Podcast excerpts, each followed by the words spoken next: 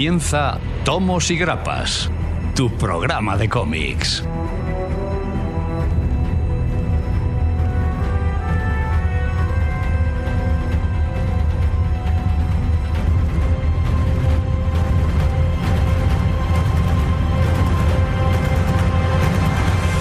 Tragedia, exterminio mutante. Comienza Tomos y Grapas.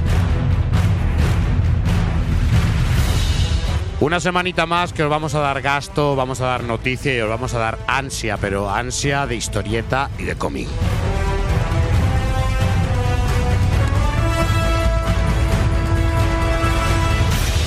Habéis llegado hasta aquí, ya no hay solución, así que vamos para adelante porque comenzamos.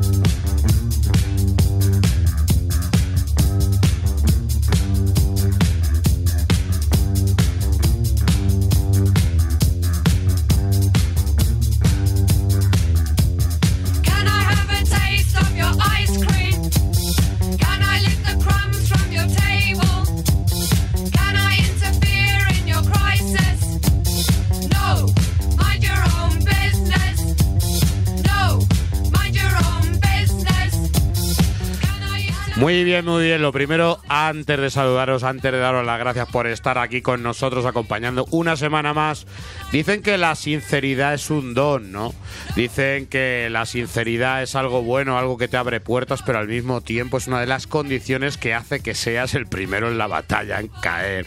Así que yo lo primero que voy a decir es que hoy estoy muy, muy, muy, muy contento porque este programa es bastante light comparado a los infiernos terrenales que hemos tenido semana tras semana de tener que leernos 80.000 novedades. Aún así estamos contentos. Muchas gracias por estar con nosotros. Empezamos tomos y grapas con una gran sonrisa en la cara. Con grandes noticias que os van a encantar. Eh, ya estáis todos calmaditos porque habéis visto Infinity War. Pero aún así os traemos noticias frescas. Novedades. Alguna queda, alguna queda que vosotros no habéis cogido en la tienda. Pues ahí están en la estantería esperando. Vamos a hablaros de ellas porque para dar ese pequeño salto a, a que os adentréis con cosas importantes y con incluso futuras sagas de las que vamos a hablar muchísimo. Por otro lado, entrevista con el señor David Hernando, eh, director editorial de Planeta Comic, que nos va a hablar de un tema que a nosotros nos encanta. Aftershock, algo de lo que llevamos hablando muchísimo tiempo y algo que ha llegado a España.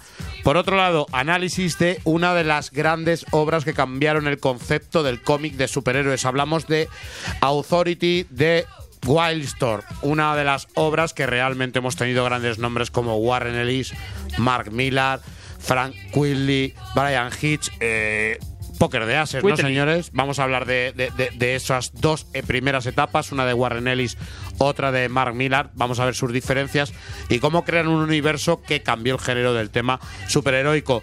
Entrevistas no teníamos suficientes, así que el señor Víctor Santos, que nos va a hablar de Violent Love, esta obra que ha editado Norma Editorial y que no tiene que pasar desapercibida porque vamos a tener lo clásico, muchísimas balas, muchísimas femme fatales y vamos a tener sobre todo mucho género negro y mucho género macarrista. Por otro lado tenemos oyentes y hoy el pueblo no tiene voz. Hoy no hay, habla pueblo, habla, pero sí quizá tienen muchísima más voz con el mensiómetro, algo que lo va a partir, lo va a petar, pero lo va a petar tanto como nuestro ex endiosado Gonzalo Paciente Cero. ¿Qué tal? Buenas tardes. ¿Cómo andamos, mi niño? Pues bien, he sobrevivido a las vacaciones. Te hemos echado de menos. Sí, yo también a vosotros. Aquí ¿Te han dicho algo en el chiringuito de la playa? Porque te veo ahí muy, muy, muy receptivo. decían endiosao, endiosao. ¿Te decían eso? Sí, sí, sí. Ya me ha dicho que el martes que viene que es San Isidro que no viene. ¿eh? Ah, o sea que, hostia. que le ha durado poco. Pero por lo de la. Porque le gusta llevar gorrita. Va a chaparla. Yo soy muy, muy- soy muy chulapo. Va a jugar al golf. Lo castizo ahí, cañí. Así viene, ven- vendiendo barquillos. Señor George Michael. ¿Qué pasa? Él es de Barquillos Tumar de Fish and Chips, ¿no? Bueno, tampoco, ¿eh? Vienes ya. El otro día de- decía alguien que estaba muy contento con que estuvieras ya en el equipo titular. Aquí abriendo la sección biografías. Hoy traigo más biografías. Genios. Genios. Sí, sí, sí, su, sección, su sección genio. Grandes autores. FC no tiene grandes autores, pues yo también me voy a montar una. Y a mí el que me parece un genio es el señor eh, Mike Mann. Alta la autoridad. Buenas tardes. Vale, deja sin palabras. Debítelo a Oasis. Alabado Sí, sí. sea eh, Sí, sí. Miller, Es Willy impresionante cómo un corte de flequillo te puede hacer cambiar de década en segundos. Así flash. Te queremos, no nos faltes. Y el que no nos puede faltar, porque si no esto no suena, no suena o sonaría en formato chatofónico, es el señor M- eh, Alfredo Matarrán, Machinman, Hambre Máquina. El único para lo que me quiere es bienvenidos mangorrianes y para- camporianas. Hombre, te quiero para ruleticas y mía.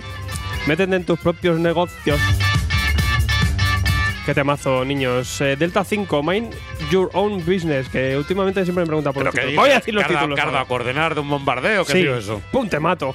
Eh, Hundir la pota. eh, niños, preparar la cerveza. ¿Qué, qué toman por el norte? No lo sé, porque vamos en dos semanas.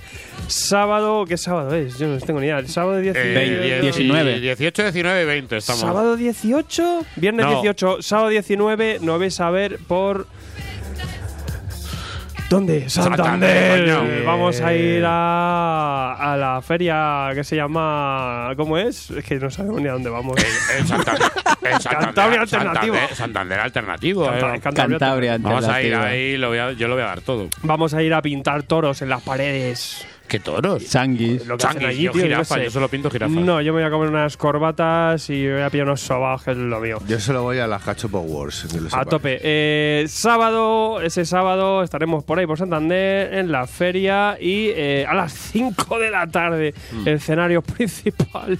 Nos vais a ver allí a, a gentuza, mucha gentuza que va a ir para allá, como el señor Brun, el señor Mike Mann, por primera vez en un evento. Se une a la Y gira. nos, hemos ha- y nos habéis puesto sacado. a dormir juntos. Qué fuerte. Bueno, Va a estar la grapa, Se George pliega Michael, eh, estaré yo, el señor Garrido y tendremos, esperamos tener, obviamente, porque ¿para qué coño vais a ir a ver a nosotros si no somos nadie? Autores, invitados, Ay, obviamente. no, va, hombre, eh, claro, que si no. Hay que liar a Enrique Vegas, hay que liar a Toledano, hay que liar a a Víctor Víctor, Santos. Santos. o sea que eh, estaremos ahí A con mucha gente. y tal. Vamos a En una charlita. sí. Y lo importante no es la charla, es lo que hacemos después de bajarnos del escenario, que sí nos tomamos unas cañejas, o sea que os Sí, esperamos. sí, es verdad. Yo eso. Vamos a firmar. Además me sale. No me te sale firmo, no te voy a firmar Hombre, la, la A mí sí me traen. que esa sí eh, sobra nuestra. A mí si queréis traerme cosas, eh, traedme discos de Joselito y, y Frank Miller, de estos del Caballero Oscuro. Yo Que discos de- firmo lo que sea. Yo quiero firmar discos de John Michael. No me quiero morir antes de, Que de le traiga un disco, hombre. Ya, Sí, un- un- además, por favor, en vinilo. Ahí, ahí. el bueno.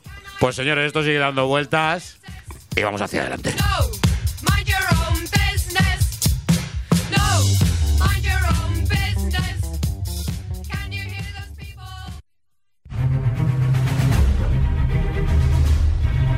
Hola, somos Generación X, pero puedes llamarnos Gen X, porque desde 1994 somos la tienda de referencia para más de 11.000 clientes que, como tú, confían en nosotros. Compartimos tu afición por los cómics, empezamos en esto juntos, y por eso nuestro objetivo es siempre estar lo más cerca de ti. Desde nuestra tienda online tendrás una atención personal, envíos protegidos y gastos de envío gratuitos a partir de 15 euros para que te sientas como en cualquiera de nuestras 20 tiendas físicas sin salir de casa en generacionx.es, hasta que podamos estar un poco más cerca de ti. Generación X, tu ocio inteligente.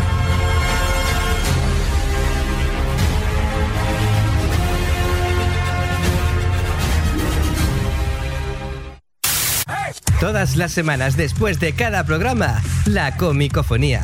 Una hora extra llena de humor e improvisación, donde el debate más comiquero de la semana estará servido. Solo disponible para nuestros Illuminatis de Hydra, accediendo a nuestro contenido exclusivo desde patreon.com. Forma parte de ello por muy poco a través de patreon.com barra tomos y grapas.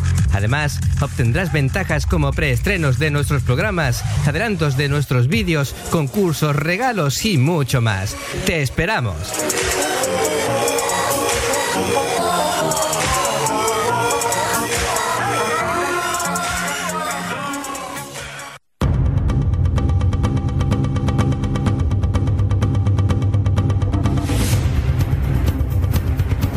Y ahora quizás eh, la parte que más miedo del programa me da, ¿no? A este señor le dejamos hablarnos todos los meses de, de, de, de ciertos adelantos o ciertas cosas eh, que, que- que van saliendo en nuestro país vecino.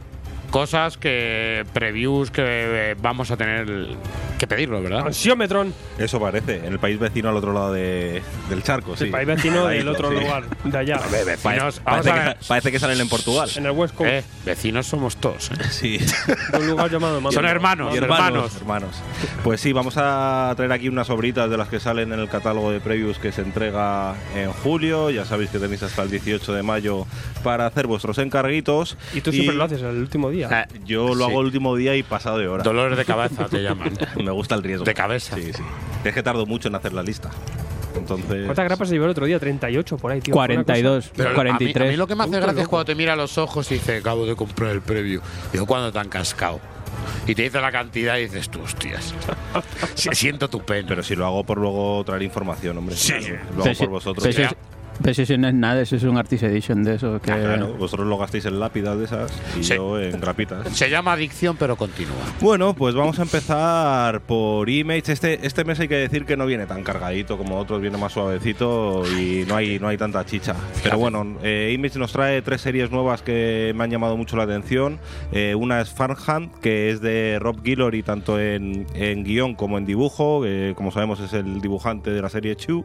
Y la verdad que... Chu.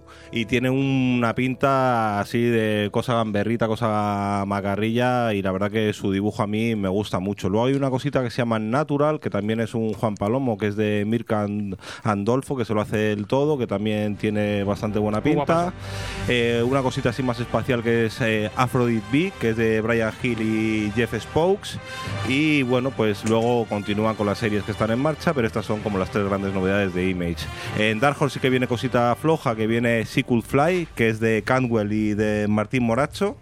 Y luego vamos a las grandes y aquí he filtrado porque bueno, como se anuncian y vamos eh, anunciando las series que salen de DC y de Marvel en, los programas, pues eh, voy a hablar solo de dos obritas por cada por cada editorial. En DC, eh, monotemático, Justice League Odyssey con Joshua Williamson y Stepan Seik eh, y el Justice League Dark con James Tyne en cuarto y luego Eduardo Martínez y Raúl Fernández. Marvel por fin llega Comics Ghost Rider, Donny Case y Dylan Burnett, esperado Pero- pero- por todos. pero- perdón que me ría, pero sí de cierta importancia porque esto continúa lo que eh, hizo en Thanos. En Thanos, Thanos, un anual, y a partir de ahí esa trama pasa a este Cósmico Rider. Ghost Rider, Ghost Rider War Ride. Ya, sí. Y luego nos traen también Defo y Unomans con Donny Case y Ariel Olivetti. Esto, por lo menos es- la pareja. Están, apostando muchísimo por él. El en tío lo, petó, todo, lo ¿eh? petó en Aftershock y se han llevado para allá. Sí, Sí, sí. eh, Hombre, les, les hacía falta guionistas. Además dicen que fue secuestro. Y aquí con Ariel Olivetti eh, tiene puede ser una cosita maja. Luego Boon Studios saca una cosa muy maja, que es Bomb Paris, que con Cullen Boon y con Mustafa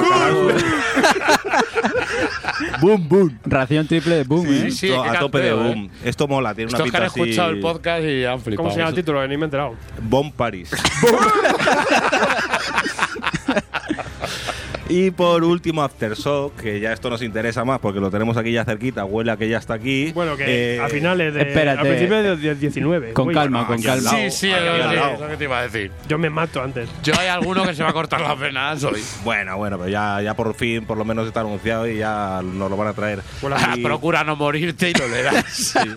Y nos traen Clan Killer, que es de Sid Lewis y Antonio Fuso, que la verdad que tiene buena pinta, también una cosita macarrita y bueno, pues bueno, un catálogo que tampoco es de los más hinchados que hay, pero bueno, he rescatado estas cositas. Y me he pillado todo. Siempre me fijo en lo que es la grapa, ¿eh? no me quiero meter en lo que es novela gráfica. Los TPBs Sí, y sí, tal, que ahí ¿no? ya pues supongo que saldrán muchas cosas. Echar un ojito al catálogo y ya lo sabéis, hasta el 18 de mayo para hacer los pedidos. No, que yo quería resaltar que creo que en este previews venía un Artist Edition de J.H. Williams de No hagas eso, no hagas eso. que es una brutalidad. Ay, es una brutalidad. Ay, yo, lo, yo lo he pillado. El de las lápidas. Sí, sí, yo soy de la Muchas, muchas gracias por estar en este programa. Gracias por esa Puedes información abandonar, que sobra puedes a- mazo. Puedes abandonar la mesa. Niño, no miréis el apartado del catálogo de No, los artistas. no, Prohibido. No, Prohibido. prohibido. Pasa, Prohibido en total. pasa del tema.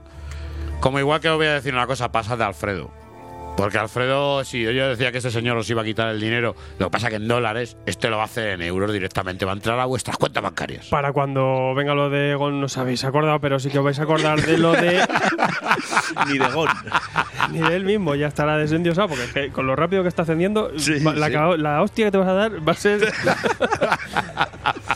Traigo Dibucus, Dibucus para mayo. Bien, Bien, Dibucus. opa Dibucus. Lo quiero. Sí, mayo. Eh, y tiene buena pinta.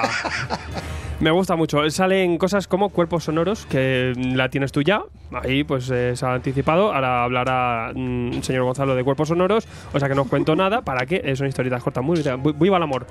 Y una cosa muy guapa que es French, Frunk, Frunk, que es F-R-N-C-K. O sea, Frunk, Frunk, Frunk. Que, mm, que, bueno, es una serie nueva de Brice Kosu y Oliver Bouquet eh, sobre un chico eh, huérfano de 13 años y tal que empieza a pasar eh, aventurías. Una cosa muy, muy, muy, muy recomendable para chavalada, eh, para chavalines si tenéis eh, nenes de entre de 5 a 10 años, perfecto, es una serie que les va a maravillar. Sale en tomo, primer eh, tomito. Y, y tiene una cosa de muy buen gusto, mola mogollón. Y los macarras, pues tenéis también una buena ración que con el 1, 2, 3, 4, Ramones. Hola hola. Pues una novela, una novela de Ca- Cadén y de Betancourt que nos traen eh, una biografía aquí ramonesca a muerte sobre la Eso mítica está, banda eso está de en mi Ramones. pero todavía no lo sabe. Sí, Efectivamente. sí, sí, lo, sí lo sabes, sí. Por y eso para no los que estabais friqueados con Freaks Squill Bien. y os gusta el Nesquik, tenéis Funeral, nuevo nuevo álbum. Es el cuarto ya, ¿no? Eh, Si no me equivoco. Gon, que nos vamos de funeral. Qué fresco. Y eh, pues bueno, que si os- la ansia de D-Books nos, nos, de- nos deja pues, con muchas ganas y queréis todavía más, pues Norma Editorial No. para junio. No, intenta. No, pasa, pasa. Pasa página. Vais a flipar con No, no, Norma no, Editorial. no lo haga, no lo haga. Norma Editorial para junio, que eh, eh, en este caso casi, casi, porque es el 25 de mayo. O sea, y bueno, vale, te, lo, te lo concedo. Eh, tenemos, pues, buena, buena, buena mm, mierda, con, perdonadme la expresión, de cómic europeo, cosas muy frescas. Daniel Torres, Picasso. Guerra Civil. Picasso en la Guerra Civil. Una reimaginación del autor. Eh, ¿Qué hubiera pasado si hubiera participado en la guerra? Eh, y Daniel Torres, que hace siempre unos trabajos que podéis flipar. Vaya brochazos. Para biografías. Eh, compro una cosa loca de eh, Jodorowsky con Jeremy, los caballeros de Heliópolis, que nos va a hablar del hijo de María Antonieta, haciéndose una orden Eh, de caballeros y tal. Sí, sí, sí, sí. ¡Uah! ¡Qué cosa más guapa! Interés histórico, pero. Eso parece sacado de un No, no. programa de José Mota. No, no, no, no, no, no, creedme que, creedme que, que, que, que sí, que sí, que eso Eh, ahí Echad un ojo al catálogo. tiene su parte de la- conspiranoia y tal. y las páginas interiores, las páginas interiores, agüita, canela, la calidad ¿eh? Eh, europeo del, del bonico. Luego si nos lo cuentan bien y sobre todo la historia mola, os lo contaremos aquí. Una cosa que no os podéis perder, cómic de autor español patrio. Vea, Vais a flipar, 26 euros, Antonio Navarro, homónimos. Sí. Un experimento, esto es una locura. Los fans de Dave McKean, los que os mole rollo, incluso Paco Eh, Roca, da igual. Sin que diga. Locura. y todo lo que son una mezcla de estilos y de lo que es el arte en muchos estilos. Eh, he tenido, la, he tenido la, la oportunidad y la suerte de tenerlo en la mano y no lo perdéis de vista porque vamos a hablar de ello. ¿eh? Vais a flipar Vamos a hablar porque mucho de ello. Homónimos eh, es un ejercicio. Antonio Navarro ha, ha trabajado en unas cuantas cositas para Ponemon, ha trabajado también en, en animación y, y de vez en cuando pues hace sus cómics y obviamente con, con tiempo y, y por diversión y, y- y llega a hacer esta maravilla. ¿no? En Homónimos va a hablar de él mismo, de varias facetas del mismo y en cada una pues eh, con un estilo diferente. Sí. Pero obviamente nos vamos desde el collage hasta la pintura medieval, eh, pasando por el cómic de autor, cosas en acuarela. O sea, vais a alucinar. Esto como si fuera un Charlie Chan, eh, Sí. pero autobiográfico y con, con muchas referencias. Tengo muchas ganas de leerlo ya. para el cómic es un arte, eso no lo niega nadie, pero luego hay cómic y hay arte y esto es arte. Vais a flipar. Eh, en Ameri- hay más cositas. En americano, Xerxes, la caída de la casa de Darío, Herpes, de Alejandro, número uno. ¿no? City Herpes. Eh, bueno, eh, serie en grapa mensual, cinco números de herpes, como eh, le gusta decir a Brun. Sí. La serie de Frank Miller, de, pues, que es la precuela de, de 300, o así nos lo venden. Que llevan donde- anunciándola desde Sí. el 2000. En la segunda película de, de 300 está que saltan los caballos entre barcos. Ahí teníamos un- una porción, ¿no? De ese Cersei's Origins, por así decirlo. Pues aquí lo, que- lo que explora aquí Frank Miller con, con esta ida de olla eh, con color de Alex Sinclair. que, Pero bueno, esto sí que han tardado súper poco en sacarlo, ¿eh? Esto ha tardado, esto ha tardado desde que se anunció, yo no me acuerdo cuándo No, no, pero noticia. desde que anunció hace Ah, cuatro sí, años. sí. Pero digo que salió el uno en Estados Unidos hace dos o tres meses. Hombre, también en grapita, bien, renta, ¿no? Eh, y luego, bueno, pues para, para el señor Brun tenéis, eh, Por favor. su rollo, El Visitante. Bien, eh, todos los que leímos eh, ese del gusano conquistador de Hellboy, que aparece un extraterrestre ahí encadenado y tal, y no sabemos el origen, que le dice, no, es que a mí me han mandado para matarte. Miñola ha cogido ese concepto y nos da esta miniserie en la que nos va a explicar cuál es el papel que juega el extraterrestre en el destino de Hellboy. Compro. Ya, ya me lo ha vendido. Y bueno, para los que estamos suscritos, eh, tenemos grandes eh, novedades en cuanto a continuaciones de grandes series como Low, que tenemos el tomo Joder, 4. alabada sea. Joder, no. Maravillosa. Ahora que también tenéis Los Vengadores de Jonathan Gima, pues este del oeste 7 también os llega.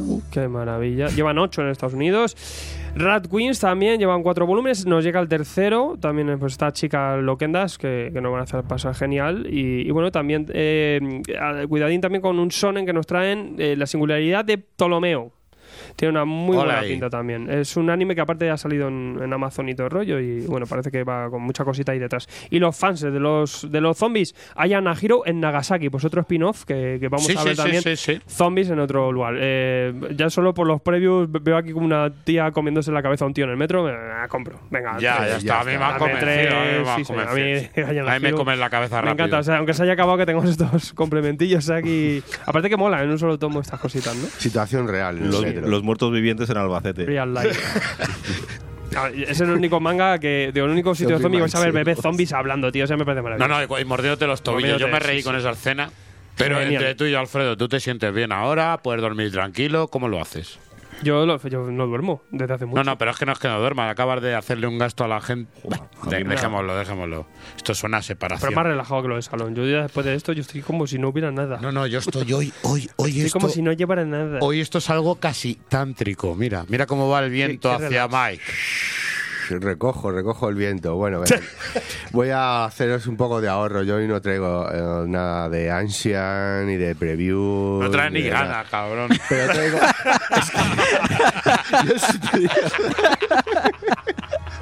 A mí me sorprendió cuando dijo, oye, da esto. Le dije, ¿de verdad esto existe? Bueno, pues venga, vamos a hablar de ello.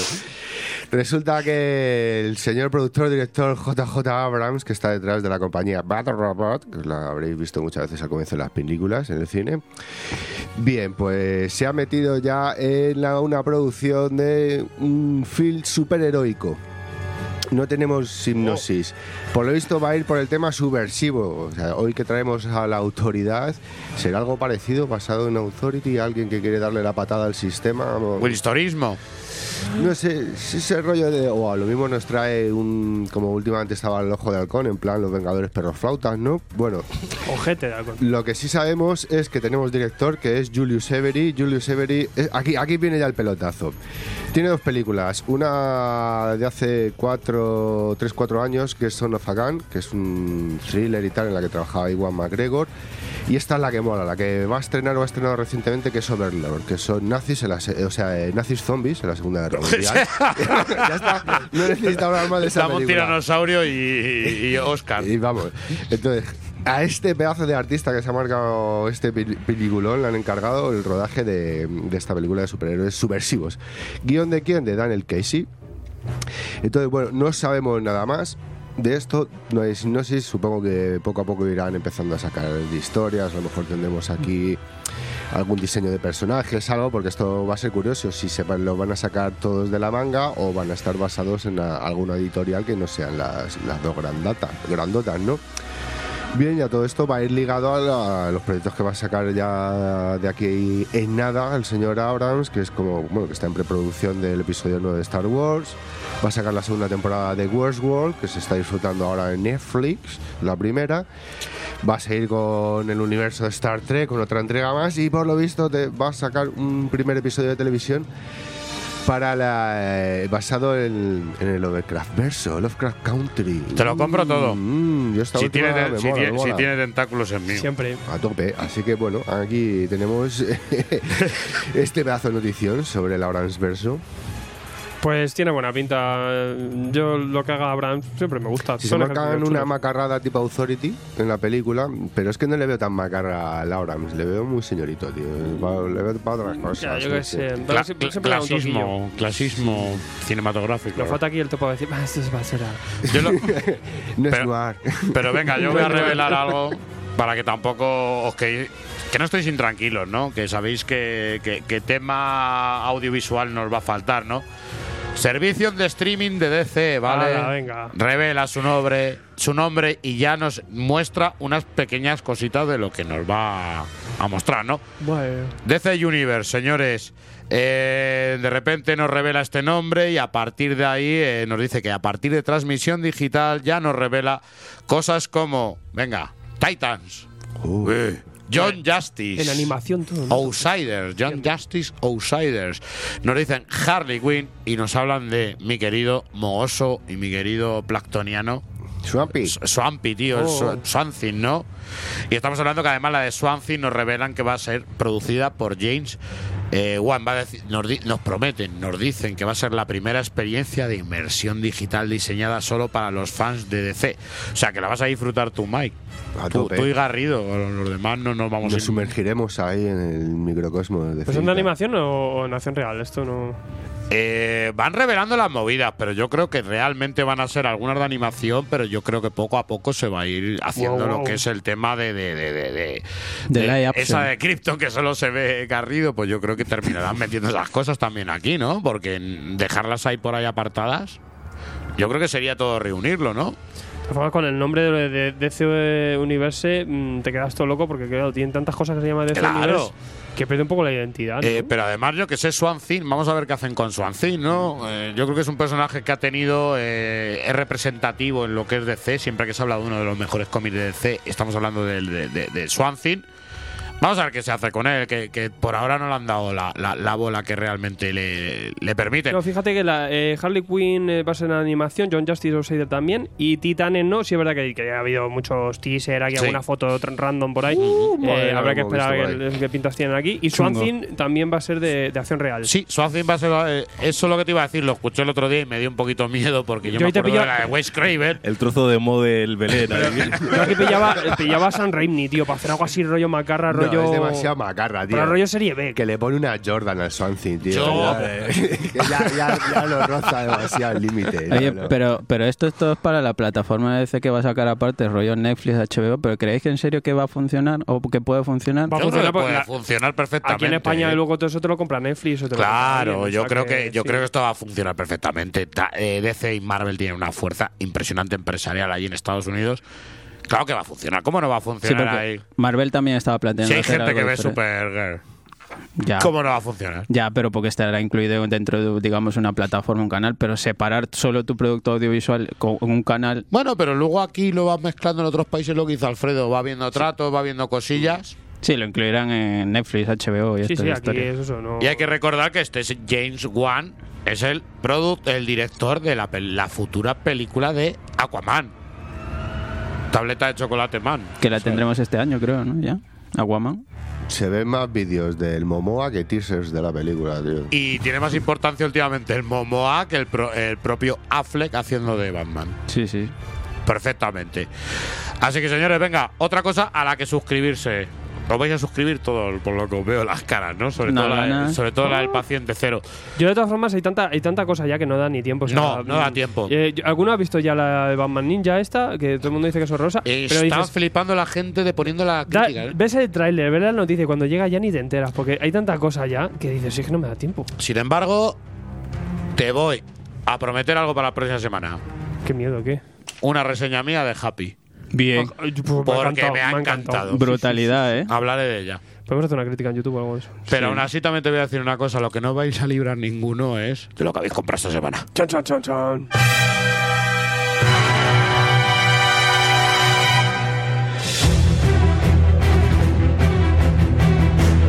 Tomos y grapas también en YouTube. Reseñas, novedades y guías para ayudarte de una forma más visual para calmar tu ansia. Tomos y grapas, suscríbete.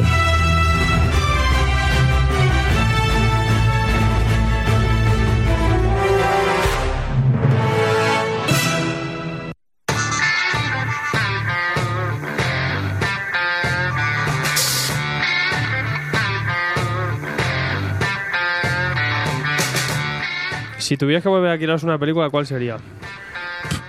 Los Critters. La trilogía del Vengador Tóxico.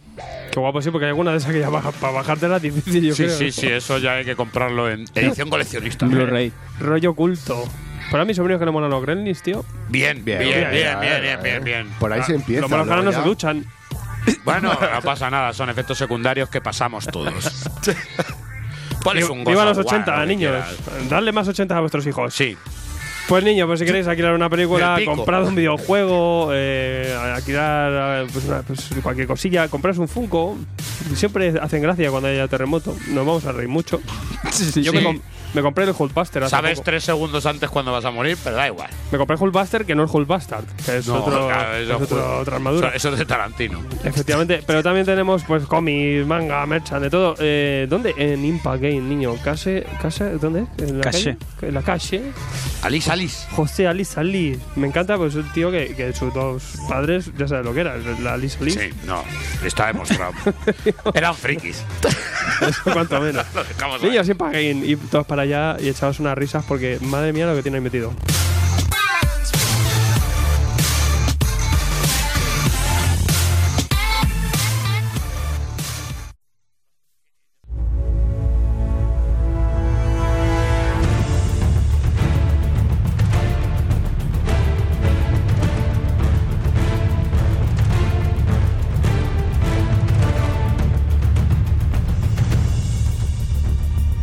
Llamad a los vientos del norte. Llamad a esas tropas del este. A esos ruidos del oeste. Y a esos cómics del sur. Ansiómetro. Comienza la batalla. ¡Geometron! Gonzalo, ¿qué tienes que decir a todo esto? Que esta semana no me interesa una mierda. Vale, pues yo no juego.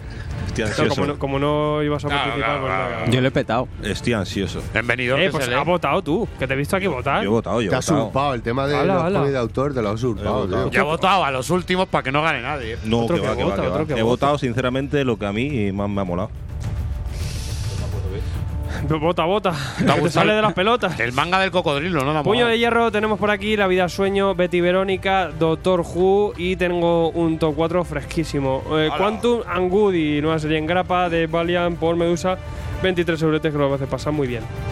Nick Furia, eh, Ole. exquisito arte de Aco, Aco. eh, es una idea de olla Z del cambio. eh, Sí, sí, esto sí, es una sí. locura. Había gente que no, esto es que esto no, que Hay yo que soy viajar lector de todavía de Nick Furia, pero ¿y qué? Acepta el cambio. Aquí han hecho una cosa súper chula. Este no tiene pelo. Y a ti no pasa nada que te- el parche es blanco, esto es una Le lejía. veo algo raro. Acepta Madre la mía, ¿cómo, cómo os tomáis en serio las cosas que no hay que tomarse en serio? Brixland 2, eh, 51 botacos. Bien. Viva el país de Brix. Sí, sí. Eh, mira, ahora que me estaba viendo la última temporada de Homeland, ahí, ahí salen los de Brix Sí, también. es un poco marina- es un poco marinador, pero de allí. Marinador a los rednecks. Igual. Es más, es más, eh, Pero sin paellas, claro.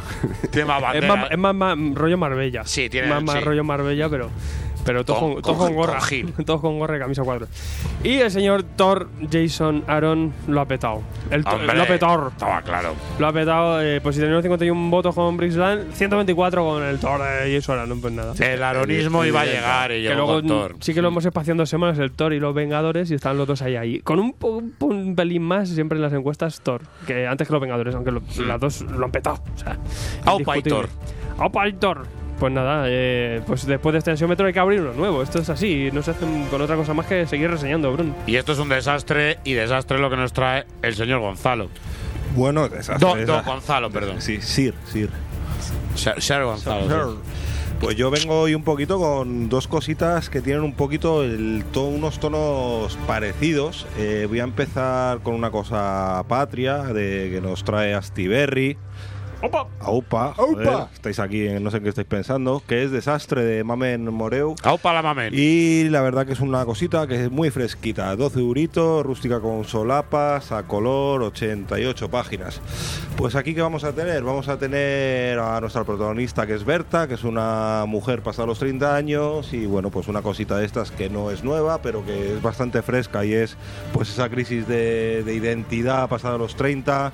Eh, ella no está a gusto con su pareja, con su vida social, con su trabajo y vamos a ver cómo su vida se precipita cuesta abajo y sin frenos.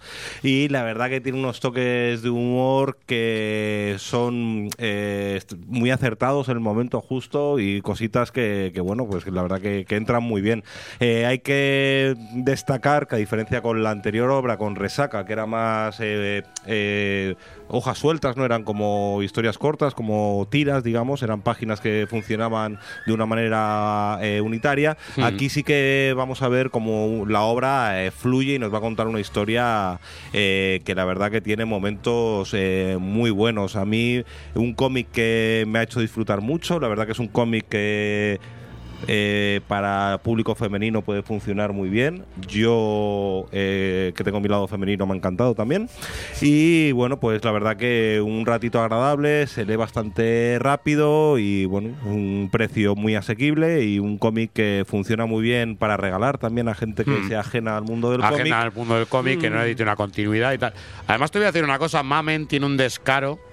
Mamen tiene una manera de narrar las cosas, hacerlas todas tan realistas, hacerlas todas tan eh, del día a día, cosas que muchas veces no nos atrevemos a cortar, que incluso en resaca, incluso en este desastre, eh, cuenta cosas muy personales con ese tono de humor que realmente eh, funciona como una tira de O sea, maicena hacer de- o de la parejita realmente y lo hace muy bien y es Hacer muy del graciosa, Slice ¿eh? of Life mm, una cosa chula.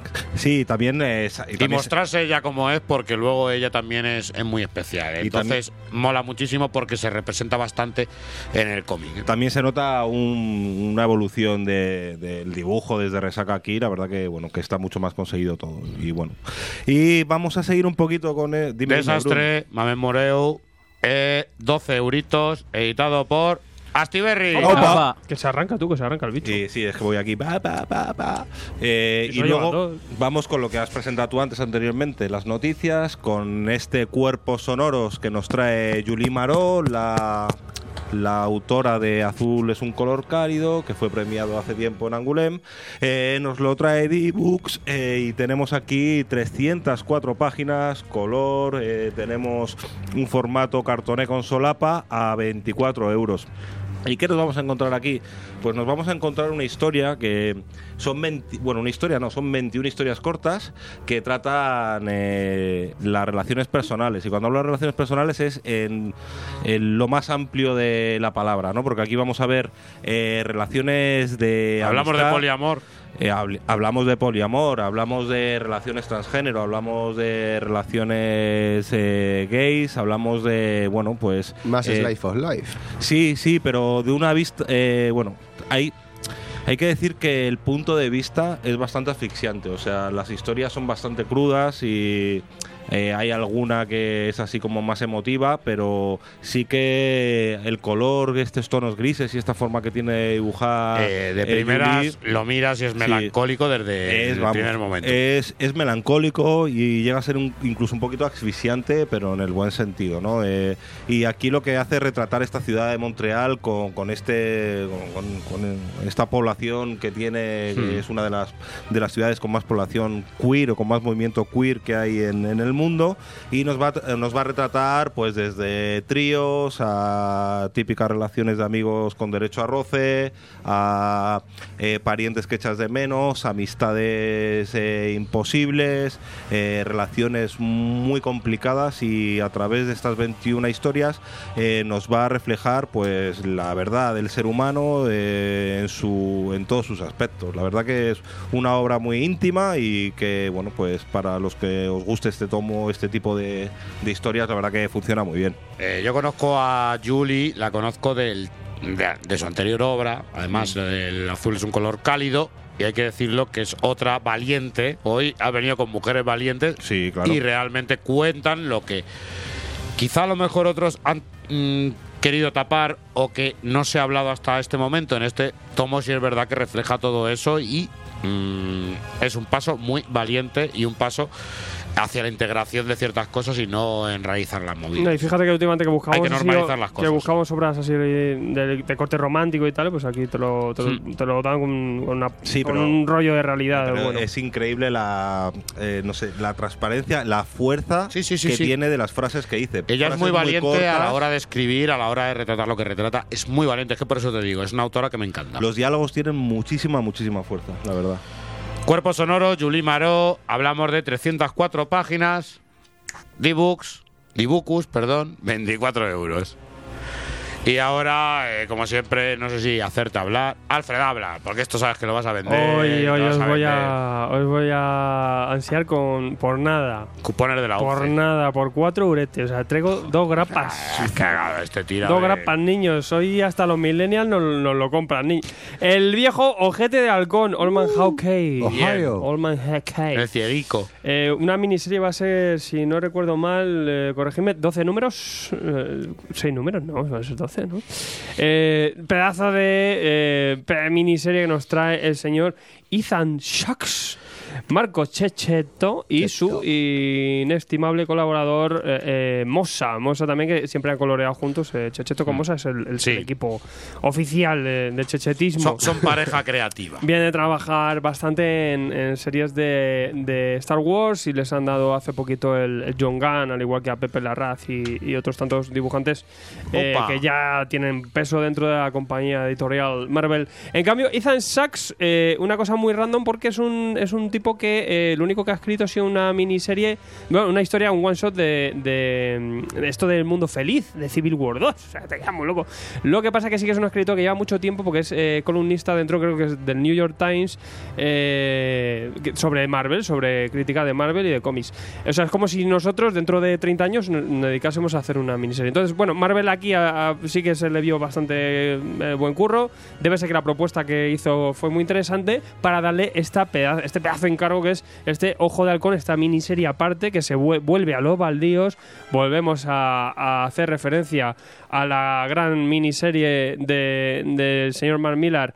eh, el, viejo Olman Logan, Olman Logan. Y, y bueno, aquí que vamos a tener a Ojo de Halcón, pero cinco años antes. Vamos a tener eh, una especie de precuela pero había mucho miedo con esto. Yo digo, a ver, esto mm, que me va a complementar, no va a ser igual, porque Checheto, yo que sé, tiene otro saborcillo, I don't know. Y eh, una grata sorpresa porque tiene un sabor muy propio y no deja de estar eh, simplemente eh, introducida, es una historia en ese contexto. En ese universo, De sí. los, en, el, en el Baldioverso, efectivamente, donde los villanos se han cargado a todos los héroes y esto, este- Estados Unidos se ha repartido entre, entre varios villanos, lo gobiernan y bueno, tenemos este eh, Ojo de Halcón, pues que obviamente pues a modo de precuela pues nos contar su historieta. Eh, una de las fricadas es que, bueno, vemos cómo es ciego en, en Norman Logan. Y aquí vamos a ver cómo se va a ir quedando ciego poquito a poco gradualmente. Sí. Tenemos ese Y la drama, razón un drama que ya sabemos, pero bueno, que, aunque- que eso tampoco es el gancho, porque eso ya ves tú que, que parida, ¿no? Si, no es que, a mí lo que me gusta es que, bueno, volvemos a tener eh, rollo Mad Max, desierto, tenemos otra vez eh, a, a su hija, creo que era, El ¿no? rollo La- con Sí, la sí, hija- el, rollo- rollito con la hija, que luego vamos a ver que Ahí donde Norman estaba Logan, el papel que jugaba ella. Claro, es que tenemos muchos guiños que luego sabemos cuál es el desenlace, pero tenemos ese fetiche de eh, ver un poquito el antes de, de- ya no solo de, de Clint Barton, sino de más, más personajes. Y bueno, eh, villanos muy chungos, tenemos aquí una banda de Madrox muy graciosa, Sí, que sí, sí, hay un enfrentamiento muy, muy guay, y bueno, y aquí un ojo de halcón que se le ve repartir leña y bien.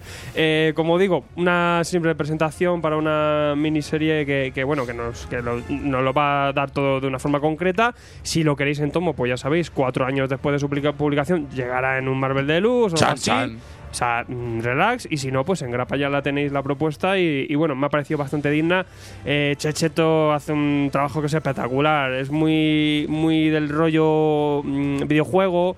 Tiene, tiene un estilo así muy. También por ese color de, de mosa. Pero eh, es espectacular. Es- no me digas que no, que no es maravilloso porque tiene unas secuencias muy buenas. Un detalle brutal. El color es demasiado hiperrealista. O sea, al final sí que tenemos un gran trabajo. muy bien. Sí, lo que pasa es que se le ve muy de lejos que son ellos. Tienen su propio, su propio sello. Ha evo- ha evolucionado bastante también desde sus primeras publicaciones y, y bueno, aunque sí que puede ser que tenga ese aspecto, ese look videojuego total, pues sí que es maravilloso y, y complementa muy bien.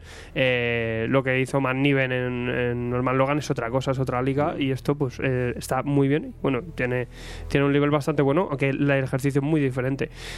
Ojete de alcohol, lo, lo ha dado todo y bueno, a mí me ha gustado. Me ha gustado Venga, una grapilla. La verdad es que se lee rápido, eso ¿Cuándo, también te voy a decir. ¿cuándo el bueno. tomo?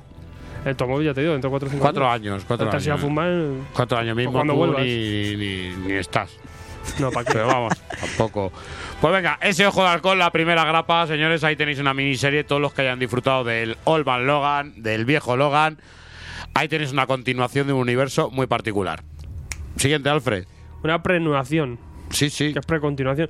Eh, pues bueno, y os traigo el- otra cosa que es importante. Sí, importante. sí, muy, muy. Muy importante. Si habéis eh, escuchado este programa el jueves, ya sé que lo grabamos en martes para el Mm. tema Patreon, y, y todo ha salido bien, tenéis ya una, una entrevista con Pepe Larraz en YouTube Sí. sobre el nuevo arco de Vengadores mm, dentro de Legacy que se llama No Surrender y aquí pues Panini ha dicho sin rendición. Sin rendición. Sin rendición. Nada. No surrender. Bueno, Vengadores no surrender, no surrender, no, no os rendáis, no re- sin rendición. Nunca, chavales, vosotros siempre para adelante, ¿eh? Esta serie eh, importante, niños, si os queréis subir herejazos al tema de Fresh Start, aunque ya mucha gente dice que tiene mala pinta, el, aunque bueno, tenemos a Jason Aaron, yo de Jason Aaron le daría un, un un ratito al menos para, para ver qué nos cuenta. Eh, si os queréis subir a Fresh Start, eh, que el pilar básico son los Vengadores, meteos ya al no surrender. ¿Por qué? Porque luego si no, yo creo que vais a entrar demasiado de nuevas y ese Fresh Start estaba un poquito eh, casi abocado a lo que se va a contar aquí en Vengadores sin rendición. Lo guay, lo cómodo, es que ha muerto eh, Imposible Vengadores y Vengadores USA. Sobre todo Vengadores USA, que hacía muchísima falta. Sí, sí. Muchísima falta. Por lo Hulk tanto, rojo con bigote. Ah, toma por saco, que den por saco. Eh, pues, ¿Qué es el No Surrender este? Pues es una miniserie que es una auténtica, un despliegue de editorial que es flipante, porque tenemos eh, eh, guionizando a la vez en cada número a Mark Waid, a Lewin y Jun Zub, que son los tres que están encargándose de las tres colecciones de Vengadores. Tenemos a las tres formaciones de, de Vengadores, Vengadores USA, Imposibles, eh, Vengadores, tenemos todo el jaleo y hacen un trabajo de eh, colaboración de, guioni- de guionismo. Y le han encargado a Pepe Larraz desde hace bastante tiempo, que yo ya sabía que estaba haciendo esto, así en plan secretismo, Sí. le han encargado desde hace mucho tiempo que haga esto. ¿Para qué? Para sacar 16 números semanales en Estados Unidos. Plagado de, de- de personajes. eh, Entonces, claro, él con tiempo ha hecho esto. Y, y, claro, tenemos aquí, pues obviamente, a toda la gentuza de, de los Vengadores USA, de los Vengadores, no sé qué. Muchísimos personajes, malos, villanos, más todo lo que va a salir, millones de personajes. Eh, en estos Vengadores, pues bueno, tenemos un nuevo arco. ¿Hace falta leer algo de antes? Nada, olvídate, te puedes meter aquí. Te lo puedes saltar también y luego tirar a, a Fresh Start. Pero mm, sí que me ha parecido chulo. Sale en tomo como si fueran los de Spider-Man porque Sí. nos van a integrar simplemente fácilmente en cuatro partes, de cuatro en cuatro cada. O sea, lo que sería un mes. En vez Un de mes, hacernos cuatro grapas al mes, que es un rollazo, ir mm, cuatro, cuatro- yo qué sé, a lo mejor que vas una vez al mes y tienes ya el dos agotado, pues no, pues lo tenemos un tomo y ya está. Pues tenemos estos Vengadores así en cuatro partecillas, en cuatro tomitos en rústica y ala, pa'lante. Eh, ¿Qué nos cuentan Vengadores mm, sin rendición? Eh, pues bueno, pues tenemos una amenaza, una amenaza, mm, una cosa muy rara, montón de personajes y sucede lo inesperado. La Tierra y la Luna queda secuestrada. Ya estamos. Ah, vamos saco. Tenemos por ahí a Carol Danvers que de repente mira para la Tierra, está por ahí en su nave de Flight y tal, y mira para la Tierra. Oiga, ¿qué ha pasado tú? Mm, ha desaparecido la Tierra y la Luna con, pues con obviamente con toda la gente y los Vengadores y todos Dios ahí metidos, ¿no? Y eh, parece que hay alguien que está haciendo de tirititero. Esto nos recuerda mucho al rollo con Tesson Sí, Champion porque los Champions, parece sí, que va a haber aquí unos villanos eh, chungos peleándose entre ellos. Pues vais a ver a la Black Order. Pues mira, ahora que sale justo todo el rollo de, de Thanos y el tema de la película, esto también salió eh, en Estados Unidos unos meses antes para ir calentando motores para el tema de, de Vengadores. Pues aquí vais a tener eh, a la Black Order, a más villanescos de esto, como los hermanos Sangre. Vais Bien, a ver bien, un montón hermanos. de personajes. Hay una Rayadaka, que es un personaje, se supone que clásico, que Chan, que nos han metido ahí, que parece que lleva toda la vida de que los Vengadores fundadores. A ver qué pasa con esto. O sea, aquí hay un Ojo, ojo que si os dais cuenta es una maniobra vigía, una maniobra eh, Blue Marvel pero va a tener otro desarrollo, según me dijo Pepe.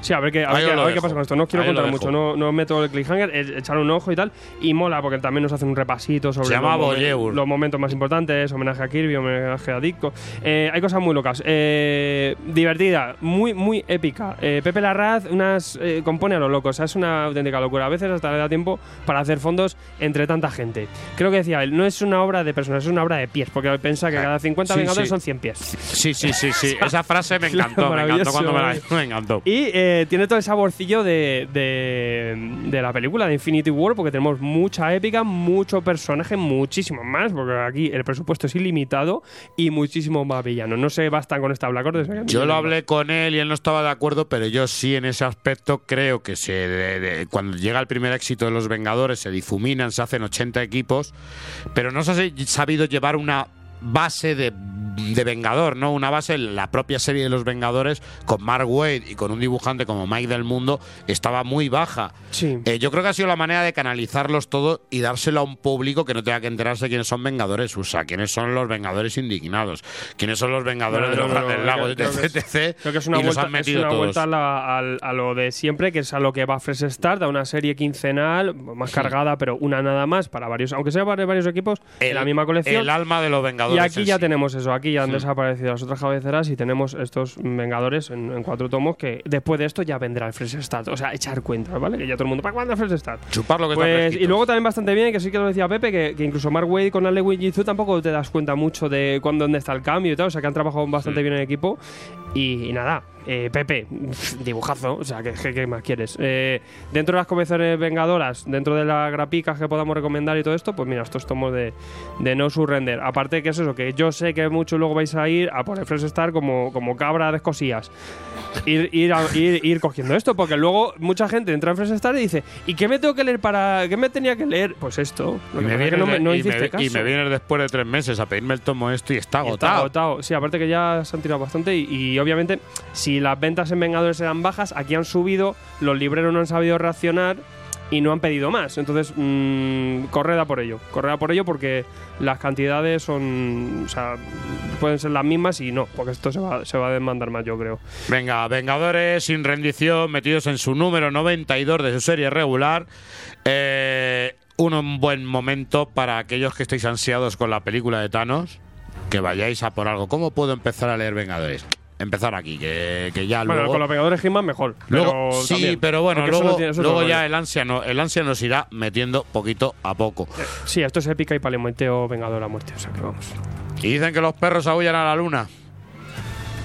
Pero hay perros que no creen en, en- en seres superiores. ¿De quién hablamos? Hoy volvemos con la sección biografía, ¿no? Después de la semana pasada. Y hablamos de- del Pokémon más Pero yo poderoso, ya no entiendo. Pokémon. Genio, biografía, grandes autores. Elige uno. No, no, no, déjale, Todo, ahí es todo, una... aquí ¿cómo es? es un compendio de Claro, genia- es- genialidad. Madre mía. Lo lleva la poética de la sección. Poesía, poesía de la buena. Hoy traigo. Es que un título que vende ya, Perro Sí, de sí, Dios. claro o sea, con sí. el título de Perro de Dios ya hay que comprarlo. Bueno, de, Sí, sí, yo lo de- compro, ¿eh? de los autores Jean Dufault, como me dice aquí Gon, y Jacques Terpan. Por Eh, este es El, de, el punk, el punky. el punky, sí. De Ponemon, con todos. siempre. Eh, 72 páginas, 20 euros. Que, a ver, 72 páginas por 20 euros. He visto que siempre mucha gente busca ahí la equivalencia entre el precio y páginas. Hay que decirlo que esto es más por la calidad que por el número de páginas. Hay que ver el arte de la obra. Eh, pues, ¿qué nos presenta Perro de Dios? Pues nos va a presentar un poco la biografía de, de Luis Ferdinand Celín que digamos que en este tomo va por digamos por tres líneas no en, cuanto al argumento que nos va a mostrar la parte en digamos eh, su etapa de escritor la parte de escritor que, que tiene su faceta de médico y ah, por medio de flashback nos va a mostrar eh, su época durante la guerra, ¿no? La, guerra que, en la que, vivió acontecimientos, digamos, muy, muy sangrientos, muy, muy horribles, y que vemos que en el, en el, en el desarrollo de- de- del tomo vemos como incluso los colores eh, se ven retratados en, estos tres aspectos, ¿no? Vemos que eh, cómo nos va narrando la, él mismo la, su, biografía, nos va contando su historia, ¿no? Eh, con unos tonos grises. Y en cuanto aparece, digamos, por medio del flashback, eh, recuerdos de la guerra o incluso e- escenas muy sangrientas o muy dolorosas como puede retratar él de la guerra que vivió, en tonos más cálidos, más rojos, más naranjas y luego en, tonos, en, otros tonos amarillos y tal, escenas como digamos más tranquilos, más relacionadas al amor o incluso en su faceta de médico. Que digamos para no contar mucho porque son 72 páginas eh, es la historia que nos cuenta es eh, digamos su, su, su, su momento en el que en la faceta del escritor en la que tuvo problemas, digamos, por ciertos momentos con los editores, ¿no? Porque siempre está esto de que, vamos, es mi primera obra, escribo y lo, lo- lo- digo, lo voy a presentar y tal, y siempre estoy expectante o, o- o abierto a una gran expectativa, ¿no? Sobre lo que he escrito porque pienso que es bueno. Pues él aquí nos va a contar un poco esa, esa, esa etapa en la esa etapa en la que vivió con, los editores, el mundo editorial, su faceta de escritor y tal, y luego nos abre una trama eh, en cuanto a su faceta médica, que es en que de pronto una noche en la que él está escribiendo aparece una ladroncilla en su casa y se, se preocupa ¿no? por ella, y a partir de ahí pues nos cuenta una historia en la que se, se involucra eh, él el nuestro, nuestro, nuestro personaje, nuestro protagonista, Luis eh, Selin, eh, con esta, esta chica. ¿no? A partir de ahí, pues nos desarrolla lo que digo, distintas este, historias, que, que sus historias con la- las historias de amor que tuvo, su, su- su faceta de escritor, su faceta de médico, ¿no?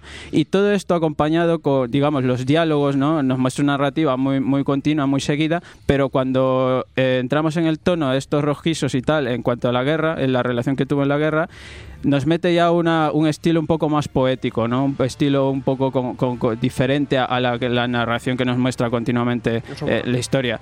Eh, como le- a Brun seguro que le, le va a gustar este tipo de poesía, este tipo de narración más, digamos, más...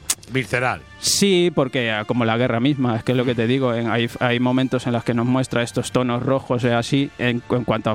a- Estamos hablando de un autor existencial y, por supuesto, eh, lo que era el dolor y lo que era el tema de las heridas sí la llevaba siempre en su No hay que olvidar que vivió la Primera Guerra Mundial y la Segunda Guerra Mundial y eso, claro, a cualquier persona que, que, que, Los- digo, se ve afectada, Los periodos más de decadencia de Europa. Si no te mata, te afecta. Es un existencialismo que surge en ese momento y, y- y que atañe a muchos artistas. y que nos muestra un poco el, re- el realismo poético de, de la época, ¿no? Al final, pues, que nos quiere mostrar, pues nos muestra la fa- las diferentes facetas de un hombre que marcó la historia de la literatura. Por supuesto. Caballero del Perro de Dios, completamente recomendado. Eh. Estamos hablando de Ponemon, el mejor Pokémon de todos, y estamos hablando de 20 euritos en una obra que lo merece y que tiene un arte sumamente Brutal, espectacular. Ay, yo no sé si dejarte hablar, porque eres un ninja de- de- de- del cómic. ¿Qué me, qué me traes tú hoy? He oído arte espectacular por aquí. Arte espectacular. ¿Tú Pues qué me aquí vas lo a traigo. Toma Traigo un poquito de valiantismo. la bomba de humo como los ninjas. ¿Y quién puede traer valiantismo? Pues Medusa Comics. Bien. En este caso tenemos un tomito en rústica agrupando el arco argumental de Ninjak, las siete espadas del maestro Darke. Darke, ¿de qué me suena? Espe- Espera, espera, espera, espera, ¿de qué me suena a mí Darke? Pues ahí vas, es el malo de Shadowman, Te iba a ¿no? decir, tiene que ver algo con un señor con sombras. Sí. sí, señor. Oscurico. Oscurico, bien. Hermano. Guión de Matt King, uno de los numeritos por Kevin Maurer, le dibujo de Cafu, Stephen Segovia y Mark Lamy. Por fin Cafu. Cafu, por no fin que tenemos es, no ya sé quién es Cafu, pero seguro que dibuja. Está acreditado ya. Ya, ya, ya, ya está, ya está reconocido, sale en portada, Dios mío. Ha costado, ¿cuánto? Tres años, pero por fin, sí. Ah, Ahora le van a parar por la calle. Ya por fin le van a reconocer. Bien, bien. Gracias a nosotros. Bueno, pues estos números trae los de la colección de Ninja 22 al 27. Prólogo con, como no, pedazo de arte de Cafú, preludio silencioso. Tenemos solamente dos frases para que no necesitamos nada. Tenemos, flipante, flipante tenemos eso, un eh. ninja introduciéndose en un sitio que, pues, ¿para qué? No necesitamos diálogo, necesitamos dinamismo, movimiento, acción. Pues eso es lo que tenemos en el primer numerito, que es el preludio. Un número solo narración gráfica de con Cafu ahí. 100% impresionante, a ¿eh? tope. Eh, también un detallito en la última página que es una flipada y que emerge un bicho, no sé qué. La tuvo que hasta rehacer. Le hizo tantos cambios ahí que fue flipante. Es, es increíble ver los No originales. es un bichejo, es Darke, bien por el Bueno, spoiler. pero Exacto. bueno. Pero bueno, ya, ya metidos en faena, vamos a comentar un poquito. Ese es un preludio a qué? A las siete espadas del maestro Darke. ¿Qué es lo que comprende este arco documental? Pues, pues lógicamente el regreso de Darke. Le habíamos dejado de ver allá Sí. por el total integral de Shadowman. Su pálida piel. y traía una historia con él, con su hermana, etcétera, etcétera. Qué bueno ese origen, ¿eh? Oh, Qué bueno ese origen de Dark. Este señor oscuro, místico de, de- del rollito de- del Valianverso, ¿no? Pues vuelve otra vez a resurgir de las cenizas, como os ha comentado Alfred en la última página de- del preludio. Y en este caso, ¿qué ocurre? Pues Raku, los que estáis metidos eh, en Ninja, sabéis que, en el Raku, que era la, la novieta de, de Ninja, que bueno, la mataron, hicieron una movida, la, la han vuelto otra pedazo de ninja enorme, me trasuntada con Medusa, tiene unos pelos ahí. Como esos han sido los de la editorial, seguro. Algo tiene que ver con la editorial. Fijo, todo ¿no? Medusa. Todo queda en casa. Entonces, ¿qué ocurre? Pues algo tiene que ver con el resurgir de Dark Raku que decide volver a agrupar a las siete sombras. ¿Quiénes son las siete sombras? Pues el grupo en el que formó en sus orígenes Ninja. Ninja tiene un origen místico, pese. Pese a que el propio personaje reconoce estar totalmente al margen del mundo místico, siempre va a estar vinculado. Y mola como un tío que es realmente repartir hostias, pues está metido en cosas de magia, jurantismo, tal, no sé qué. Mola, mola, amenazas oscuras. Entonces eh, es volver otra vez un poquito a los primeros orígenes de Ninja, cuando aprende ese rollito de las artes marciales y el, El don Kunlun. ese, el don ese especial que le da el monje. Siempre tiene que haber un monje, entonces Hombre, siempre, siempre. Garantizado 100%, auténtico. Y el monje no tiene pelo, Tenía, normalmente. tenía el cinturón blanco amarillo. Hombre, va, sí. Tú, tú piensas que los ninjas luego eran monjes que exiliados, o sea, pero da igual. Este hombre fue ahí a aprender de un se, monje. y se- ah, no, les- se lo llevó el monje, porque luego veremos Bien. un ejercicio de narrativa gráfica que mola, en el que eh, estamos dentro de recuerdos y hace aún más recuerdos todavía a Ninja sobre su pasado y pasa a ser un dibujo un poquillo, un rollo cartoon, ¿sabes? Un bastante rollo de tipo de, de- de animación. Pero bien, bien, con, un aspecto infantil, pero con momentos crudos en los orígenes de, de Ninja, ¿no? Pues ni más ni menos es volver a formar el grupo que están todo, como son unos villanacos, los, las siete sombras, pues Raku tiene que ir liberándolos, eh, en un momento ya dará con Ninjak, para pre- supuestamente en un principio hacerle cara, plantar frente a Darke y evitar que pues to- tome otra vez el 100% Marvel. de, de- de su cuerpo aquí en este plano y la vuelva a liar y hacerse con, con todo el tema. Entonces, Están haciendo un saco muy chulo. Este creo que es el penúltimo ya de, de la Sí, ¿por qué? Porque actual. terminamos luego con otro preludio que va al crossover Rapture, que otra vez vuelven, vuelven a juntar energías Shadowman y Ninjak. Y al mismo tiempo que vuelven a, a juntar energías Cafu y Roberto La Torre. Ahí, a tope. Yo no quiero decir nada. Ahí, eh, ahí tan Yo no- misticismo. yo no digo No nada. huele a En nada. los no. lápices. ¿no? Eso es un misterio también. ¿eh? Sí, sí. Entonces, bueno, pues. Muy un, dark que todo. un arco cerrado muy entretenido, aunque da pie a otro, al Rapture. mm, está totalmente cerrado en sí mismo, el, el- el arco argumental. Y bien, en su línea, tío. Mande, Pues eso, eso es que llegará a Rapture dentro de poco. Sí, sí, sí. Yo lo tengo, si quieres, de todas maneras, te lo dejo USA, que lo, lo compré además ahí. Pues oye, mira, hasta que me saquen el segundo integral Pues, de Shadowman voy haciendo. Pues te lo dejo y te lo dejo y tuyo, ¿eh? Pero vamos, ahora te lo cambio por este, porque este no me lo he leído yo. Yo no soy muy de Ninja, macho, pero si me lo juntas con Shadowman, me has convencido. Son los dos pepinos de la editorial, hombre. Venga, las siete espadas del maestro Darke. Venga. Ninja, que estamos hablando de su sexto volumen por 14.95, precio medusiano.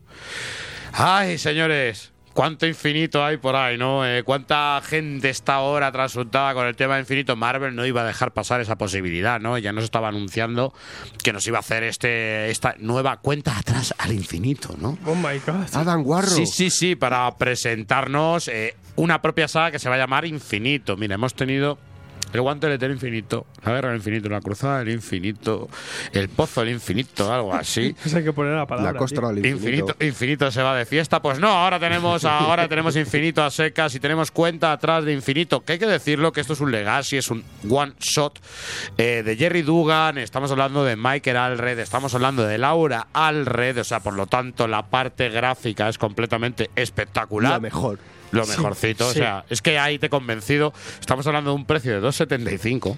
Da igual, al red, me Y tú, cobrar Vendry, 15 si ¿cómo empiezo a leer la saga de Infinito? Va, cómprate el One Shot de Warlock. ¿Quién es Warlock? Bien, ahí es donde vamos a ir.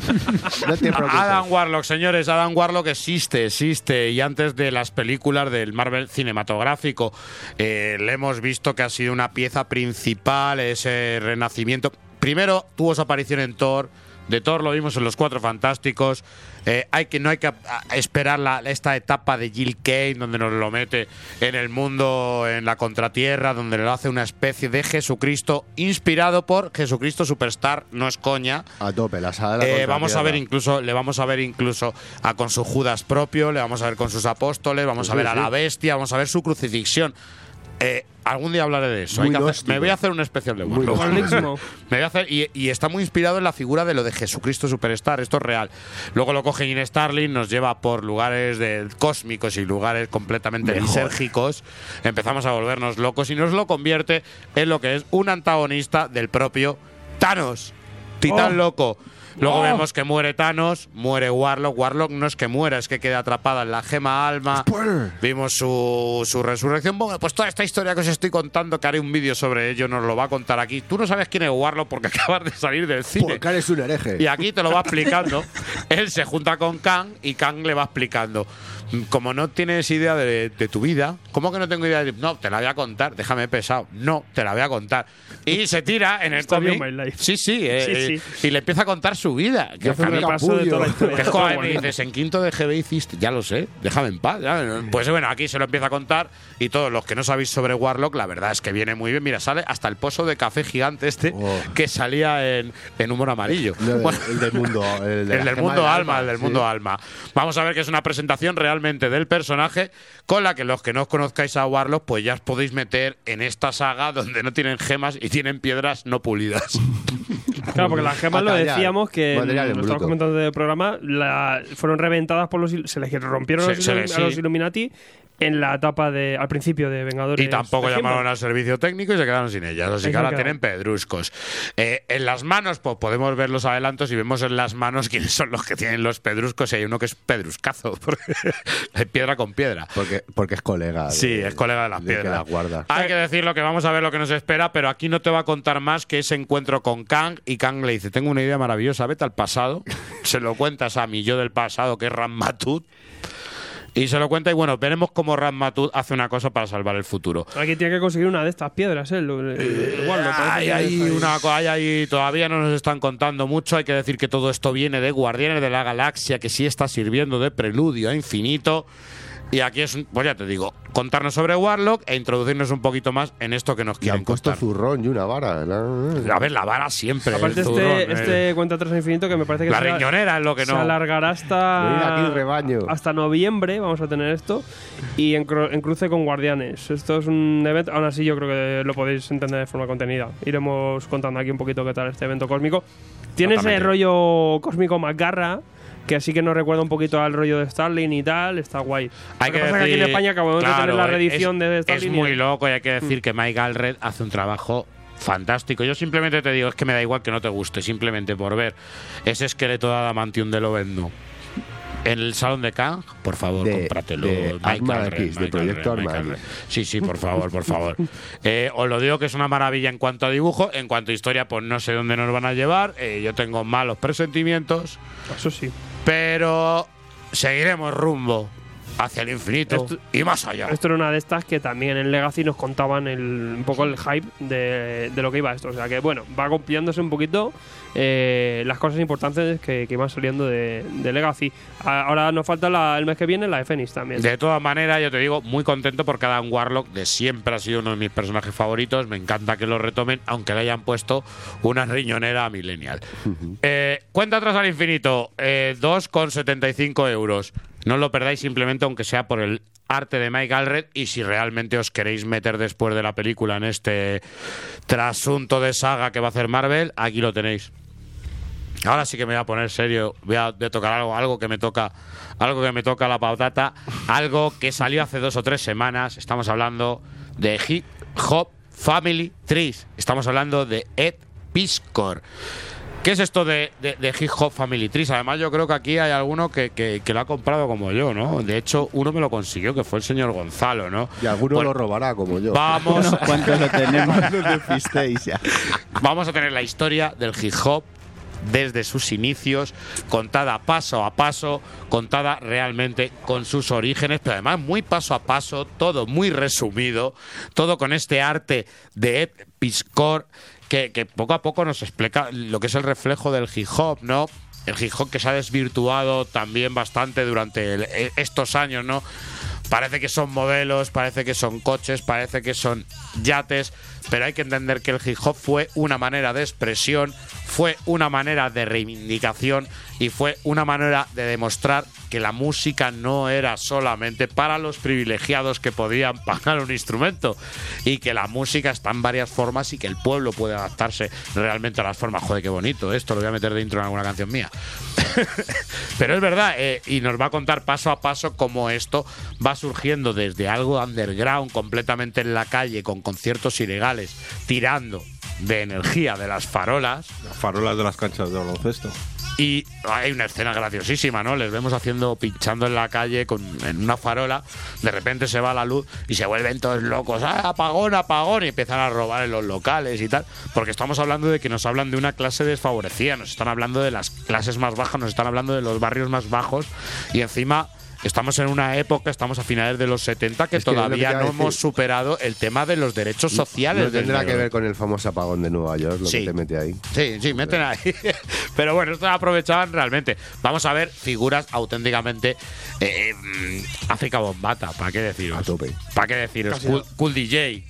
O sea, es que además vamos a ver un reflejo de varios artistas aquí. Vamos a ver cómo todos eh, pusieron su granito de arena. Incluso lo de África Bombata te cuenta que él es un rapero. Ese tema del gangsta rap, ¿no? Ese tema de las mafias. Te cuenta, te cuenta que él ya era un gangsta. Él ya era un gángster en el barrio. Él ya dominaba una zona de, de Brooklyn. Y cómo eso luego él se adapta a la música y cómo en la música empieza a entrar eso, cómo empiezan incluso a, pagar a bandas rivales para que hagan de seguridad en los conciertos. Me parece una historia de- de- de- del hip hop nunca antes vista, realmente nunca antes vista. Y muchos chavalitos que me lleváis la gorra para atrás. No tenéis ni puta idea los traperos del trap. No, no, no tenéis ni puta idea de, de- de dónde salió esto y de lo que es el verdadero mensaje. Yo lo dejo ahí, yo lo dejo ahí, aunque no lo creáis. El puto hip hop es rebeldía, pero toda puta rebeldía tiene una historia. Y mensaje, tío. Y esto me- también. Y mensaje y unos orígenes, y es muy bonito ver cómo esto nace de, de- de- de abajo para que ahora me vengáis todos con el oro y me vengáis todos con las cadenas y los anillos. Ahí os lo dejo. El, aparte lo, lo guay del hip hop es la cultura, ¿no? Que no era un estilo musical, era que venía muchas cosas de fondo, ¿no? Venía ese baile, venía todo un arte, venía el tema de, los breaks, de- de- del DJ, del turntable. Hay mucho y, y por eso también el hip hop se ha convertido en algo más, ¿no? No es solo un, un género musical y ya está, ¿no? Te cuenta esos avances, te cuenta incluso los avances de cómo los vinilos, cómo el, el disco en vinilo empezó a subir en ventas, ¿eh? Claro. Que es por lo que se empieza a apostar por la música hip hop para comercializarla y empiezan los sellos discográficos a apostar por gente que han salido realmente del gueto. No, pero a mí lo que me parece muy interesante es eso, que el hip hop eh, aquí nos lo muestra como nace de una cultura que no solo eh, está el rap, sino que está el graffiti, El- sí, que sí, ver. el, está el el funk, graffiti, el funk, claro. el break, que ahí es, que es, más una O sea forma... que na- nació casi eh, tuneando breaks de reggae. y, o sea, incluso el arte eh, pop, ¿eh? Porque claro. incluso vemos ahí como eh, con el te- en este cómic, con el arte del graffiti, se basan en el arte pop de, de- de- de Warhol, por ejemplo. Bueno, es que aquí tenemos a Y dos neorraperos casi. Y lo- y Estamos emocionados. Al revés, yo creo que somos all man contrario. Y luego raperos. también creo- cómo, cómo se ve como las, las mismas discografías que no apostaban un Sí. carajo, de repente cuando ven que empiezan a llenar las salas y los locales más de moda, incluso de los barrios altos, porque empiezan a meterse Sí. ya incluso en los barrios altos, como intentan ya meter la zarpa ahí para llevarse Es que la peña muerto. se empieza a ir ya un poco quemada del rollo disco. Se empieza a evacuar y entonces ya la gente que está buscando otra cosa empiezan a ver esto. Sí, es que eso, incluso el hip hop en su la- principio era eso, era casi un poco ya eh, de- como ahora que estamos disco. poniendo Curtis Blow, era muy, o sea, muy difícil ya de distinguir entre funk y, y hip Y hop, mola- pero y- empezó a cambiar. Y ahí. mola muchísimo ahora que se habla mucho de que el rap ha sido machista, de que el rap tal.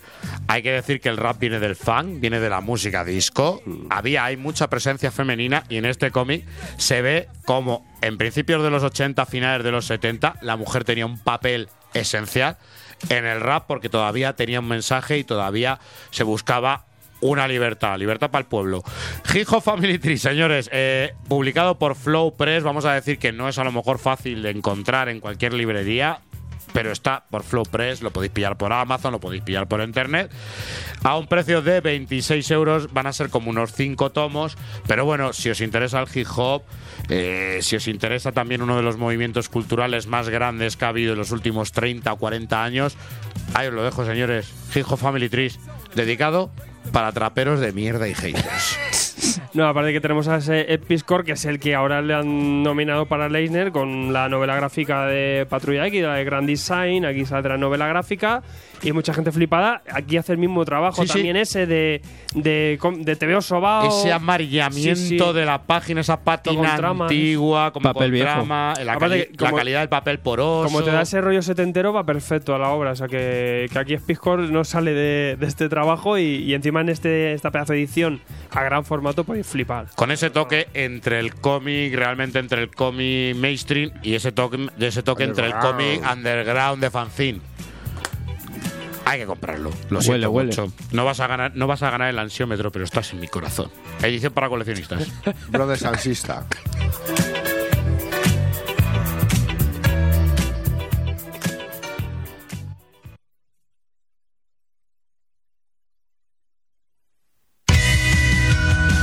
Megacenter llevamos más de 10 años cuidando de que no os falte ningún manga en ningún momento.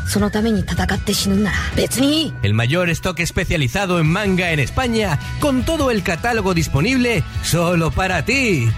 En cómic europeo y americano, más de lo mismo, con más de 2.000 títulos disponibles para que completes tu colección y una amplia lista de recomendaciones para que puedas orientarte como en ningún otro lugar. ¿Cuándo hablaremos de Nueva York? Puede que nunca, tranquilízate.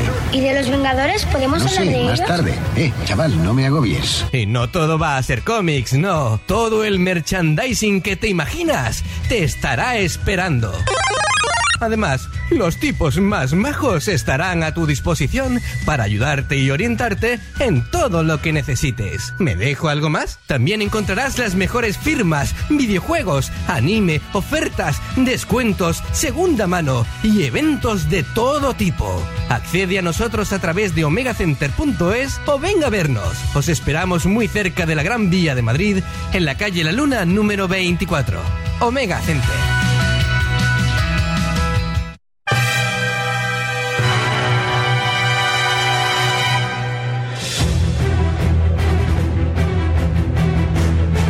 tomosygrapas.com.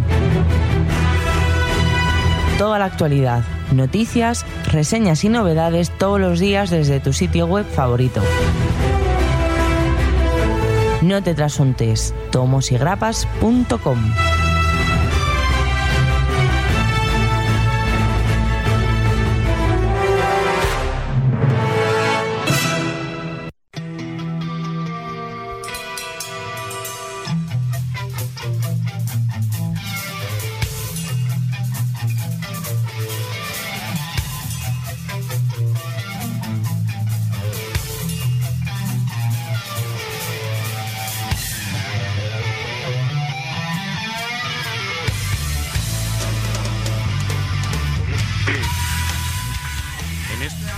en el Salón del Cómic de Barcelona de este año, yo creo que una de las grandes sorpresas que nos llevamos fue el anuncio eh, por parte de Planeta Comic de empezar a publicar en nuestro país eh, Aftershock, eh, una editorial independiente de- estadounidense que realmente yo creo que cada día tiene más adeptos y los que vamos últimamente leyéndola teníamos muchas ganas de, ver en este país por los interesantes títulos que tiene.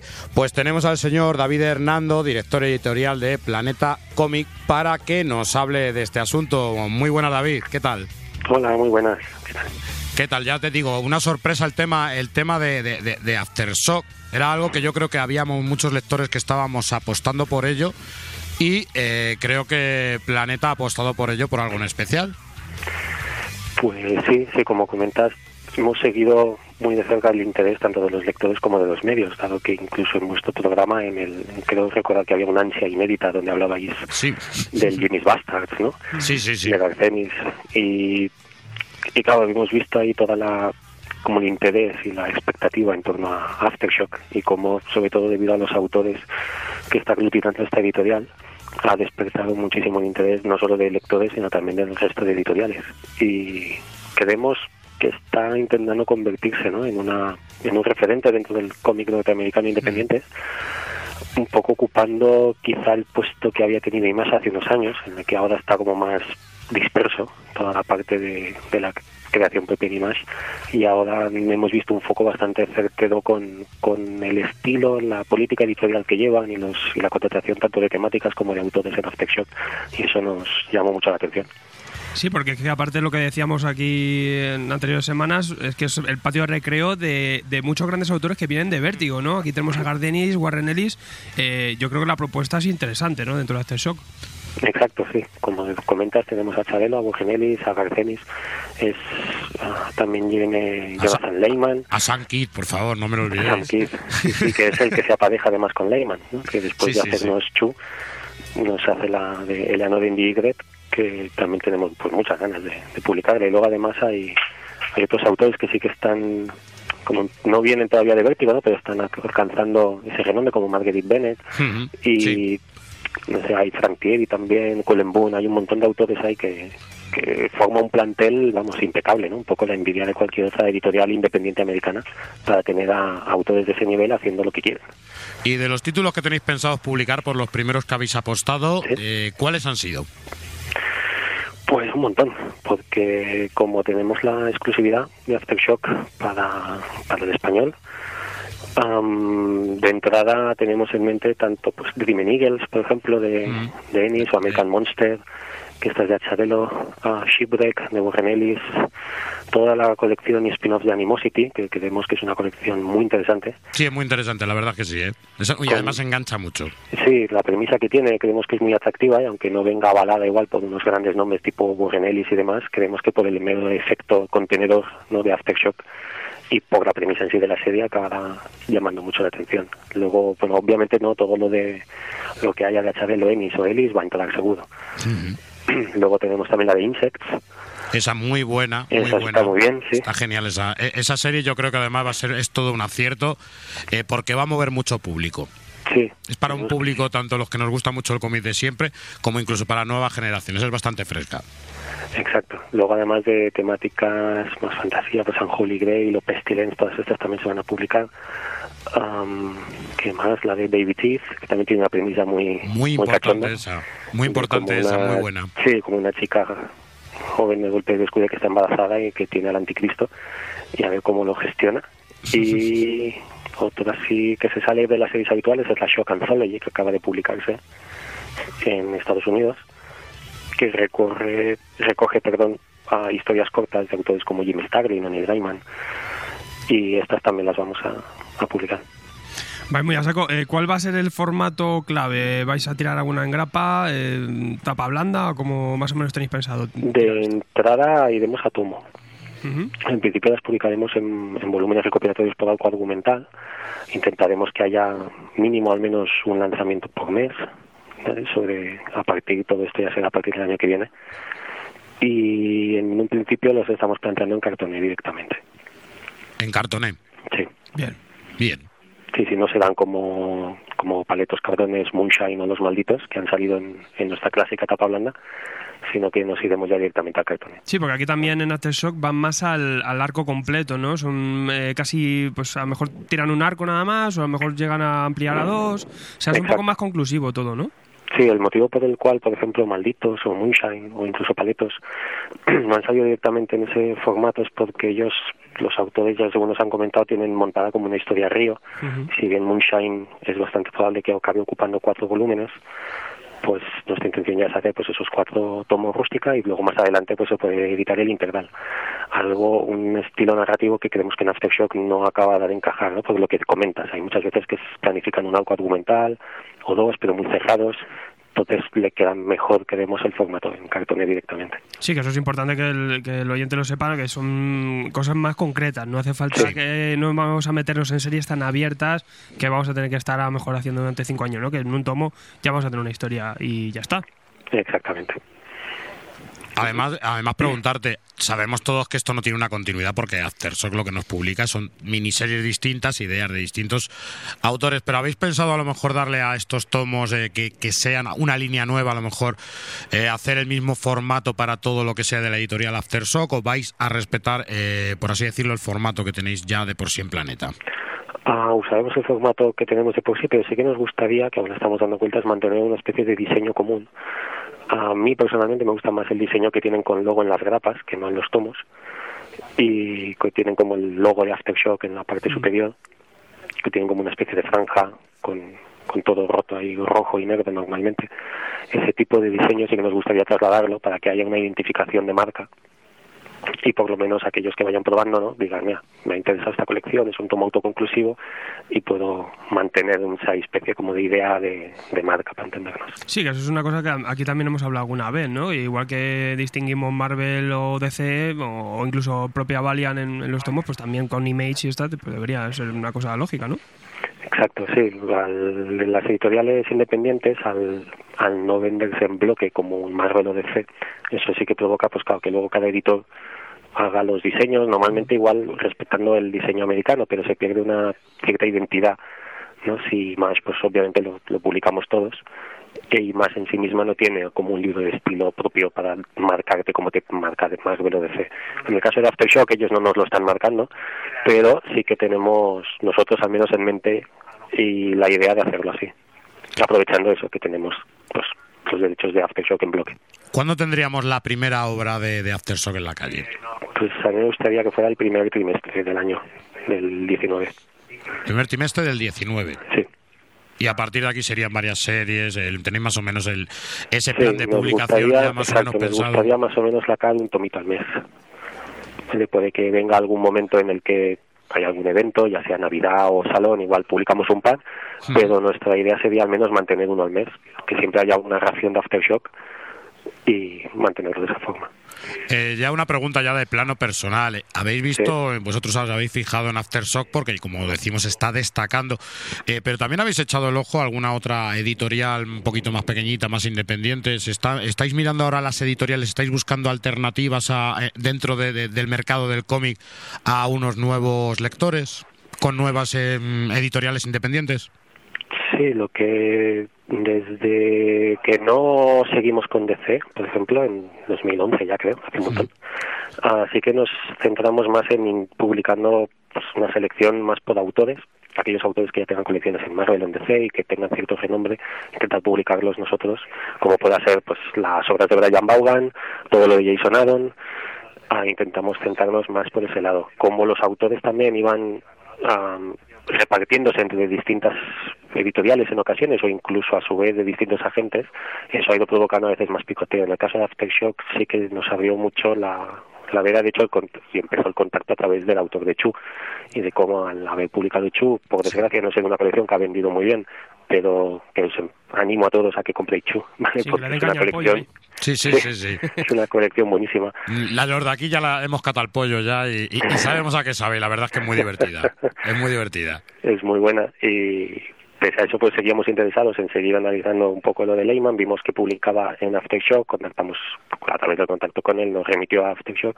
Y Aftershock misma ya fue la que nos comentó la posibilidad de hacer un, marco en, en el que entrase todo al estilo de las grandes editoriales. Y eso es algo que nos gustó mucho por lo novedoso, también por la visión que ellos tienen de mercado internacional de pensar en esto es necesario que haya pues una única lic- es una única licencia pues hay un único editor que empuja esa licencia hacia adelante y es algo que creemos muy positivo. Por lo que comenta no puedes intentar hacer según qué actos promocionales aparte la publicación la escalonas ya de una manera sabes perfectamente qué tipo de material puedes tener o no y y no sé, eso creo que sí que puede ayudarnos a, a enfatizar y a acabar teniendo pues más más lectores como comentabas Pues por nuestra parte, muy contentos de, de- de que haya llegado Aftershock a nuestro país y que mucha gente que, que a la que le es ajeno, eh, que realmente les guste, les guste y puedan ver lo que realmente está publicando la, la editorial, porque ya hablamos de grandes nombres y hablamos de grandes obras.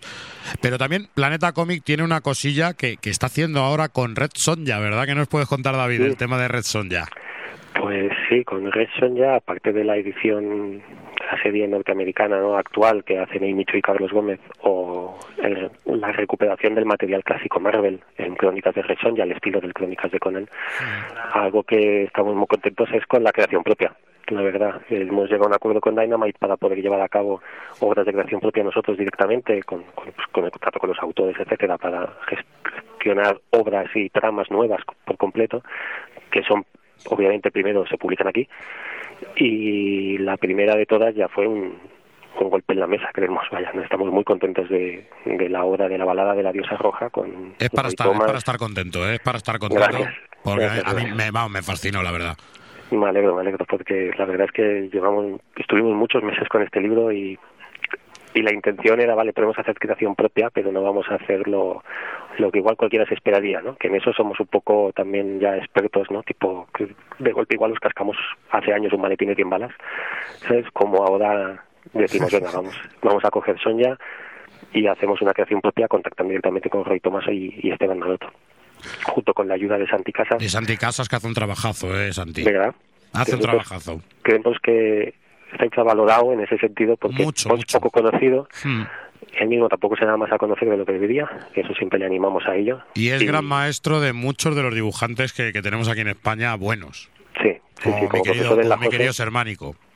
Exacto. Y él, desde la COSO, pues claro, nosotros mismos, por ejemplo, cuando hemos publicado obras de creación propia como La trilogía del Bastán o El Intemperio de Javi Rey, ambos autores vienen de la escuela José y de aprender con Santi.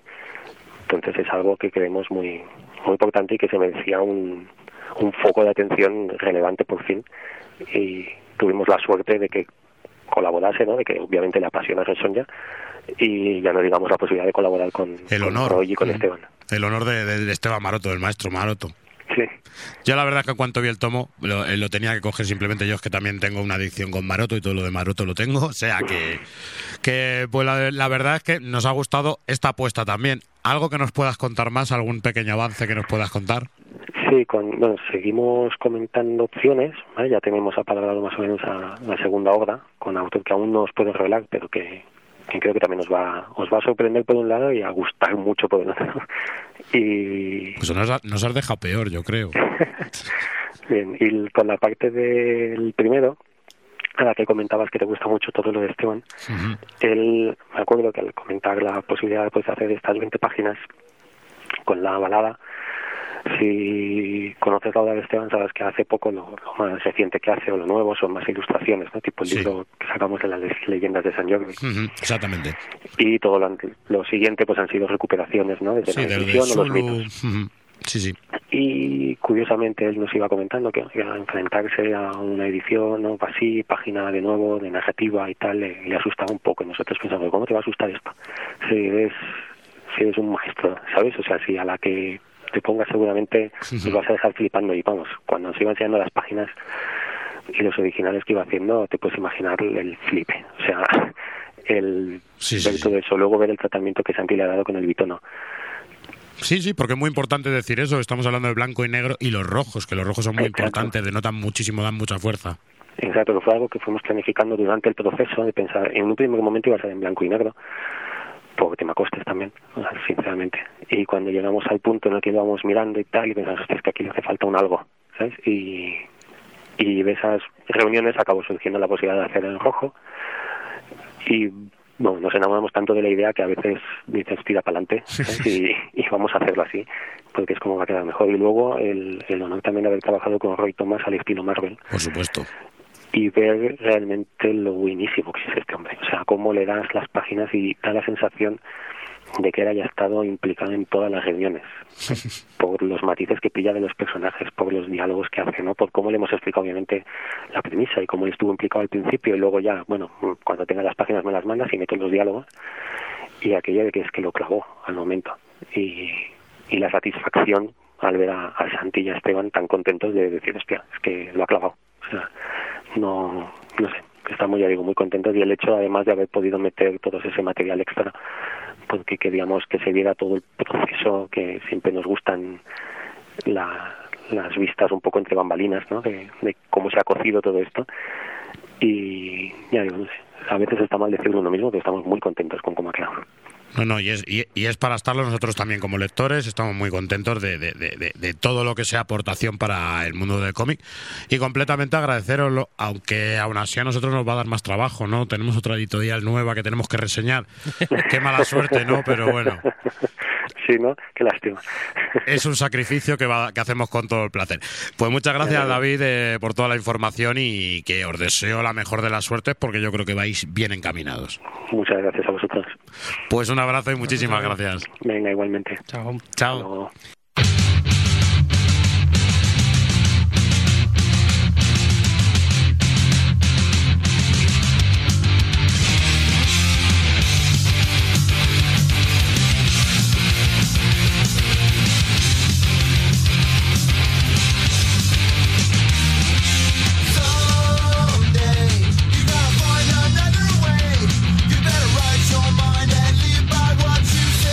Llega el año 1999, ¿no? Veníamos de unos años oscuros, veníamos de los años 90. Los años 90 marcaron un paso en el cómic americano, un paso que realmente no se siguieron los pasos de maestros como fueron Frank Miller o maestros como fueron Alan Moore. Parece que ya no hay, no, no, no hay esperanza, ¿no? Y de repente en 1999 el destino del cómic cambia con algo bastante importante, aunque la gente no lo haya querido ver. Llega Warren Ellis, nos llega Authority junto a Brian Hitch en 1999, nos plantea una nueva serie a través del sello Wildstorm.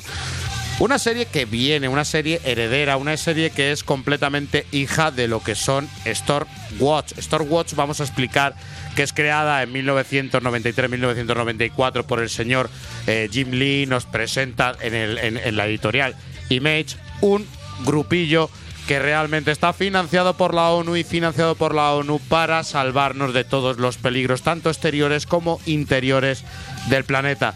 Una fuerza de seguridad que reúne a los mayores factores tecnológicos, así como, como reúne a los mayores seres mm, metahumanos, por así decirlo. No hablamos, Poshumanos. no hablamos de superhéroes. Es importante esto porque yo creo que ahora lo vamos a ver todos con Warren Ellis. Eh, ¿Dónde está la diferencia? ¿Dónde está el- eh, la frontera del superhéroe? Son ¿no? super antihéroes. Son modificados. Sí, sí, sí, sí, toda, O, o mejorados. to- Toda acción tiene una reacción y esto lo, lo vamos a ver.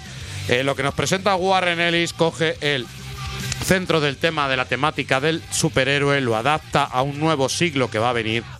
Estamos en una época de guerras, estamos en una época de conflictos, e incluso con Oriente Medio. Estamos viendo que la política de los países es completamente más dura y lo que hace Warren Ellis es convertir todo esto en una bomba. Una bomba que, como bien decimos, surge de Stormwatch.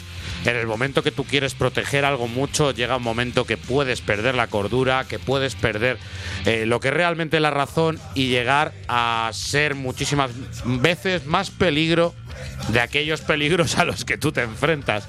En Stormwatch se explicó eso de cómo un líder mundial o cómo una persona que tiene una de las mayores fuerzas pierde la cabeza. Pero luego esto lo va a seguir Warren Ellis en Authority. Authority, eh, Warren Ellis en, Authority lo que quiere es explicar un poquito es que el poder es el que manda y al fin y al cabo un ser poderoso eh, no tiene las mismas restricciones morales que puede tener una persona normal sin poderes. Aquí en Authority nos va a presentar este grupo, este grupo que surge de las cenizas de Stormwatch y este grupo que realmente vela por la seguridad nacional, sea al precio que sea, también hay que decirlo. Señores, ¿qué me resume lo que hemos leído de Authority? Bueno, pues vamos, vamos con la autoridad para adelante, ¿no? Venga, autoridad ante todo. Lo que traemos hoy que serían los dos primeros tochales de Authority, todo estado, todo lo jugoso, ¿no? 29 números. 29 números divididos, lo podemos dividir en tres arcos argumentales principales. Los dos primeros que son de, de Warren Ellis y un tercer arco argumental ya largo de, del señor Millar, ¿no? Pues como comentabas, había que... Recogidos, hay que decirlo, que recogidos en dos tomos aquí por ECC. Por ECC. Que luego la gente no busca ahí el Previamente esto estaba recogi- editado por Norma, se, se ha tardado mucho tiempo y por fin ECC ha tenido a bien y, y lo ha repescado. Bien, había que lavar la cara del tema de los superhéroes, estaban endiosados otra vez, estaba la gente en su podio, en sus batallas siempre con supervillanos y movidas cósmicas y demás y oye, cambiamos de siglo, la gente tiene otros enfoques, otros pensamientos, otras curiosidades. Entonces esto es lo que plasma un poco Ellis en, con The Authority. Como no podías hacerlo con los personajes, eso es algo que siempre quieres hacer con los grandes personajes, pero la- las editoriales no te van a dejar. Entonces aquí tienes el filón. Entonces tienes personajes que son, por decir una manera, trasuntillos de, de- de personajes origina- eh, de otras editoriales que ya conocemos, aunque Mm. aquí algunos tienen ya su, su historia en particular. Pero bueno, es formar una especie de, de- de- de JLA o, o de Vengadores, pero como ya con un concepto de- del siglo XXI. O sea, la, la gente, si tú tuvieses los poderes, ¿cómo reaccionarías? Tú y tus colegas, si tuvieses estos dones, ¿qué es lo que haríais? ¿Cómo llevaríais las cosas a cabo? A tomar por saco las consecuencias. Si yo soy un metahumano y estoy por encima de la pirámide, pues yo decido. Y encima cuando ves que las clases predominantes, el que tiene que hacer el trabajo de seguridad del planeta, no lo hace y solo está robando. Sea, sí, hablamos de políticos. Estamos en las puertas de la globalización, ¿vale? Y esto Warren Ellis lo, mu- lo muestra bastante bien en el rollo conspiranoico que hay detrás de, ese control global de- de- del mundo, de todo lo que sucede la Tierra. Tiene que estar siempre organizado y orquestado por, pues por no políticos, sino por la gente que tiene la pasta, grandes magnates que son los que luego utilizan a los políticos para que representen sus intereses, ¿no?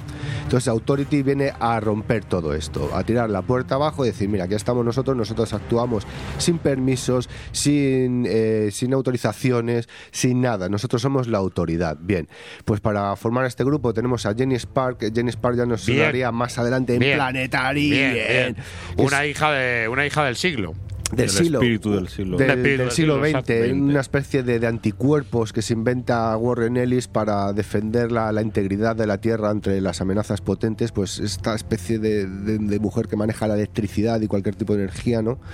Es la jefaza con su carácter especial. A mí me encanta Jenny Sparks. Sí, es sí, top, sí, es Esa camiseta sí. british. Es, es british, pero se Y la es perdona. importante que tienes que fumar tú para ser de. Sí, sí, También Todavía estamos en los 90, entonces se podía la gente fumar estaba bien visto, ¿sabes?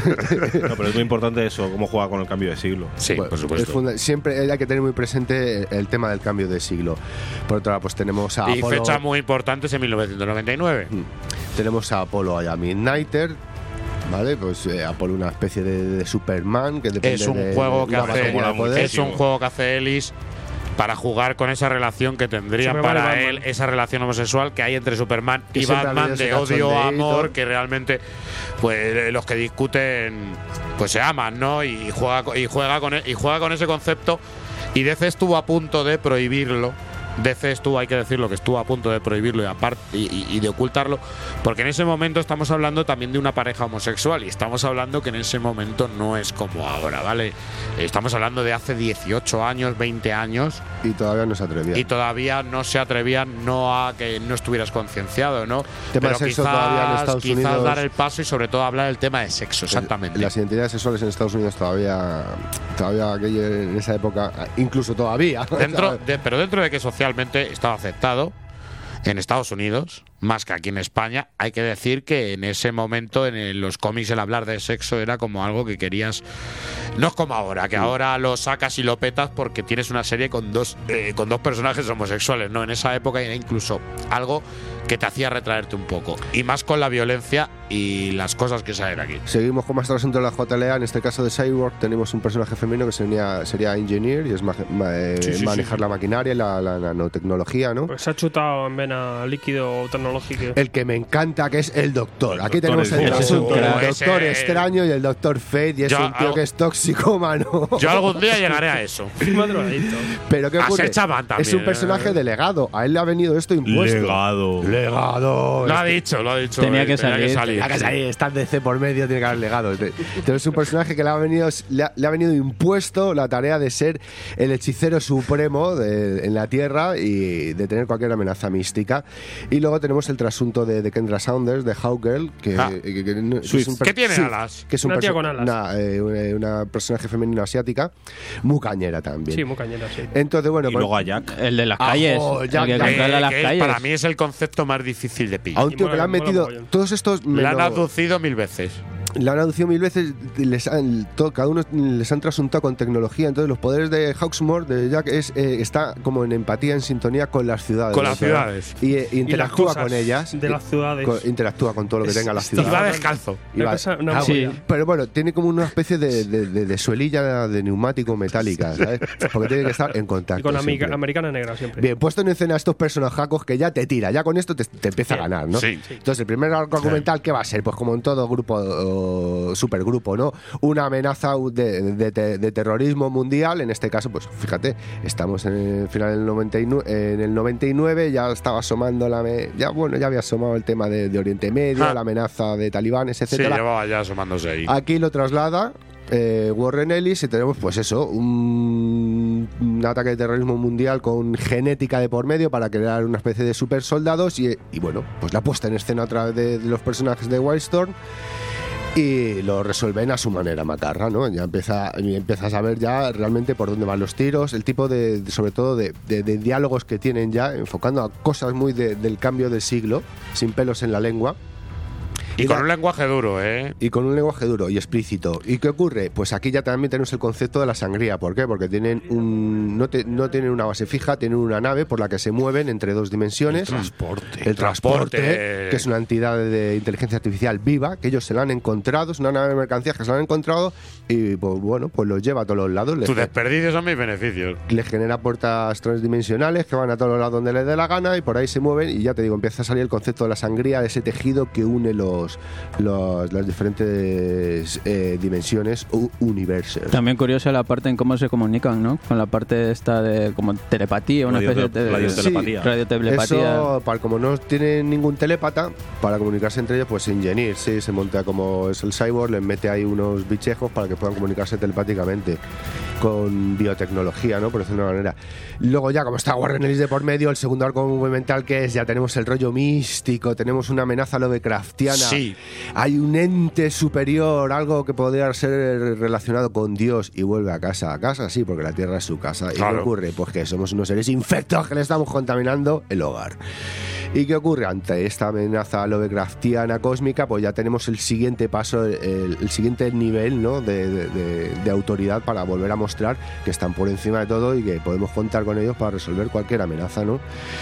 Y de aquí ya pasaríamos a la macarrada de- del señor Miller con Frank Willy, que, que aquí dijeron, pues a ver quién la tiene más grande, ¿no? Eh. Tú te has marcado esto en un tono macarra, pero tengo licencia libre para hacer lo que me dé la gana. Sí, le digo Warren tú, tú, que me han dejado hacer Sí. esto, ¿en serio? Voy a ver si, si les cuelo yo esto. Pero que soy Mark Sí. Millar, que no pasa nada, tú tira para adelante. Entonces ya Mark Millar se ya levanta la cabeza y ya pues como dice, mira, esto eh, siempre están preocupados por las grandes amenazas y se han olvidado un poco de cómo está el patio en la Tierra. Y oye, el patio en la Tierra está todo revuelto, esto es una mierda, como comentábamos antes, el tema de la globalización, la conspiranoia y demás. Entonces empiezan a derrocar estados, gobiernos, dictaduras, pues que todos estaríamos de acuerdo en lo que están haciendo, ni más ni menos. Entonces, claro, los que están tras el poder ven ya una amenaza en la autoridad, en Authority, y deciden plantar ya cara con, pues, eh, lógicamente, los metahumanos con los que trabaja el gobierno, que tiene ahí en la sombra, y aquí ya vemos el primer trasunto con los Vengadores. Mm. Pero además, sobre todo, importante eso ver esa lucha con el gobierno, ¿no? Sí, es el, el- el- Estamos el hablando- la cara al poder político. Claro, estamos hablando de algo que ha trabajado para el gobierno, que ha trabajado financiado por la ONU y de repente llega un momento en el que dice, no lo estáis haciendo bien, nosotros somos los poderosos, a partir de ahora vamos a hacerlo.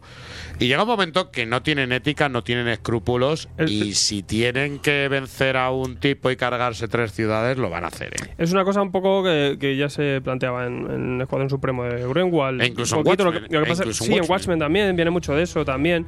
Ese concepto de que eran ejercicios también que lo mismo, que era un ejercicio superheroico fuera del, del encosetamiento editorial, ¿no? Y podían trabajar esto, el plantearse el- una situación más realista, ¿no? De, de un superhéroe que dice, bueno, aquí vamos a. No Superman que se pone todo el rato a hacer. a, a- a, yo que sé, a cubrir al- alertas en vez de solucionar el mundo. Aquí tampoco lo intentan, sino que ellos hacen sus su defensa del mundo, intentan salvar el mundo varias veces, pero claro, a su manera y de una forma muy hardcore, porque siempre sus decisiones acabarán eh, acabarán siendo pues, bastante que catastróficas, obviamente, pues claro, con, frente a esas amenazas y con esos poderes, eh, la solución no es bonita y pues acabará más de una o dos eh, ciudades arrasadas. Están Eso está claro, sí, están bastante. Pero a mí, por ejemplo, estoy un poco en desacuerdo con una cosa que has dicho tú, porque al final ellos tienen, o sea, se ponen en contrario con los gobiernos porque tienen ellos más ética que los gobiernos y las grandes corporaciones, que de- al final sí. Ahí te lo deja el autor para que seas tú el que pones el peso. Es decir, ¿quieres vivir como un esclavo? ¿Quieres vivir bajo una sociedad ya estructurada? ¿O para que te salven realmente no te importa que se carguen a un país vecino o que se carguen a una ciudad Claro, pero al final ellos toman la- ¿Prefieres que mueran millones para salvar al resto de la humanidad? Es ahí donde está el Claro, juego. siempre, no digo que sea correcto, digo siempre que se es- justifican. Digo, hostia, la- lo que hemos liado Claro. gorda. Y luego dice, bueno, ya, pero es que si no hubiéramos hecho, pues, hubiera sido peor. Entonces, siempre es una justificación de, de que, bueno, el fin justifica todo lo que ha pasado por aquí. Eh, luego está muy gracioso el tema de, de su transporte. El transporte este, que es una ciudad genial, que va por la sangría también. Aquí tenemos el concepto también de la sangría, de planetaria. Aquí recoge mucho también eso Warren Ellis. Y, y ese transporte que, que les sirve, que va como siempre por otras dimensiones y eh, con nada a- abren unas puertas que les lleva siempre de un lado a otro. Por lo tanto, tienen teletransporte y se. Que siempre está en órbita con Sí. la Tierra, aun estando en otra dimensión. Mm. Por eso siempre también la, narra- la narración gráfica de Hitch y de en, en estas obras es muy importante porque, porque es que saltamos de, de- de Londres a París, de París a, a lo que sea, en nada. Y, y nos, nos tiene que estudiar muy bien siempre en qué momento estamos, porque es que hay unos saltos aquí de tiempo, espacio y de Pero todo que flipéis. porque hay que decir que luego, igual que creó el señor Warren Ellis Authority, junto a Brian Hitch, luego se viene arriba con Planetary. Y en Planetary nos lo explica que hay que decir que Planetary, dentro de que actúan en, en ciertos universos distintos, se juntan.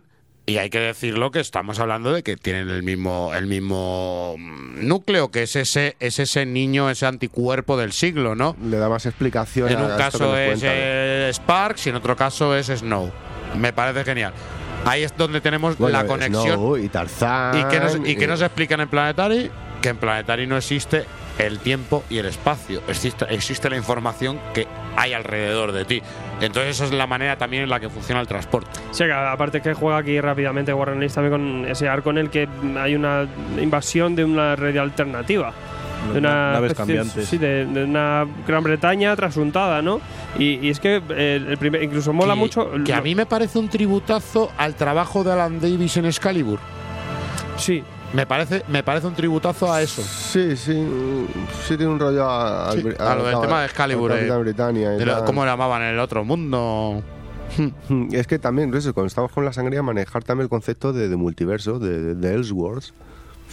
No, que creo que el planteamiento que nos dan aquí los autores en cuanto al rollo superhéroe y tal, ya lo hemos visto en otras editoriales, ¿no? De que cómo se comienza, digamos, este formando este grupo, eh, digamos, eh, como intermediario un gobierno guberna- gubernamental, como en este caso la ONU, y luego que vemos que este grupo va cobrando más protagonismo, ¿no? Y va co- cobrando, pues su propio nombre, authority, autoridad. Exactamente, y, y ahí que, es donde y está que- el primer concepto viene en el título. Claro, el primer concepto viene ya, ya del nombre, ¿no? De cómo va cogiendo esta autoridad y vemos cómo ya supera, digamos, a, los gobiernos y tal. Y, y vamos a ser nosotros, vamos a solucionar los problemas, ya sea eh, en, la, en, la tierra con, con los ejércitos, con, con otros gobiernos, o ya sea cuando llega el momento de defender de, de otras amenazas externas, ¿no? Cuando vienen ya, de, de, digamos, de otros planetas, otras dimensiones y tal. Y luego eh, digamos, el, el, el cómo toman protagonista eh, en, en los ambo- eh, en ambos tomos, ¿no? En el co- difer- por diferentes autores. Digo que el planteamiento, digamos, es un poco seguir una línea, ¿no? Sí, de, sí lo de- siguen. de- defender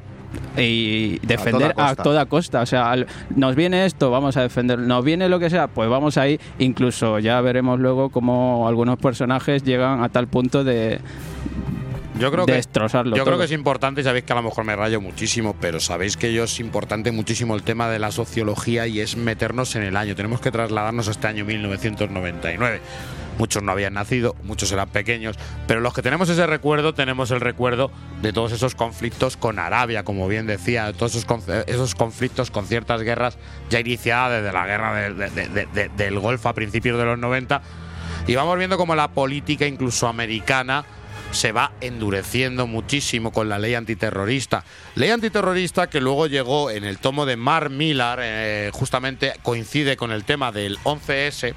Y Mark Millar hace un especial, un especial que está completamente inédito por la preocupación que tuvieron de decir, me parece demasiada violencia, por lo que me están contando debe ser un holy terror como hizo Frank Miller de habéis tirado las Torres Gemelas, pues ahora llegan unos authority más descocados que nunca. También había un miedo, aunque no lo creáis, aunque ahora nos parezca una tontería, a, a ese efecto 2000, ¿no? Ese efecto 2000 que la tecnología iba a hacer tal y había un miedo, ¿eh? había auténticas sectas, había auténticos refugios y había un gran miedo al tema 2000. Quizá a lo mejor en España no lo vivimos porque dentro de la tecnología todavía está, no estábamos tan avanzados como nuestros vecinos eh, del otro lado del charco. Como Pero co- es con el tema del, del- del cambio de siglo, eso va reflejado con Jenny Sparks. Y viene también, y, claro, exactamente, exactamente, y viene también con un cambio de el héroe, ¿no? Teníamos al héroe endiosado, teníamos al héroe que era perfecto. Y Warren Ellis mola porque Warren Ellis nos lo disecciona y nos dice que todos esos atributos eh, vienen reflejados por una manera de ser y por una ética muy personal y una ética que le hace llegar muchísimas veces incluso a la no sé a decirle a, a la catalogación de antihéroe más que héroe no parece que en los 90 necesitaban antihéroes y no héroes y yo creo que eso es una cosa que se reflejó en esa década. De los 90 a los 2000 fue una cosa que se reflejó y muchísimo en el cómic y en la cultura como el cine o en, y en, y en tema de blockbuster como series etcétera Sí, etcétera pero aquí- son anteriores porque son concisos, en verdad, y, no, no les importa arrasar una ciudad si, si, si el objetivo y el fin es- está justificado. Y luego una vez eh, limpian todo, mandan un mensajito y dicen, oye, que sepáis que os acabamos de salvar.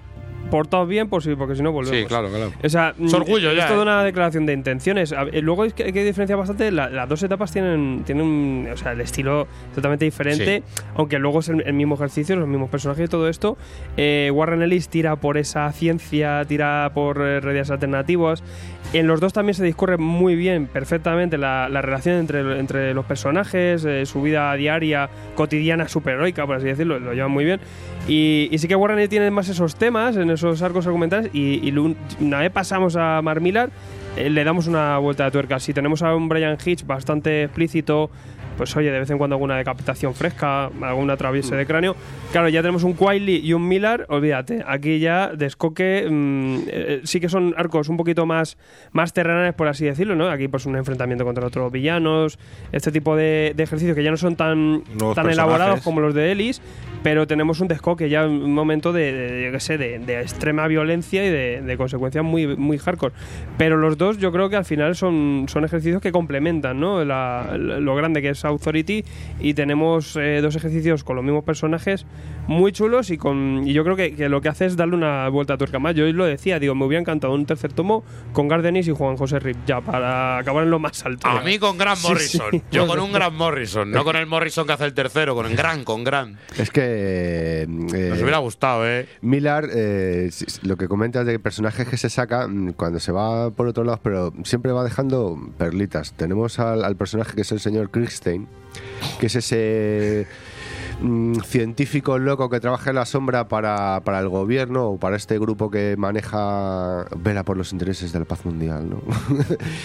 y eh, vendría a ser el trasunto de Jack Kirby, porque es el tío que no hace más que idear y, eh, y experimentar para crear supertipos y otras dimensiones y otras realidades. Y entonces pasa a ser un villano enfrentado a Authority, al final pasa a ser su aliado. Y cuando llega un momento dado que Authority la suplantan por otros trasuntos de Authority porque consideran que se han endiosado, que uno de ellos es eh, vendría a ser David Beckham. Sí, no, no, no. Sí, sí, es que además juega eso, hace críticas a la sociedad, hace críticas a todo, sí. Entonces, bueno, pues se pica y al final acaba poniéndose en contra de, de esta nueva autoridad y le acaba haciendo un favor a, a de autor, a la autoridad original. Original. Es que es más macarra, pero sigue teniendo un fondo cojonudo. Sí, sea, además porque lo que refleja Mark Millar es después de esta muestra de poder que ha habido en el arco de Warren Ellis de eh, que volvemos, dice el gobierno, se reúnen todos, oye, ¿qué vamos a hacer? Pues lo que podemos hacer es eh, cargárnoslos o suplantarlos, porque es que si nos quedamos sin ellos, estamos expuestos. No, pues vamos a hacernos nosotros nuestros propios authority, ¿no? E incluso vamos a ver un trasunto, la mala hostia que tiene. Mark Millar siempre que ha reflejado esa mala hostia hacia el superhéroe, vamos a ver esos trasuntos de- de- de los Vengadores, ¿no? Que vamos a ver a Thor, a Iron Man, tal. Y vamos a ver auténticas aberraciones, auténticas aberraciones y auténtica violencia. Que vamos a ver que esos Vengadores tampoco tienen nada de ética, ¿no? No, te- está Teutón, el último aviso. Bueno, ¿no? esos son los de lo de Authority. Lo que comenta Brun, que son los primeros con los que se enfrentan, que es el Titán es, la- eh, la- los de- la- sí, sí, sí, el primer Titán. frente que manda el, el gobierno, que son el Titán, Sí. el comandante, la versión de Thor, la versión de Hulk. Gentuza chunga. Sí, Pues- y con violaciones anales incluidas. Sí, sí, es el capitán sodomita, totalmente. Sí, sí, pero totalmente. Te esnuca y luego te da placer. Y también nos va a explicar ese papel de Jerry Sparks y de la siguiente manifestación de Jerry Sparks, que nos va a contar bastante. De ese legado. Vamos a ver que eso es una cosa que hace el multiverso, hace el universo para mantener todo en una estricta coherencia. Y otra cosa que también es decir, una de las cosas que mola, porque Warren Ellis lo, lo ha dicho hasta la saciedad, una de las cosas en las que se, se, me- se metió fue en el descompresiving. ¿Cómo es. Ese. Y lo metió porque dijo que él cogió muchísima fascinación y co- cogió muchísimo de lo que es el manga, de lo que es el arte oriental, de lo que es el cómic oriental, porque él, una de las cosas que quería estructurar es muchas splash page, contar menos cosas en los números, pero sí dar una espectacularidad y una narración gráfica de acción. Y lo consigue, ¿eh? Lo con- consigue y además cuenta con Brian Hitch. Con Hitch hasta luego. Lo consigue, ¿eh? Claro, y aparte la estructura también, que en todos eh, aplican eh, arcos de 4 en 4. Eso, eso es Sí. cerrado, eso es, eso es ley de vida. Y Hitch hace un, como dices un trabajo de narración espectacular y muy explícito. Y luego tenemos a un Wiley, que es que Wiley es el level, es el level de, de planos, de cómo, cómo resuelve cosas. Y lo que digo yo, luego es, es que es muy importante cómo tienen que narrar en una, en una serie con tanto personaje, con tanto concepto extraño para un lector que pueda venir de fuera y que se entienda todo el espacio en todo momento. Es exquisito, o sea, Eh, es, es lo abres y flipante. Ahora estamos muy acostumbrados, ¿no? Pero yo por eso incluso cuando traje este tomo y lo reseñé en tomos y grapas, lo dije, hay que ponerse en la piel. eh, vale que veníamos de Watchmen, de Escuadrón Supremo, incluso algunas eh, cosas como Marshall Law o algo, algo así que incluso nos analizaban, incluso un The Voice, ¿no? De, de Garenis. Veníamos de, de- de- Bueno, porque eso fue bastante después. Pues eso es más tarde. Es más tarde, pero hay que decir que ya estamos acostumbrados a ver todas esas cosas, pero hay que decir que Authority fue como esa pequeñita piedra y además yo te voy a decir una cosa, el primer arco de Authority, luego cuando Mark Millar salta a Ultimate, es completamente igualito. Ahí quería llegar. parecido. Es que esto Tú te da- lees el da primer pie. tomo de Authority y te lees el primer tomo de los Ultimates de Millar, el primer y segundo Y tomo de... Mm, es muy parecido, ¿verdad? Cogió y dijo, bueno, ya que me dan pie en Marvel y puedo utilizar a los personajes de siempre, pero bueno, es otra uh, dimensión alternativa, así tengo más licencia. Hombre, Y practicar otra vez el mismo ejercicio, un poquito más suave de diálogos, pero no Hasta donde tanto. me dejen. Hasta donde me dejen. En exacto. Jupiter's Legacy es lo mismo también, si os fijáis. Y, y encima repitiendo con Wiley, eh, pero lo- encima bueno, tiene ese rollito Golden Age, ese rollo legado que a lo mejor le da ese, ese punto también. Le hace diferente, pero sí que eh, Miller, que trabaja con estos superhéroes, sí que, que puede ser que repita. Y un poco, sí que hay otra cosa que puede ser que pique. Porque al ser personaje de Stormwatch eh, hay referencias a, a Winston, a era todo un universo compartido, eh, también a Planetary. eh, no hace falta eh, entender nada, te puedes meter directamente de, de este tomo, también para que la gente lo sepa, aunque pica. Puede ser que pique y que Sí, quieras, aunque sea la etapa de Ellis. A, a cosas pasadas de, no sé si lo del grupo este 7 y alguna historia anterior que tiene que ver con, con y cuando empiezan eh, la Christine y el Jackson a hablar. Hay- hay Pero solamente al, comienzo. referencia. Alguna referencia a Gen tampoco 13 demasiado. también, pero, Pero por ejemplo, los personajes Sí, sí, hay, sí- hay, hay alguna referencia incluso. los personajes pe- sí que vienen del Stormwatch de Warren Sí. Ellis. o sea de que- hecho, el primer pero villano, bueno. el Fumanchu, trasunto de Fumanchu, Kaizen, es de. Kaizen. Es de, Stor, es de Stormwatch y hay dos o tres personajes que eran parte eh, de la burocracia de Stormwatch. Y aquí sí se ven. ¿eh? Que es un trasunto E del incluso mandarín. algunos los coge y algunos son del equipo de Stormwatch. Pero que tampoco voy a ser- os vais a morir. Lo No, digo yo porque yo mismo no he leído eso y no me. No vais a morir, pero a ver, eh, Warren Ellis y hay, Hay que leerlo. Hombre, sí, planetario, es obligado. obligado, obligado, obligado. El Thor Watch, como lo cojas de principio desde Roy Lee, puedes morir. Ahí, ahí te bajas. Te. Ahí te bajas. Porque hay que decir que es una serie bastante mala calidad y ya Warren Ellis y lo convierte en una serie.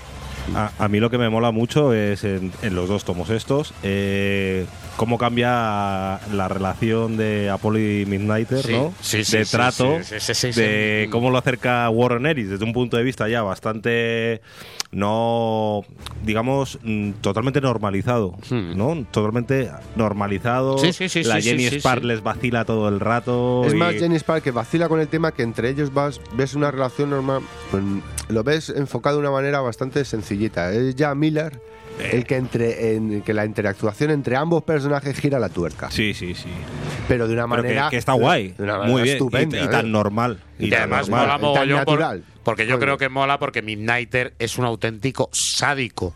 Es uno de los seres más violentos que hay y luego vamos a ver que la parte de la pareja es el más sintiente y el que realmente es más sentimental en- de los dos. Y el, y el final es apoteósico. Es- del- es con su tiene- llanto incluido y luego le ves que coge y desmiembra a uno o le coge y le mete un martillo neumático por el asshole pero luego le ves llorar por el otro o sea le ves mola mola mola Tiene, tiene Y sentimientos. se encarga de, de- de- de ejercer aquí de, de- de padre adoptivo Sí, con, con la. Jenny. Uy, eso encima vamos Bueno, pero eso es reflejo de que, Cuidado, de, que, cuidado. de que fuera puedes ser un hardcoreta y en casa tener mucho amor para tu familia. Eso es- me parece genial. eso es lo que me pasa a mí eso. Sí que también, luego Warren Ellis es gracioso porque luego también este tipo de ejercicio lo, lo repitió en Avatar con su gran trilogía. Habría que traerla aquí, de No Hero, Super God. Eh, la y trilogía ahí, del ta- ahí también hay que analizarla aquí sigue dando este tipo de ejercicios superheroicos fuera de contexto y, y- y una idea de olla total. En No Hero, por ejemplo, tenemos el tema secta mutante rara, random, con, con- bueno, es que podéis flipar, y, Y- con mucha violencia. Esto es casi ese, ese pre, eh, pre-avatar hardcoreta. Es que aquí se empieza Sí, además eso. es una antesala, para Warren Ellis es como una antesala de, de, de- de Planetary, de, de ese juego que va, de ese universo que va a construir, y para Miller es una antesala de los Ultimates. Y luego a mí a mí lo que me parece también es que entre el Ellis y el Millar abren la puerta y luego llega Garenis con The Voice y hace pat- patadón. Digo, Sí, ya, no, no, ya sí, manda sí. la licencia, ahora ya a carta blanca y me puedo Sí, hacer es más la extremo. macarrada. Pero esto ya es el comienzo, es, es la primera bofetada que cuando la veo, lo, lo lees dices, ¿y, y esto?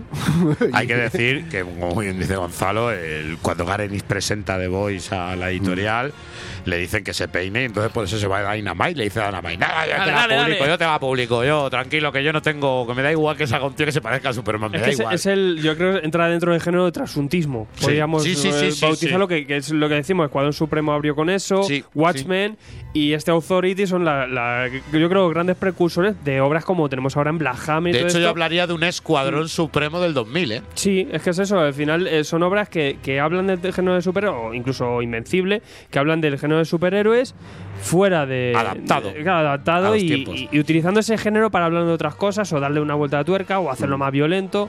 Y, y, claro, es que es- estos son dos ejercicios maravillosos que, que podéis flipar mucho. Engancha, que es increíble. Y yo seguiré diciendo que Warren Ellis es un tío que sabe de magia y a mí mi personaje favorito, lo siento mucho, es el Doctor. Hombre, claro, tío. Encima estamos hablando de la deshumanización del superhéroe o la humanización, porque estamos hablando del superhéroe no es perfecto. Aquí tenemos a un adicto completamente a la heroína.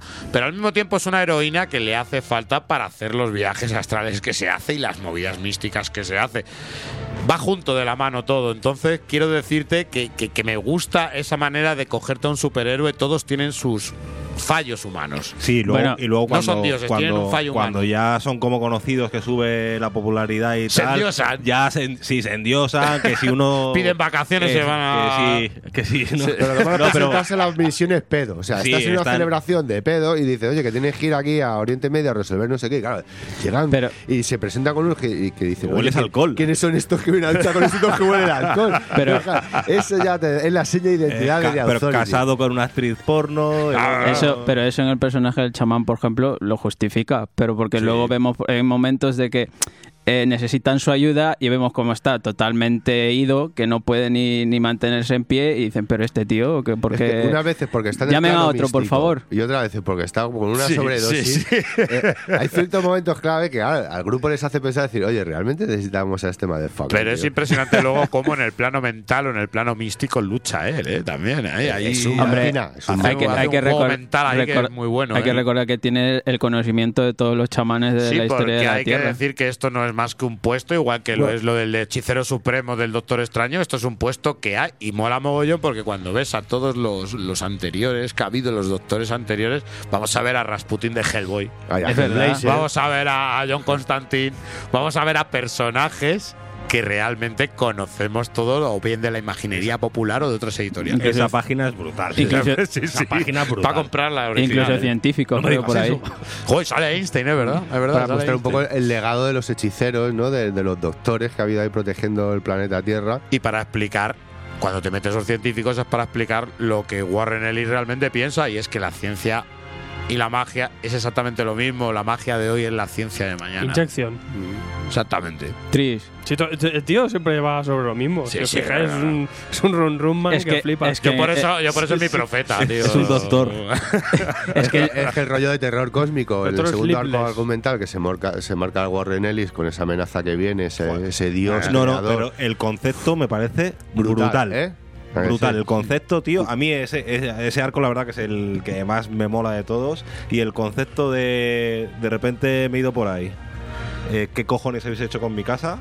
Y os mando como una especie de virus a ver si se a ver limpia solo. Y se activan las medidas de Sí, seguridad sí. que están en la luna. Bueno, es que la hostia. Sí, sí, sí. A mí, vamos, o sea, ese. Ellis me total, parece eh. Brutal. Que es el mismo concepto de anticuerpo de los niños del siglo. Ujú. Tiene toques también que me, me recuerda a futuras obras que ya hemos visto, como Hmm. Tris y como Injection, por ejemplo. Y, y justo la figura esa de, de- de- del arco que habla Mike me recuerda también, no sé por qué, un poquillo a Morrison, a Nameless. Sí, que viene sí, ahí sí, una entidad sí. y Es que tal, ese- y- es el terror cósmico. Sí, Por eso te digo que el tercer volumen ya con Grant Morrison hubiera sido ya Brutal. eso sí, hubiera sí, sí, sido- A tope. Yo voy a tirar más por el macarrismo. ¿eh? Yo sé, me- Pero me si, hace aquí- pero si ya Morrison tienes con ahí... tío. Sí, sí, un sí. tercer tomo de Morrison con Quidley. va. Ahí haciendo los fond- Yo, fondones yo a estoy todos. enamorado de Quinley. Mantequilla pura. Todo, todo lo que. eh, me- en- fíjate, el, eh, había leído la de Ellis en su momento, la de, la de Millar no, y, y he flipado. O sea, es que eh, todo lo que tenga Quinley hay que, hay que leerlo. Lo que, lo que pica un poco es el cambio de dibujante. Sí, es Sí, la putada, que, sí. que Quinley con los plazos de entrega no llega y, y tienen que haber otros Este, dibujantes y tal. Dustin Nayen, que está haciendo ahora una maravilla con Sí. Extender y Ahí tal. está aquí, durito, duro, muy duro. flojo. Es que en muy, muy 1999. Han pasado 18 A ver, años. jovencito, ha madurado claro, ya. coño. Ahí no hay acuarela. ha, ha comprado acuarelas Es- es- nuevas. Estaba con el doctor. No, pero sí que eh, aún así no molestan, ¿eh? Tampoco, claro, ves mucho el, el cambio. Bueno, el sí, cambio sí, lo ves. choca, sí, choca. Estás Es que aquí tiene unos planados de con las que- arruguicas y las redondeces del Quidley. De Pero- repente y, ves y la ocurrencias, tío. Es que, se le junte con el Miller es lo peor que puede haber, porque las ocurrencias que tiene el uno con las del otro es que al final es, es como darle el doble de, de, de macarrismo y de violencia al tema. A mí me mola cuando Es se encuentran con la versi- las versiones femeninas, cuando eh, con el concepto del multiverso van por la sangría y van a otra authority que son las contrapartidas de, lo- pues, de cambios de sexo, los que son masculino femenino, viceversa. Es genial, tío. La versión femenina De de, Jack. Apolo que está embarazada encima. No, no, de Apolo no, No, de de Jack, de Jack, de Jack. Housemore, que le dicen al propio Jack, oye, ¿qué te parece verte como mujer y embarazado? Y dice, no quiero ver a la pareja, no quiero ver al marido. No quiero saber quién es el padre, ¿sabes? Si es que soy lo peor, ¿con qué me habría costado? ¿sabes? O sea, que es buenísimo. Esas representaciones, eh, esa- esos momentos descompresivos, No, que, que relleno, Sí, pero sí, que, que, sí. que, que, que, que y te mola, que y mola- ensalza la hora. y mola muchísimo aquí sin entrar, sin entrar por supuesto, pero el plan que tienen los del gobierno o el plan que realizan para sacar al auténtico equipo de su combate, digamos, Sí. Pero, Qué- claro, está el, qué des- el des- cabrones. el desprestigio. No, no, Ah, no. ya- El castigo, tú hablas sí, del sí, castigo. el castigo. Eh, Es que es Milar, o sea, ese es un puto trolazo. Dice, ¿en cómo se puede putear de verdad a la gente? vamos a poner un caso, pues. A uno de los personajes, no vamos a decir el quién, imaginaos que lleváis vuestra vida cotidiana normal, te cogen, te lavan el cerebro, te meten en, una, en un hogar del gueto con un marido eh, toxicómano que te pega la hepatitis y tú tienes que levantar el hogar con los dos niños y eres Bueno, una más de persona dos totalmente, ¿eh? totalmente sumisa. ¿Vale? Entonces, claro, tú imagínate que Era- de un día para otro era- despiertas así. Era para no entrar. O el otro, nada más Es que, que vi- la culpa la tienes tú. viviendo, viviendo de, de las obras y viviendo de la basura y pidiendo limona, intentándose Tu acordar. de desperdicio quién son mis beneficios. claro. En la calle ahí. Eh, eh, es genial cómo lo va a, a cada uno lo, como lo, lo lo lo manta su hora gay, ¿no? Dice, te voy a descender al infierno y a ver a cada uno de esta manera. Y joder, que es Y van donde van en duelen. ascenso, van en ascenso. De todas maneras, yo creo que además, mira, lo voy a decir ya, pero yo creo que hay mucha gente esperándolo.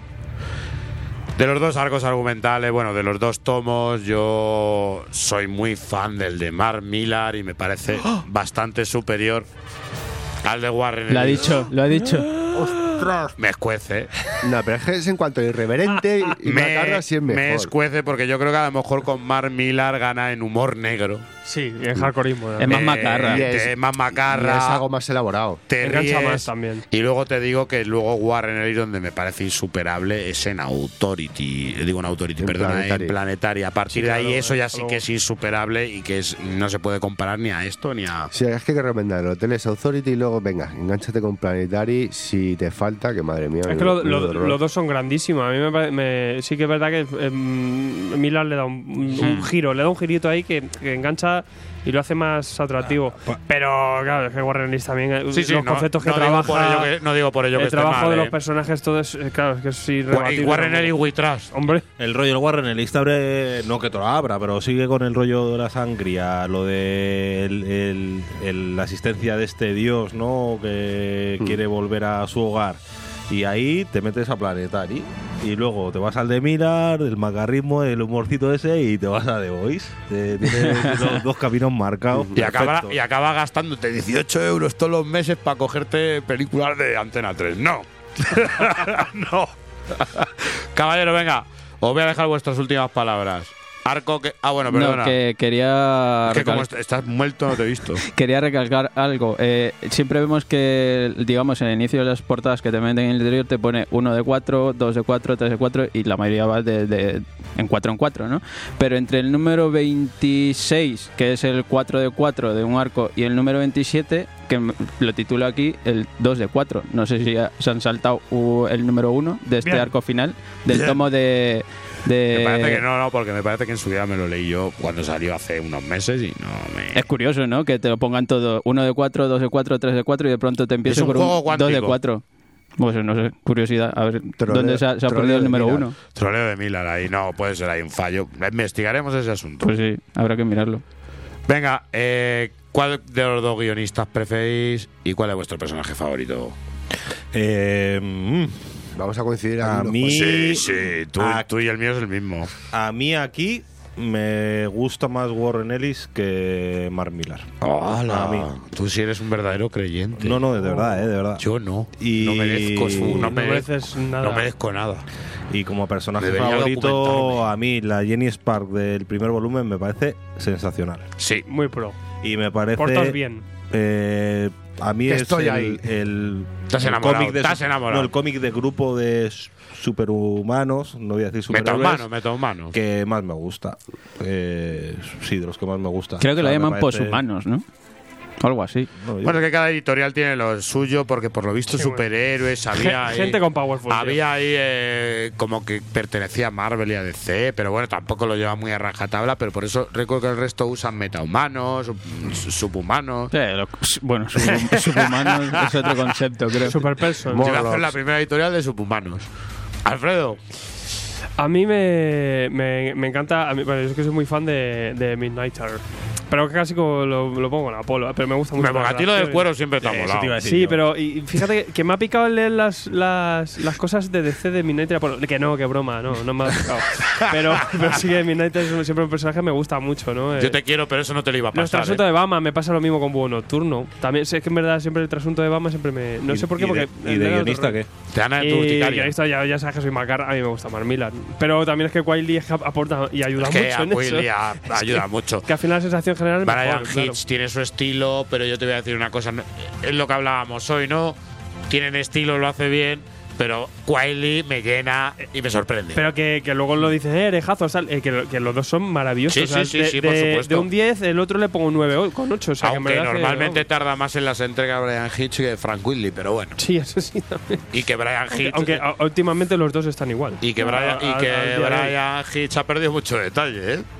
El No. que ha ganado el Dustin. Vasos comunicantes. Claro, sí, es siempre uno por otro.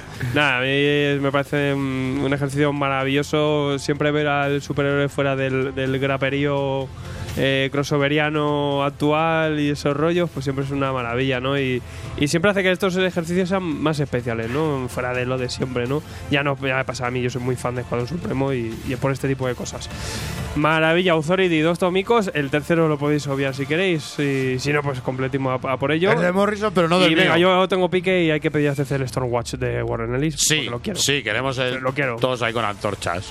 Señor Josh Michael, con antorchas, ¿cómo fueron a tu, a tu muerte? Bueno, a mí, no sé, dos etapas maravillosas sobre el grupo de Authority y yo soy de Warren Ellis, tío. Ole, pollo. Yo, Warren Ellis, a muerte siempre. Joder, al final me va a desheredar, ¿eh? Warren a mí. Y de, y de personaje, el chamán, tío. Viene, Bien, con, bien, viene, viene con jeringuilla, Bien, o sea, eso sí. es brutal. Sí, sí, el, el merchandising viene con eso. Viene con jeringuilla y, y- y es brutal, brutal, brutal el personaje. Se está borrando de los tomos de inyección tu reseña por detrás, Ya, como ya. en Regreso al Futuro. Ahí le veo dándole, dándole con se alcohol. están borrando, se están borrando solas las letras. La- Va creo- hablando de Danny Bruno y empieza a aparecer un Gonzalo. No, no, no, creo, creo, creo que en la próxima edición viene con sobrecubierta. En la próxima edición viene con sobrecubierta para tapar tu nombre. Madre mía. Mike Man, después de esta violación mental que he tenido. Yo es que soy un true believer y quiero mi frase también detrás, así que. Oye, si Hoy, hoy- hoy se me han, hoy se me han ocurrido unas cuantas coño. Hoy se me han ocurrido unas cuantas para el tomo de saga. Oye, para cuando firme la reedición de Authority que ponga el prefiero el de Milan. el, el Warren Ellis. Daniel Brun, Yo que y tú me llevaba el de Milan. Daniel Brun. Yo true believer, tío. No me puedo mover con, de otro lado que no sea con Warren Ellis. Y es que es evidente, el doctor, tío. El doctor. Chamanismo. Misticismo en estado puro, tío. Aparte, la- las gafitas in- incorporadas de esas que tiene Sí, ahí sí, que no incrustadas. necesitan patillas. Dice, Dios, que yo ¿dónde- llevo detrás de esas. ¿Dónde has comprado estas? Además es un superhéroe con chaleco que dice, ¿dónde vas tú con chaleco? Pues el doctor yo- lo pues lleva yo tío, llevo y- chaleco. y, lo peta. Y yo, ahora, ahora se lleva. Va a gafa y pico. Yo te voy a decir, el doctor, ya lo sabéis, yo algún día me transformaré en eso. Y Warren, que yo te quiero, que te lo juro que me gusta muchísimo lo tuyo. Lo que pasa es que Mark Millar me hace muchísima más. bajado mi nivel. Me hace, me hace muchísima más, más gracia y tal, y me parece que el humor negro que metes ahí, y los trasuntos y el macarrismo, quizá conectó conmigo más. Aún así, eh, Warren Ellis dio un paso y ahora, y ahora pensar la autoridad. ¿Quién es la autoridad? Yo os voy a dar un consejo desde aquí, visto los visto nuestra sociedad. Arreglarlo vosotros y no dejáis que sean los gobiernos. Nevermore.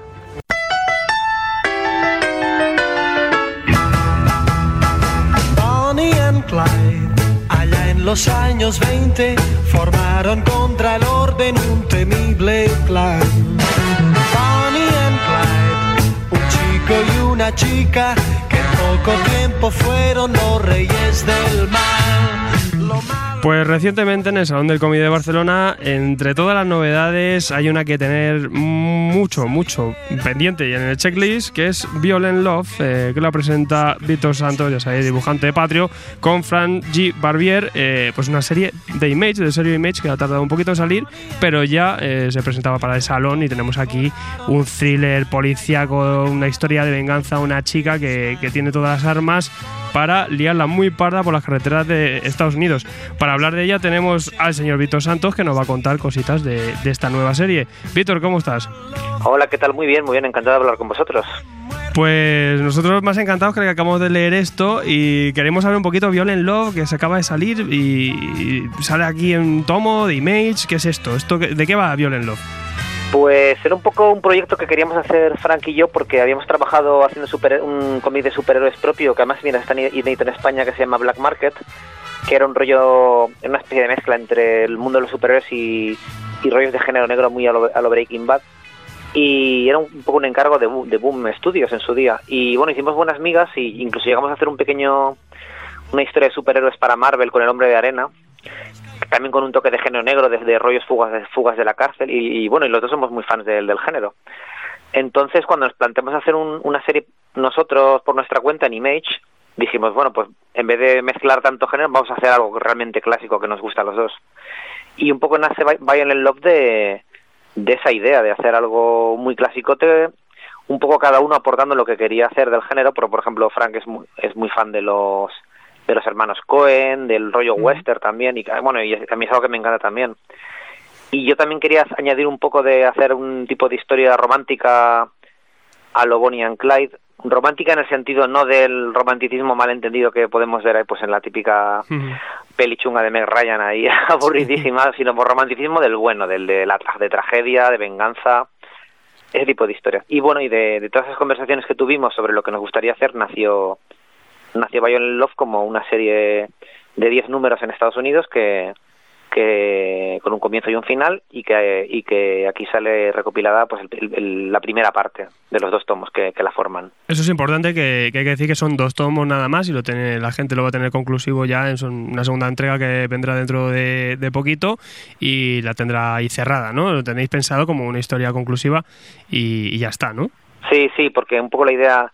Luego no sabíamos si íbamos a hacer, pues queremos hacer más proyectos juntos, pero pero también el tema del, del es muy esclavo el, el, el rollo mensual y la verdad es que a mí como encima estoy coloreando el cómic a mí me apetecía eh, poder dedicarle el, el tiempo suficiente. Entonces pues una manera ha sido pues mira tener esta historia cerrada y si luego nos planteamos pues hacer otro Violent Love en plan en plan pues o- otra historia diferente con bajo la misma cabecera o hacer otra historia de género negro juntos con otro estilo pero pero bueno sobre todo no permitir un poco al lector que a lo mejor no nos conozca pues probar un, un proyecto nuestro y que no, no tenga que estar comprándola durante años sino que puede ser como una película que él que él la ve y la disfruta y si le gusta pues bueno pues probar otra cosa nuestra Tú has trabajado en cosas con Horse, con Boom. Esta es la primera, si, si no recuerdo bien, de que trabajas con Image.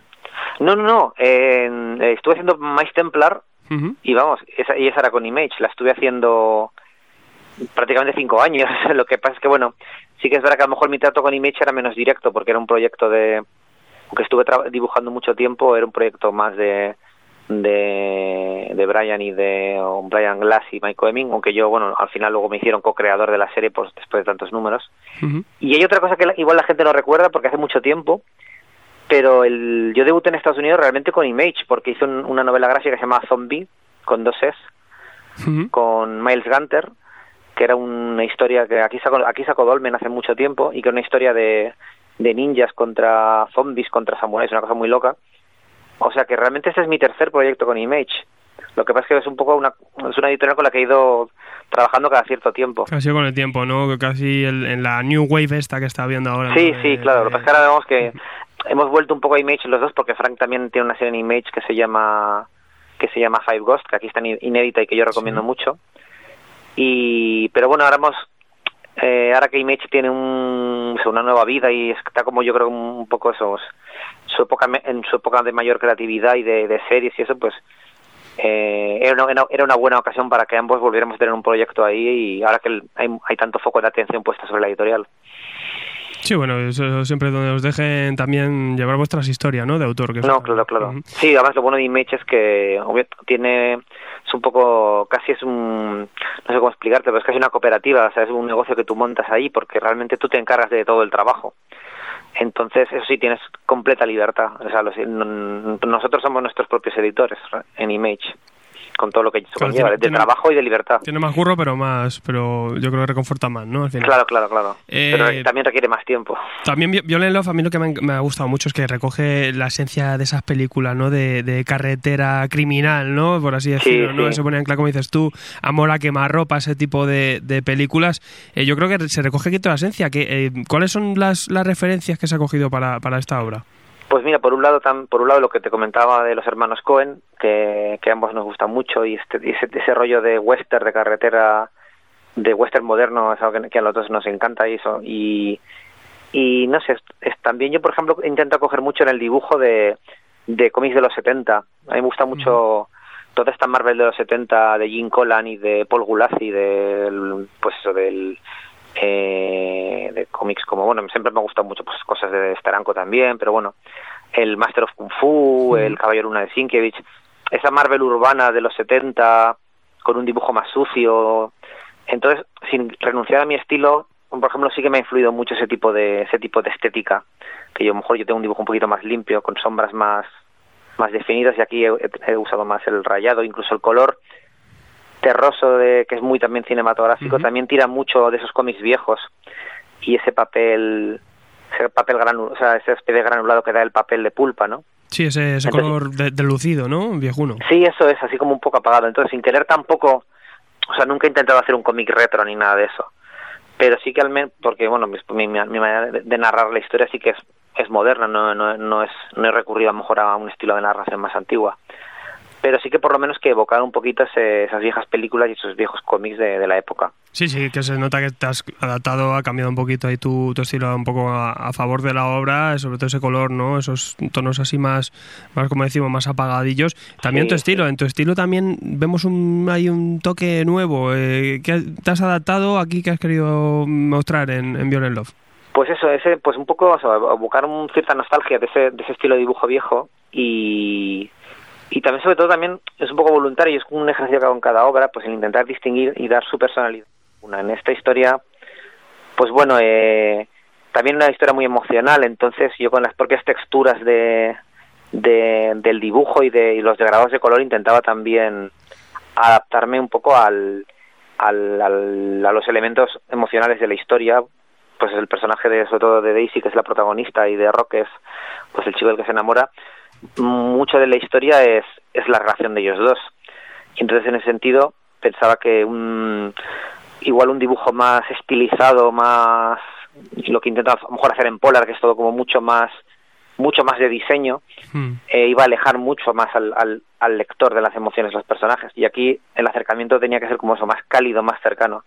Y pienso que ese tipo de dibujo, pues o más, con un poquito más de textura, eh, tiene un efecto emocional en el lector que, hacer, que, lo acerca a los personajes. Eso, todo- eso son todo cosas, teorías que me monto yo cuando empiezo a trabajar, que luego puede- pueden funcionar o no, pero bueno, mi intención siempre es esa, de, de yo pens- pensar en realmente lo que la historia necesita y el, el impacto emocional que va a tener el lector y, y yo intento como cómo, cómo, cómo acercar eso o cómo hacerlo más efectivo. Eh, aparte de alabar el, tra- el trabajo de tanto de, de, de entintado como de coloreado, ¿no? Que, que te dedicas Sí. de pleno, ¿no? Ya.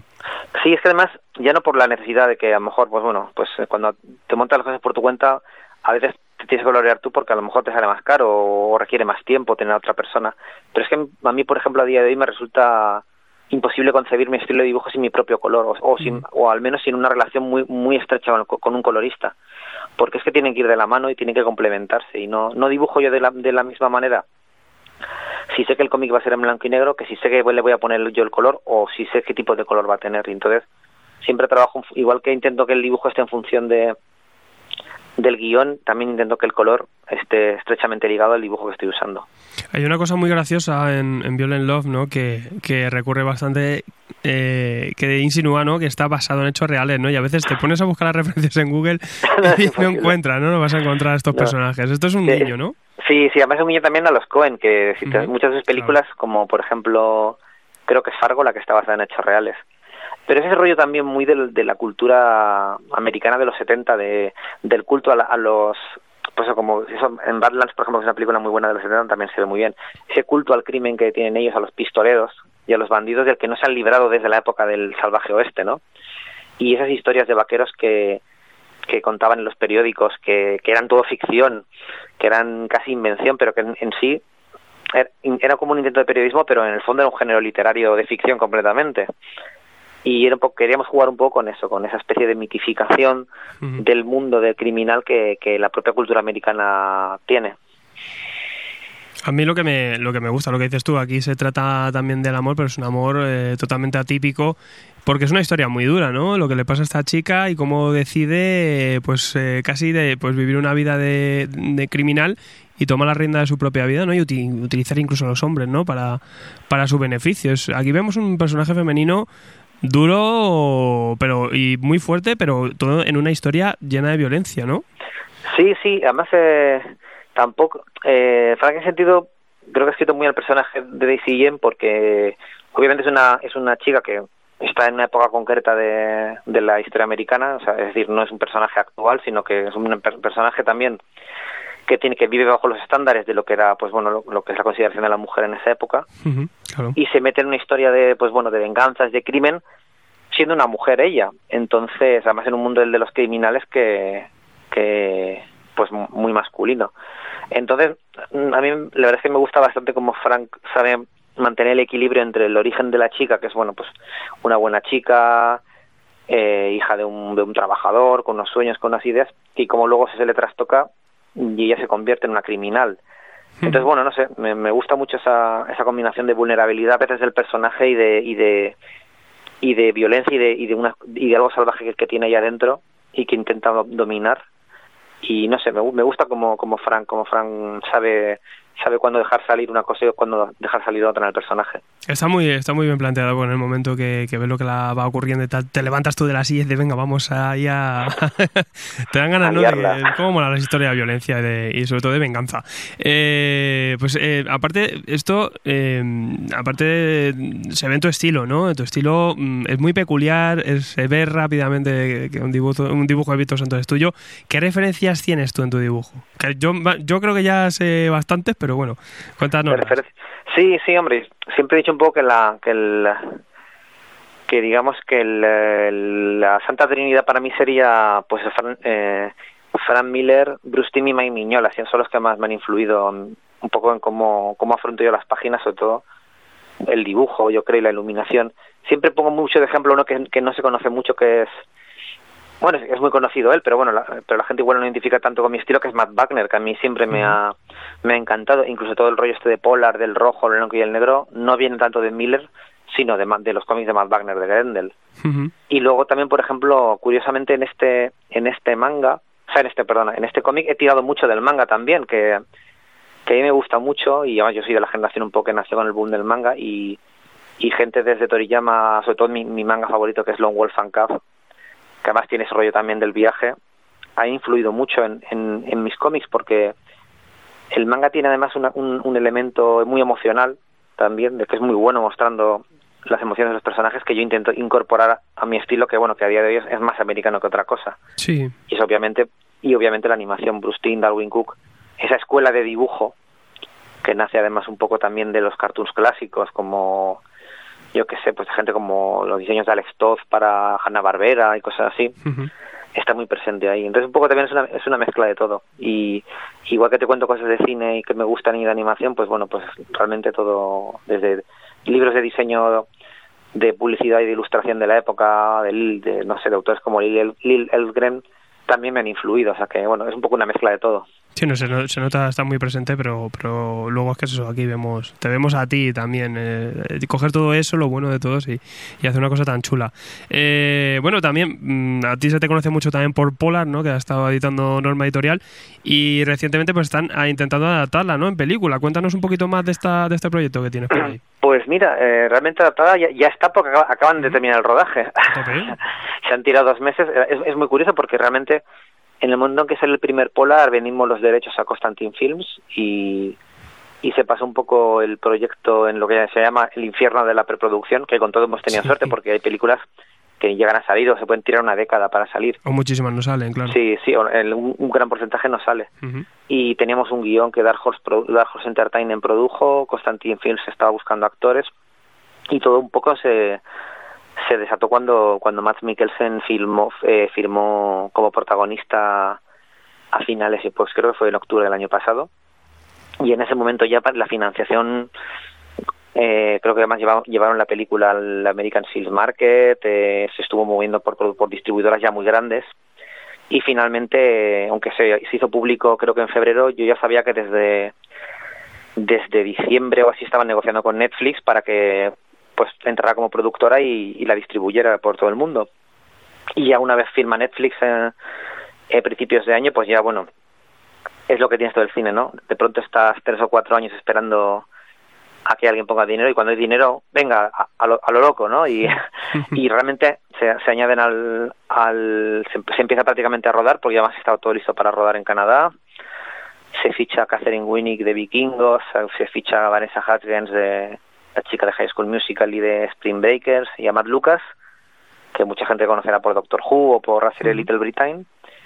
Y bueno, y más gente de ahí de actores canadienses, alemanes y de varios países, y, y se empieza a rodar ya inmediatamente, con un último borrador de guion, que además tuve la suerte de leer.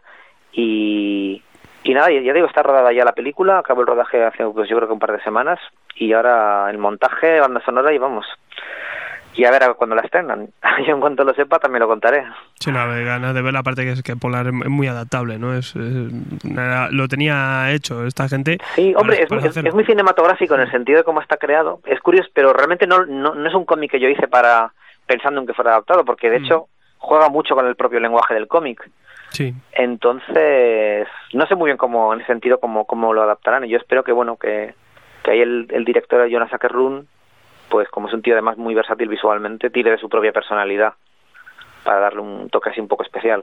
Bien, mientras no hayan comprado la licencia para luego hacer una película de hockey o yo qué sé, que a veces lo hacen. Sí, sí, sí, en esto nunca sabes. Realmente si lo haces adrede, yo creo que en esto he aprendido que si haces algo adrede pensando en el cine pues con toda la idea, no tiene por qué salirte bien. Ya, y a veces haces una cosa... Kidman. ¿Cómo? Exacto, sí, a menos que sea Kirman o Marmila, seguramente. Pero vamos, que, que a veces eh, a veces las cosas salen simplemente pues bueno, porque llegan en el momento adecuado. Efectivamente. Eh, también te quería preguntar, mm, ¿qué vamos a ver después de Violent Love tuyo? ¿En qué estás metido, más o menos, si se puede contar? Sí, sí, pues mira, eh, ahora en julio aparecerán en Estados Unidos eh, de la mano de Simon y Schuster, de la editorial, la editorial de novelas, que tiene un sello de novela gráfica que se llama Gallery 13, una novela gráfica que he hecho con Alex de Campi, con la guionista que se llama Bad Girls. Y esto ya, ya no se serial- serializado eh, previamente en cómic, sale directamente como libro, como un libro de unas doscientas y pico páginas sobre, seguimos con el género negro, sobre un- unas chicas de un que trabajan en un casino durante la durante la Cuba en, en plena revolución y justo la noche en la que Batista abandona abandona el país y se siembra el caos pues, por la entrada de, de Castro y del Che Guevara en La Habana y estas chicas aprovechan el caos para, para robar el casino en el que están Bien. entonces toda la historia pues bueno muy en mi línea también con además con personajes femeninos muy chulos más muy diferentes entre ellos. Y y, eso es lo último que he hecho. Y ahora estoy estoy preparando un par de cosillas que no puedo comentar pero sí que por ejemplo te puedo decir que, que Frank y yo estamos preparando un proyecto nuevo. Y trabajándolo con calma además eso eh, con estoy trabajando los diseños y un poco la idea que vamos a hacer y yo creo que a lo mejor para el año que viene puede salir o sea que intento no parar O sea que muy bien, pues muy bien, pues estaremos pendientes ahí de todo lo que vaya saliendo. Pues nada, Víctor, una maravilla tenerte por aquí, siempre un placer. A nosotros nos ha encantado Violelo, recomendarla desde aquí. Es una, una historia muy muy buena que atrapa desde el primer número, o sea que, que ganas ya de, de ver esa conclusión. Y nada, eh, para más adelante, pues espero que pase por aquí por los micros otra vez. Ah, siempre es un placer hablar con vosotros. Por supuesto, me, que me pasaré. pues nada, un abracete, tío. Venga, un abrazo. Hasta luego. Hasta luego. Pues ya está, tío. Ah, pues muy bien. Accediendo a las interceptaciones del Chile, el FBI y la CIA. Iniciando reconstrucción virtual de la escena del crimen.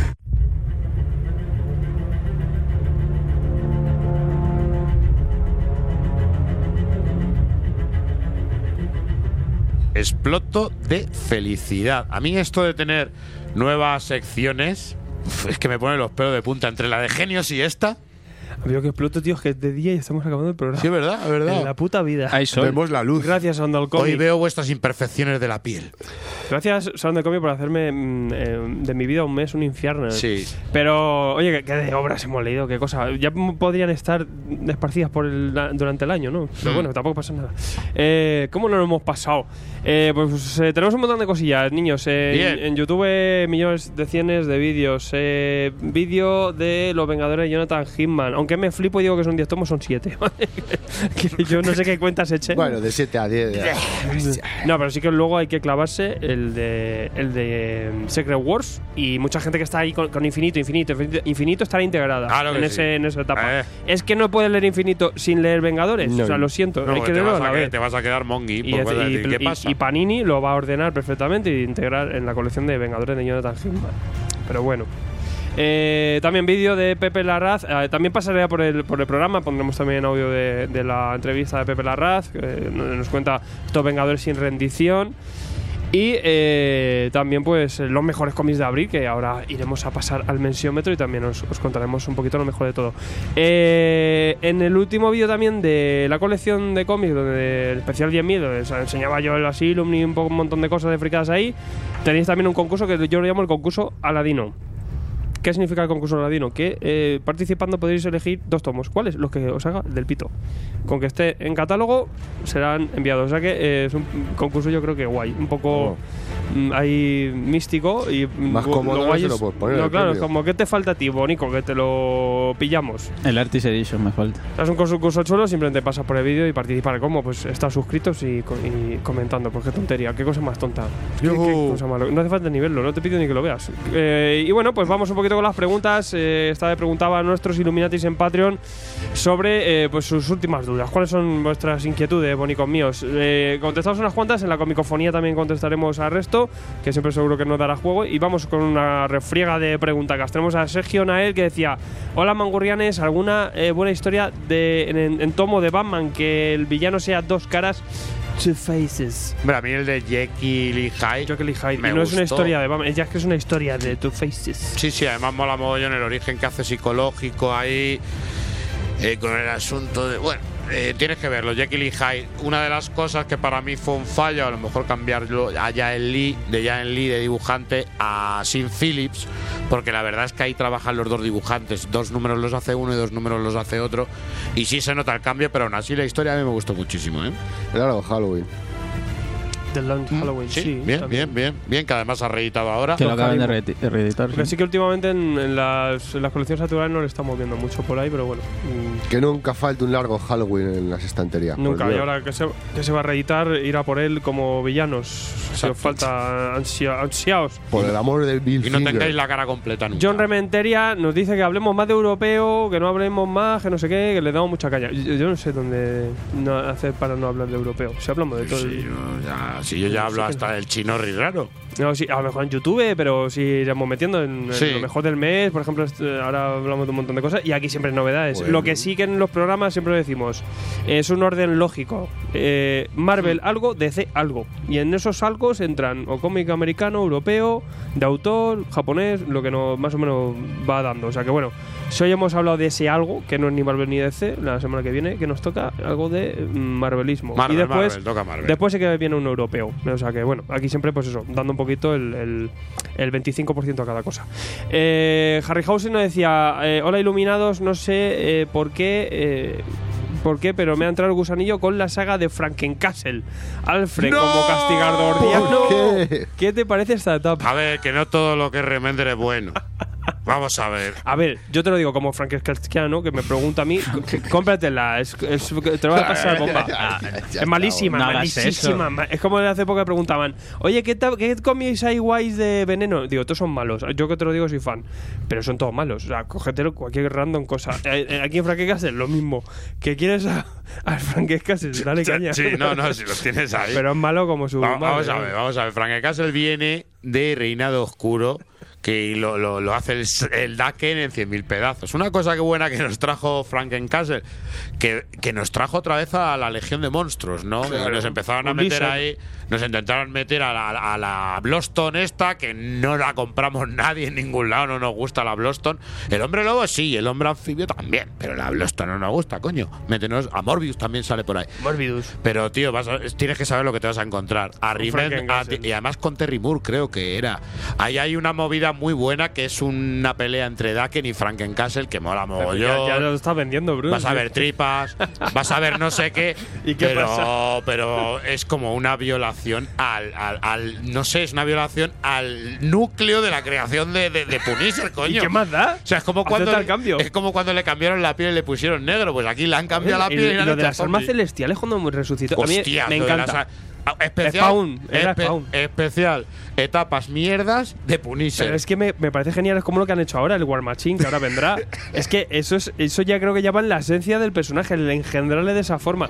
Eh, mejor eso que la etapa de Becky Clone, al Yo menos le seguro que quiero más con- divertido. Pues yo le quiero con una cola de escorpión. Claro, es que yo para lo de siempre. Pues, coño. yo, ¿qué haces? Mato mafiosos y voy en una furgoneta. Vale, no, no, joder, pues. Ahora no, me acaban de resucitar y estoy hecho a cachos. Bien. O sea, bien. No, acaba de, acaba- me acabo de salir de la tumba y me ha dado Dios unas armas mm, Que le pinten celestiales. de plata y le den una tabla de surf. ¿no? guapo. A tope, ya. Sí, o sea, igual que tenemos el Cosmic World Ride, que lo vamos a comprar todos. Pues, eh, a ver, son macarradas. Aceptado Sí, de cambio y sí, si no. pues- sí. Sabéis a lo que os metéis. Sí, Sabéis a lo sí. que os metéis. ya. No es muy serio el Pero ya te asunto. digo que últimamente es que yo creo que ya parte de esencia de, de, de Frank Castle el, el engendrar así. Yo, porque yo si no, lo de War Machine ya no me lo explico. Porque madre mía. Hay un what if. What Hay un what if. eh, de si el Capitán América no hubiera sido resucitado en la Segunda Guerra Mundial, que ya sale un Frank Castle con una armadura de Iron Man con ametralladoras en los brazos. Lo dejo ahí. No sé si es por el número 48, número 49 de What If de la edición de Forum. Echarle un ojillo por ahí. Es que comprad el Marvel Saga, eh, podéis pillar eh, los tomos que ha salido, el Castigador, eh, los de Marvel Héroes. Eso es lo guay. Y luego todas estas cosas. Sí, luego ya. Si os mola el rollo. Eh, Sabio Moya decía que se ha leído recientemente la novela de los chicos que coleccionan TVOs y que le ha encantado. Sí. Que menudo chute de nostalgia asesina que se ha pegado. Eh, decía que si había algún rollo de este tipo más. Que yo conozca. novela? No, lo que sí te voy a recomendar es la de Sin Howie, la de Marvel Comics. Si te ha Sí, gustado, porque sí, está historias muy, jamás contadas de Marvel Comics. Sí, está muy bien Muy contada, jugosa. está muy bien contada, se cuentan cosas muy guapas.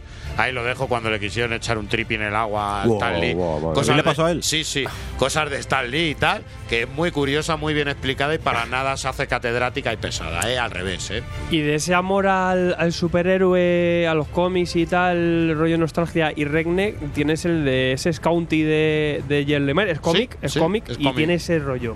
Es, es la hostia, es cojonudo también, pero tiene ese saborcillo, ¿sabes? De nostalgia, coleccionismo y TV. huele a pasto. Huele, huele a pasto y a, y a rústica, o sea, brutal. Eh, Lil Martino decía, buenas cracks, eh, Sandman edición deluxe o la anterior eh, que parece un coleccionable. Los deluxe, coleccionables, tapa dura y todo fresca. Los deluxe son 70 euros más. La edición, los extras valen, no, no son 70 euros más, son ciento y pico euros más.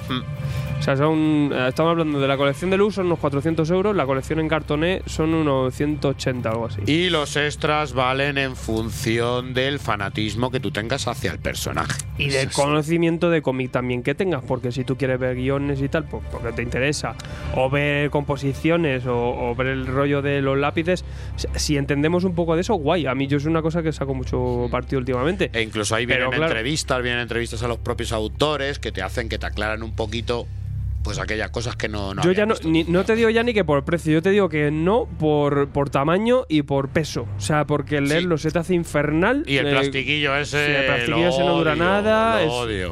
O sea, y en cambio los, los tomos en cartones son maravillosos y Sí. quedan muy chulos con la cara de, de San Manaya. Pero ay, qué bonita es mi edición de Planeta. Ya está, ya, También. tenía, ya tenía Esos- que. esos tenía sacar. Ya tenía que. Los tomos Drácula. Sí, que es un tomo de chimenea. Si Esos lo al lado de lo los. puedes poner en el salón ahí como las Claro. pasa Calpe. La, la edición holandesa era una versión cutre de esto. Esto era todo cuero. Claro, esto era lo Enciclopedia chupaban Ahí, ahí mataban vacas de verdad. Sí, sabe a cuero. Ferman- Fernando García Guijarro dice: Top enero, hola, nos falta el top de enero de tomos y grapas. No, se- top? ¿Qué dice dice? que, que está todo ansiado que le nos- de, los, de esto es lo mejor del mes que no hicimos la de enero, porque se nos ocurrió en febrero. pues eh, os animo a que hagáis la encuesta con Ya lo mejor está de enero. hecha, ya está hecha. ya está hecho, perfecto. Pues nada, todos a votar ya en Agente de Hidra, niños. Bien. Maravilloso. Mola que los tops estos, en los mensiómetros Sí, y sí. todo eso, eh, le está haciendo ilusión a los autores, le está molando a las editoriales. Es una cosa que esperamos que compartáis, siempre la fotillo con, con los tops, porque es una cosa que en verdad es la tendencia vuestra y yo creo que está últimamente Hoy- bien merecida y bien votada. Hoy yo creo que ha sido una cosa muy bonita. Lo que nos han dicho ha sido porque hemos visto que en vuestro programa hablar de esto, vemos la recepción que tiene la gente y eso es un sitio hacia el que apuntar, ¿no? Es- nos está marcando una tendencia y entonces confiamos en ella. Eso me gusta muchísimo. Y gracias a, a nuestro lo- trabajo y el, de, los y el a- de los, el de los oyentes. también. Claro, gra- gracias a ellos, a los agentes que son los que votan y los que con su criterio, pues, pues todas estas cosas van, van para adelante, ¿no? Porque decía, me acuerdo ahora mm, en la votación, eh, joder, nada de DC, nada de DC porque no se lo han merecido, porque en verdad, joder, poner o, em, otros meses que ha estado algunas cosas, el White Knight, no lo te pongo a la, a la a Watergate del Infinito, chicos, Claro. que al final, pues sí, está en el top, guay, no está más alto porque, joder, es que es un poco de, uso de razón. Yo tengo que decir Ah, que antes de compartirlo en mis redes sociales lo manipulo. No, tú con tus cuentas falsas ahí más o menos. Pongo, No, las que llevo yo. las que lleva cosas. este. No, sé lo que decimos. No- nos- a nosotros, nos- como críticos y como gente que nos gusta mucho el cómic de autor europeo y tal, meteríamos muchas más obras. No, no, pero en- tipo, en, claro, el último de los 15 han salido ahí. Ay, maravilla, ahora, ahora os contamos. Eh, José Luis Porterbe dice: ¿Se sabe por qué razón FC no comenzó con Star Watch en lugar de sacar el primer tomo de Authority? Porque- él estaba todo ansiado con, con Star Watch. Yo creo que. fue más representativo el cambio que tuvo Authority a Star Wars cuando decimos que Warren Ellis empieza a hacer unos cimientos todavía se ve un poco apurado y todavía se ve un poco atado hacia cierta política en el tema de, de publicación de cómic. Aquí es, hay un poquito más de libertad y los eh, tiempos le exigen un cambio que es aceptado, pero todavía en Star Watch empezó a dar pasito a pasito, empezó a meternos ese antagonista dentro del típico líder carismático, etcétera, etcétera, que nos empezó a meter pues una trama más, más fondo y a preocuparse por lo que es eh, el personaje en sí y no tanto por la trama. Sí, a mí me parece que, que- que es eso, que, que también en, en ventas es que se hubiera notado. Y chillemos, que- y chillemos por favor para que no Ya te digo yo que si- que si chillemos sale para el- que nos lo publiquen por favor. Y si no lo publican, ya te digo que no va a funcionar ni la mitad. O sea, que, que esto tampoco no es, no es tan sonado. Eh, Jonathan Gutiérrez, pues mira, esta la quiero llevar yo. Eh, opinión sobre el tomo que publica CC de Desolation Jones.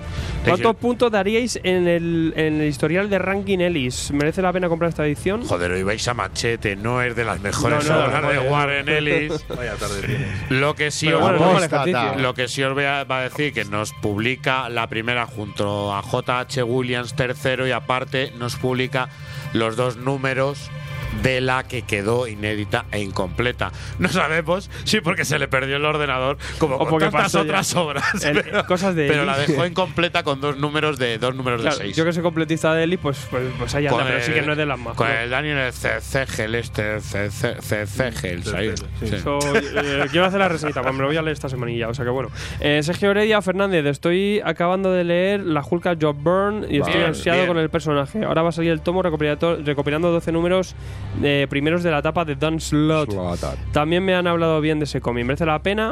A mí Sí, me lo que gustó. pasa es que no es el mismo ni para no, nada. no en el mismo nivel, pero, sí es a mí me gustó Sí, bastante. y yo creo que Hulk, a ver, es lo, lo- el top 2. Hulka muy gracioso. A Es mí el Hulka me parece graciosa y es un personaje que siempre que se habla de, de personajes femeninos no solo no se le tiene en cuenta y es la verdadera abogada soltera. Y yo creo que es uno de los primeros ejercicios de metacómic ligerillo que se marcó Byrne con Y los en primeros etapa, que es lo ejercicios ya que habíamos, visto, ya habíamos visto que John Byrne trabajó muchísimo con- junto con Chris Claremont el tema femenino en Los Mutantes, Mm.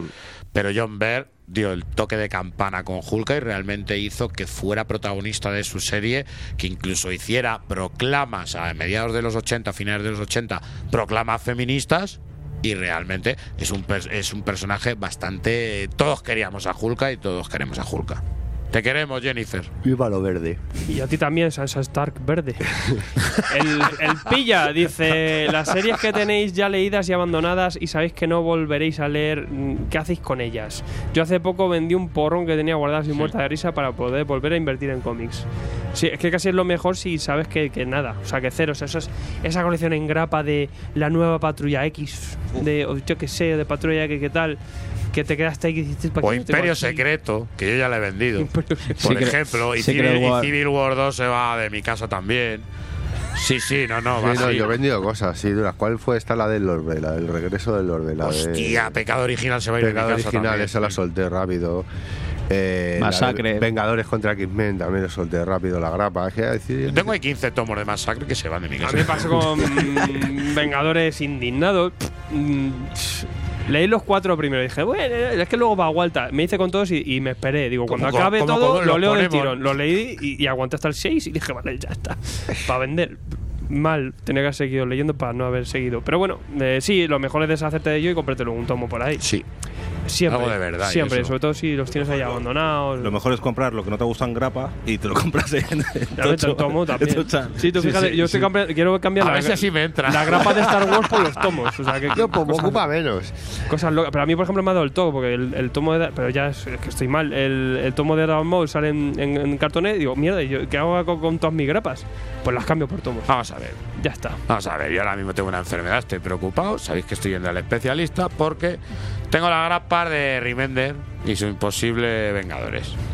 Y voy y me cojo el tomo. Vale. Tal. Eh, tengo la Tora de Jason Aaron, pero bueno, he empezado, venga, esto ahí con el Sar Rivi, pero aún así cuando salga la Tora me lo cogeré.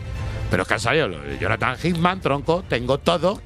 Pero- y me lo voy a volver a pero es que y son como 70 grapas. Pero, vale, o- pero que eso todavía porque ahí vienen ordenados. Pero lo otro no- sí que no tiene sí, sentido. pero ahora qué hago yo con 70 grapas. O sea, yo tengo el Capitán América en grapa, ¿para qué voy a comprar el tomo? Si es que va del 1 al, al 50, o sea, qué cosa más loca, ¿no? Pues deshazte de algo. Hmm. No, no, sí, sí, de todo, de todo. Yo ya. o sea, a ver, ya el, el tema de. Si quieres que. te- o sea, no sé, no entiendo. Si lo tienes en grapa, ¿para qué tomo? Y si no, pues cambia las grapas por tomos. Pero, Pero, pa- para eso me compro yo las grapas en inglés, para luego tener la excusa de decir, no, es que es otro formato, otro idioma, me lo tengo que comprar, cariño, me lo tengo que comprar. edición, traducción. extras. Hombre, yo sí que, por ejemplo, he cambiado cosas de, de V de Vendetta que salió en cartones, lo he cambiado por la rústica que tenía por ahí. ¿Y para qué quiero yo los tomos del infinito si lo tengo todo? En grapa. Ah, eso también. Y Pues en no, no, porque hay cosas inéditas. Eh, hay cosas inéditas, hay cosas Lo que se inéditas. llama Lo de- rellenazo. Del doctor es, no, lo del doctor extraño yo no lo tengo, tengo que leer eso. de verdad. Sí, es verdad, pues mira, aquí tenemos, lo tienes tú delante, la, la guerra al infinito, la tenemos aquí en grapa y, y la vamos a comprar. Esto en es, una, tomo. mara- esto es una maravilla Da con igual. portada triple. Encima con portada Cuádruple. desplegable. y todo. Queremos a Ron Lim. Javi Navarro nos dice, me gustaría tener todo clásico de Asterix. ¿Cuál es la mejor opción? Los, los cómics esos son súper megatochos. A mí me encanta esa edición. Súper chula. Yo tengo una que salió así que está como colchadica, que es rollo la chapa. Sí. Que Sí, azul, los, que eran azules, los compré ¿no? por tres perras a una niña. Que, que lo vendía una chica en Wallapop, eh, es una chica jovencita, y dijo, no, es que esto lo, lo he tenido siempre en casa y los vendo a un precio risa. Y dije, esto para acá, que le doy un hogar. Y, y bueno, y yo, y yo siempre he tenido toda la vida los álbumes. Así que hay una edición que es súper chula, que son los, los álbumes con un formato súper tocho. Y no pesa, porque al ser de 40 páginas, pues no te, no te mata. O sea que bueno. Pero Asterix es el bien. Sí. Gonzalo, ¿te vas a ir? Tenemos ahora el super mega ansiómetro. Claro que sí. A ver, a ver, ¿y si has ganado el mega super mega ansiómetro? Ah. Ostras. Yo creo que va a ¿Te imaginas quién puede haber ganado el, el mensiómetro, tío? Si, haga- si gana la próxima comicofonía, no va. Sí. Hmm. Yo lo digo ahí para que la gente no le vote. No ha ganado. no sé yo si vosotros estáis enterados, pero ya sabéis que cada mes nosotros hacemos una cosa especial que es ya mm, hacemos cada semana el ansiómetro, pero luego pues que toca cada cuatro semanas pues ver qué es lo mejor de cada de cada mes y de hacer el mensiómetro, que esto ya es pues no sé, la, la ida de olla ya pues máxima, ¿no? Porque que ya yo qué sé, pues niños, os presentamos el mensiómetro, lo mejor del mes de abril.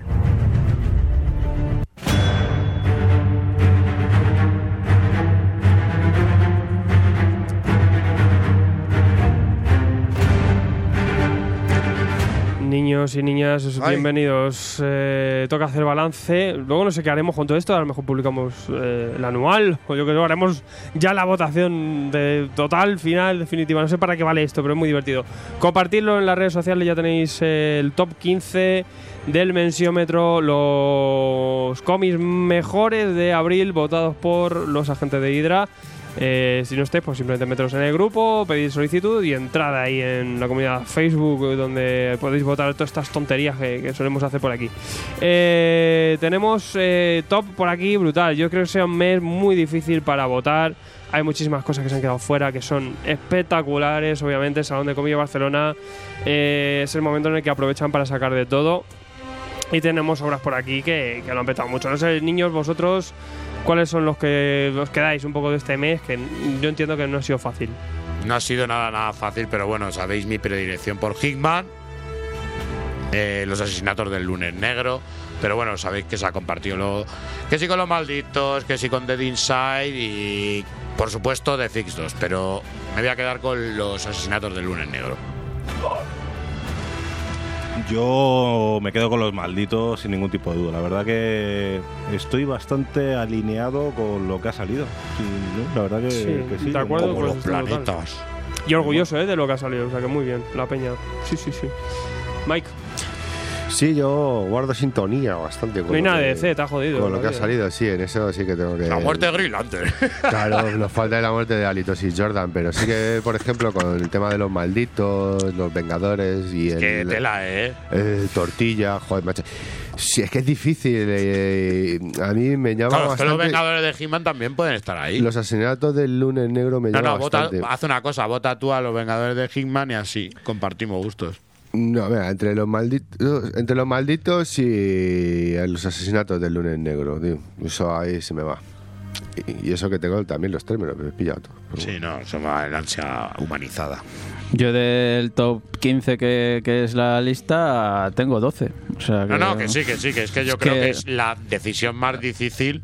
Los malditos. ¿Sabes cuando tuvimos que sacrificar a Bambi? La decisión más difícil que ha habido. el Thor de Jason Aaron, Vengadores, Los Asesinatos del Lunes Negro, Fix, ¿Para qué pregunto? Moonshine, Goya, Brisland, todos? Mola Sí, porque sí, no, muy, no. Katanga. mola porque es muy variadico. O sea, no está solo en- enfocado en tema pijama, incluso habiendo cosas de pijameo son ya es un pijameo más, más elaborado, ¿sabes? Que Oye, y yo te voy a decir también una, para mí, eh, una de las grandes sorpresas eh, que he tenido este mes, y ha sido una grata sorpresa, han sido también dos, dos obras especiales que quizás las traje yo, que puede sonar raro. Eh, la del fruto prohibido, por un lado, y la de mi primera experiencia lesbiana, creo que es también de ese mes. Son, han sido dos que me han sorprendido, ojo, porque no me esperaba esa calidad en esas dos obras. Sí, ha haber estado metido ahí el Grayson. Yo entiendo el formato, el formato jíbaro ha echado un poquito para atrás. A lo mejor Sí. con un dedico más de tamaño hubiese entrado ahí en ese ranking porque, joder, Grayson es un buen integral lo que te está Sí, metiendo ahí. es- está El jibarismo, el jibarismo, Lo que pasa es que yo creo que con lo que ha salido, claro, para destacarlo tanto, mira, Dead Inside, por ejemplo, se ha quedado, Se ha quedado fuera. A un, a un- al puesto un voto. 16 se ha quedado fuera. Hmm. El Negan de los muertos vivientes está muy bien. Era, un, era un- yo creo un cómic transmedia que, que puede- Sí, además que me, está me muy bien. extraña que no haya funcionado más porque, joder, es que es un cómic que puede llegar a atraer a gente que es ajena al cómic. ¿eh? Eh, y bueno, pero aún así yo em, lo decía en, en cómic americano de Fix, Los Malditos, Universo de Alben Montéis.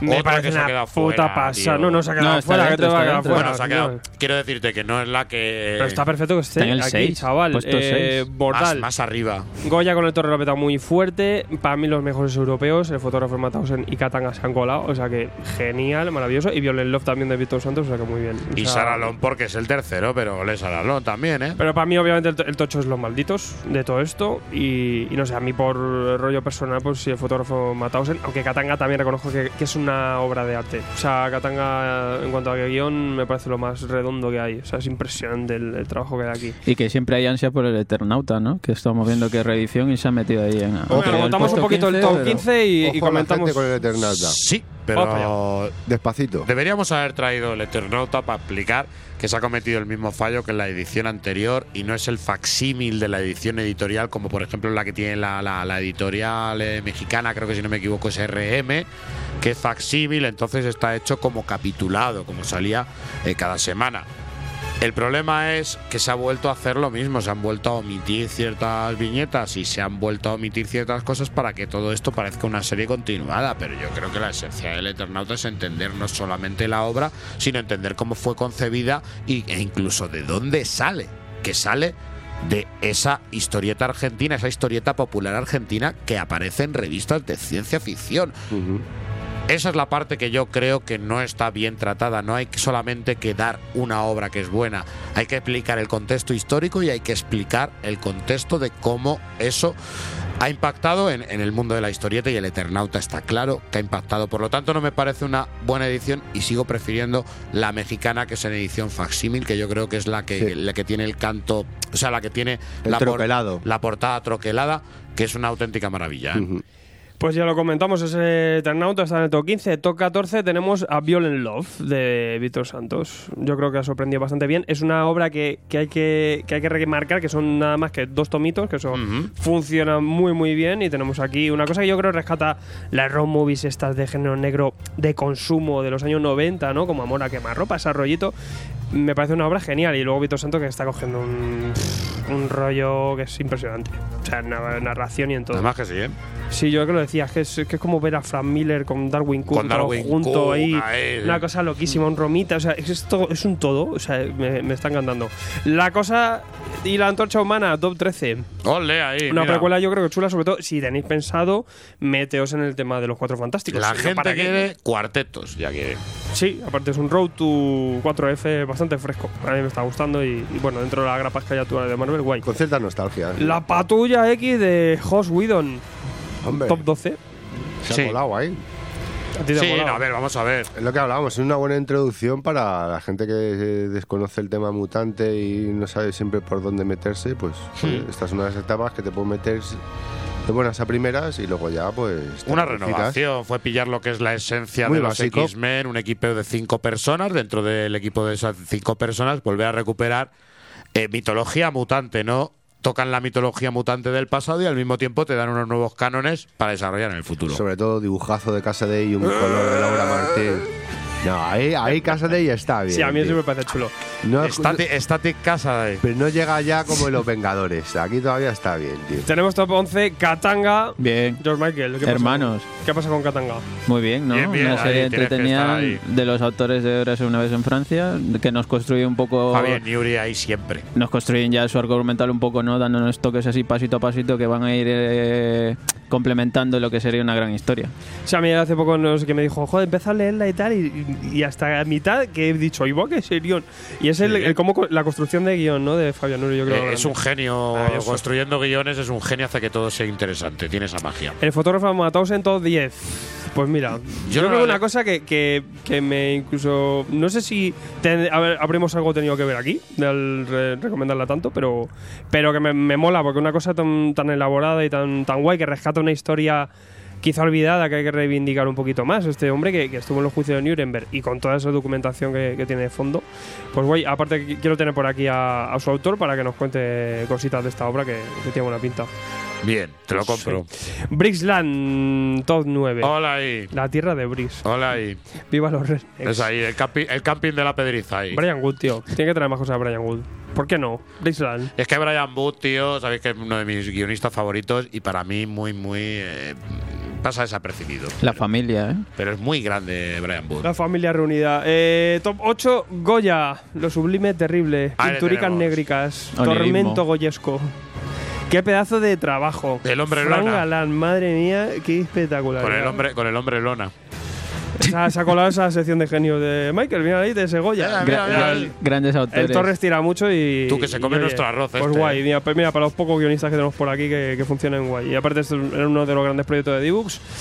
Pues a tope con Dibucus. Eh, top 7, Moonshine. Los lobicos. Los lobicos mafiosos. Bien. Una presentación que yo creo que hay que esperar. Sí. Porque es que también al principio te quedas un poco como, ah, quiero más. Mm, Dame más azarelo. Pero bueno, Moonshine sí que es una buena propuesta. Y, y, oye, que así que luego es difícil porque me, me piden a veces obras de mafia, de mafia italiana italiana de esta. Y es chungo, ¿eh? No te creas que hay tantas que digas. Hay- no, real- hay por ahí, Sí, pero... Hay de género negro un montón. Y de mafias, mm, millones. Pero de mafia eh, américo-italiana y tal. Sí, la saga esa de Camino de la Perdición, lo que sacaran de cosas Nostra en Planeta Agostini, alguna cosilla más, pero es verdad que es más el género negro que el típico gangster. Falta más gangsta. Eh, top 6, Universo de Almen Montéis. Mm, sí, espectacular. Además, una cosa que estaba ahí, que la teníais a un golpe de clic, porque Sí. yo donde primero la leí, la leí mucho antes de que saliera el tomo, la leí pues cuando hicimos lo del programa especial de la de Vaughan y Sí, la de, de- Private Eye. de la de Private Eye. Private Eyes, pues estaba la de y me la fui leyendo. Digo, venga, Sí, también sí. me la leo y me impresionó y la verdad es que me impresionó. aparte que ahí en, en Panel Syndicate tenéis el cómic ese de Marco Martín de Walking Dead en Barcelona. Tenéis Barrels, el Bar- Barrels. Barrier que O sea, se ha Barrels, llevado perdona. premio y, y de Private Eye que es la joya de la corona. Es impresionante. Y este universo de Montéis espero que siga haciéndolo porque es que me encanta. O sea, es, han hecho un Futurama con lo mejor del género de ciencia ficción. Un, un arte súper divertido, un color espectacular. Hasta luego. Eh, top 5 de Fix 2. Joder, Sí, ¿qué señor. decir de Fix 2? Cómo mola el alcalde. Eh, sí, ahí está. Es que no se puede decir Me ha más. encantado. La frase es putos millen- millennials. Putos ¿no? millennials. Esa es la Sí, frase sí, es, genial. Es, Genial. eh, no, yo qué sé, llevaba sin disfrutar tanto de. de- Hay drama serie. también, hay que recordarlo. Sí, hay drama. Top 4 de Black Monday Murders. Los asesinatos del lunes negro. La lavado sea mamón. Menos Viva los mal- archivos de. Menos mal que hay alguien que cuenta lo que ocurre realmente y que Hitman tiene la valentía de hacer lo que otros se callan y otros que han perdido la vida por contar todo. Un tío que conoce la, la- la magia de dentro. Sabemos la verdad. El sabemos la- dinero, el dinero se mueve por la sangre. Una historia entre estos mitos intensos, Intensos. y oscuros, muy oscuros y muy místicos. Como el mejor Hitman, un Hitman que llevaba años sin aparecer. Ese. Hitman de las páginas blanquicas. Sí, y de mazo informes, Sí, fotocopias que, y que eso. ese es el otro Hitman, aparte Esquemas, de. esquemas, esquemas. Esquemas. esas químicas y, y fechas locas, random. Porcentaje. Muchas cosas con- hechas con máquinas de escribir. Eh, es ese Hickman, aparte de esas obras corales como este, el oeste o Los Vengadores, pues que hace estas cosas oscuras de archivo. Los Vengadores de Jonathan Hickman, ¿también? Estos tres. Hola ahí, mírale. Pues nada, eh, Haciendo oscuridad también aquí, ¿eh? Porque Ma- aquí más también sumerios, es- más nada, sumerios. Aquí también es secta. Aquí de todo. eh, secta, el principio de la vida, el no sé qué, una, una sociedad secreta. Eh, vais a encontraros eso. es nihilismo. Sí. También los, los constructores. Cisnes negros. Se inventa aquí cada, cada zurullo, cada historia. Eh, no os quedéis con lo que cuenta en el primer tomo, que es que esto es que aguántala Es que hasta, el, hasta el final. Pero es que yo Es creo que lo hablamos. Esta es la potencia que mete al principio, que hace unas cosas tan poderosas que te sientes ahí pequeño. Dices, es que no, es que esto ya se le ha ido de las manos. No puede haber nada. Ahora no puede venir otro guionista a contarme algo más poderoso que esta amenaza. Porque. Todo no- muere. Sí, sí, todo muere. Todo to- muere. Nuevo, nuevo Logan, todo muere. Menos los ocho meses de después que no sabemos nunca. Nunca Sí. lo sabremos qué ha pasado. Sí, a Cíclope. Salvo al Cíclope. que Cíclope le dio una gripe. Warright. Thor, eh, Thor secuela de Thor de Jason Aaron es arriba. Por supuesto. Top que ganas había Por ya. poquito, eh, ahí hueladísimos estos ¿Qué dos. ganas había de que Thor pille ese toque mitológico, ¿no? Y un esa ríbica ahí que te hace ahí el vikingismo a tope. Joder, yo creo que lo han petado normal, con una historia muy interesante y que nos habla de un Thor del pasado, del futuro y del presente y que se ve que Jason Aaron ahí tiene algo en la cabeza. Para que os hagáis una idea, eh, los Vengadores tenían 79 votos, Thor 82 y con 114, con una diferencia un poco hardcore y no es para menos, The Goddamn. Los malditos de Jason Aaron, R. Meguera y Julia Brusco. Ya sabe que la iglesia tira, la iglesia tira. A tope viva, con viva Caín. el- Sí. lo bíblico, Macarra. Eh, eh, genial. Aparte, eh, venimos hoy de grabar una Sí, entrevista Sí, sí. con el maestro Brutal, Guerra. brutal. Vais a flipar. Mm, La pondré la semana que viene. La semana que viene tenéis al maestro y que os cuente. Es, esto es una gloria bendita. Es un comicazo Sí. del 33. Y lo que nos den, bien recibido será. Goddamn. Hasta luego. O sea, mm, Que te está. den Goddamn. Pero bien merecido ese top 1 y, y guay, tío, que salgan el top 1, que después de tanto guantelete y tanta cosa, digo, ya habrá jugado más. Eh, Aquí tomo 5 y 6 también. Eh, mola a desconectar con estas cosas. El, tomo, Sí, el claro. top 4 está dominado por Hitman y por Aaron, ¿eh? Dos obras de cada autor. Sí, sí. En la cumbre. Y yo, pero yo te voy a decir una cosa que. y de fix. Me quito el sombrero y he tenido entrevistas muy divertidas, pero lo que decía Alfredo, hoy con la de Guerra Da gusto ha sido mm, genial. O Es sea, que da gusto Y el, oírle. ca- el cabrón metiéndonos sipe para el tomo 2 que Sí, está sí, haciendo. sí, sí. Lo estás haciendo. Es ansiador, de hecho le hemos, mía. le hemos ofrecido una silla aquí por si quiere venir a contar, eh, que, que se lea los previews y que vaya ansiando a la gente porque lo consigue. A mí me ha llegado un momento aquí que me tenía... Yo cuéntamelo, tal. Lo ve- Nárramelo. a ver, ahí. es buen vendedor, ¿eh? Sí, sí, sí. No, pues eso ya no lo. Os metemos ese Skype para la semana que viene, que tendremos al, al maestro al a los micrófonos. O sea que bueno, niños, yo creo que con esto nos hemos quedado ansiados. Os contamos de qué va el programa que viene, que aunque hemos eh, avanzado un poquito, y nos despedimos.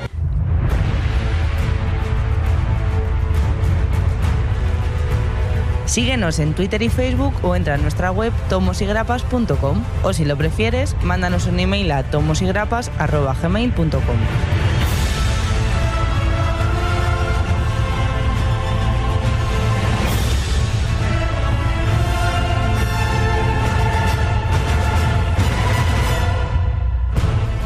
Programón, programón que hemos disfrutado. ¿Cómo mola traer pocas novedades, Alfredo? sí, tío, estamos, mal- como- estamos como comprimidos. Qué gusto poder dedicar tiempo a las cosas. Me falta el daiquiri y la toalla. Madre mía, si tenemos hasta, daiquiri, el hasta. Mike aquí en el cierre. Se ha Sí, ido sí, pero tope. el, el Mike está ahí Las- todo. las ocho y media, nos vamos Gon, pronto. Eh, eh, Brun, deja de traer dinosaurios, tío. Estás trayendo un montón de dinosaurios. Sí, la verdad es que traigo como una media de tres. me siento como de juegos de par. No se extinguieron. Meto, meto como No, tres o cuatro muñecos a la semana. Los eh. tenía él, el bicho, Él tío. tenía los- todos los dinosaurios. Algún día os contaré la teoría de los dinosaurios de los reptilianos. Bueno, ya os contaré.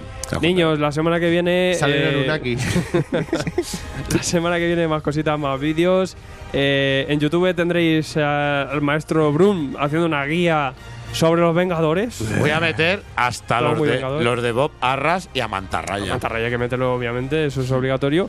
Y más cositas que tendremos preparadas seguramente en el programa la semana que viene. Bueno, también decir que hemos abierto una nueva sección en YouTube eh, los domingos, así como los domingos de charleta, donde eh, aparte hablaremos de las obras que hacemos en el programa de radio. O sea, os enseñaré un poquito los tomos de Authority, hablaremos también un poquito de, de Violent Love, el, el tema de Aftershock, o sea. También para que lo veáis un poquito también, que no solo lo oigáis, que lo veáis. Eh, no es una cosa friki que me he inventado, Brun. Yo que sé, que me aburro mucho. Vale, pues me vengo y lo hago contigo. guapo. Y, y la- el programa que Otro programa más, venga, no, da igual, No, no, me otro- vengo. sí. Otro vídeo más. ¿Y yo para qué quiero vida? Total, que más da. Eh, hablaremos pues con el maestro R. Meguera de Los Malditos. También hablamos Maestro. de Scalpe. O sea, vamos a filosofiar ahí con él. Vais a flipar. Sí, sí. Vais a flipar. Eh, es más, mm, lo voy a poner antes de la reseña. Permitidme que lo ponga Sí. para que lo oigáis lo antes posible. Y eh, luego traeremos eh, la reseña de los La Patrulla X de Josh Whedon. Que pues ahora que se ha reeditado. Había muchas ganas de leerla y, y yo creo que es un buen punto de arranque que- para, para la gente para que se quieran meter en patrullismo y en mutantismo. O sea que bueno, tenemos ahí esa buena recomendación Marvelita también del momento que es lo que toca. Ponme tres. Te compro cuatro.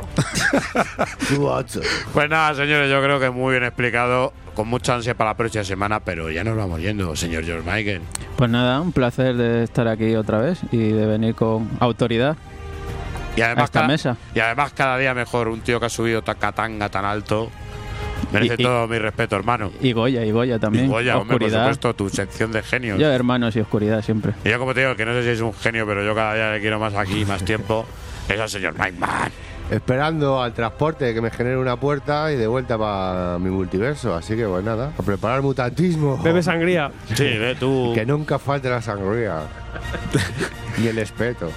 Y al que no puede faltar el señor Alfredo conectado a los putos cables que ahora nos tiramos hora y media para desconectarle. Eso es verdad. El día que se prenda fuego esto te dejamos ahí verdad que Lo voy a hacer aquí como la, como la colega, me voy a inyectar aquí tecnología en vena. Y así voy a ir. Como el doctor. Como el chamán.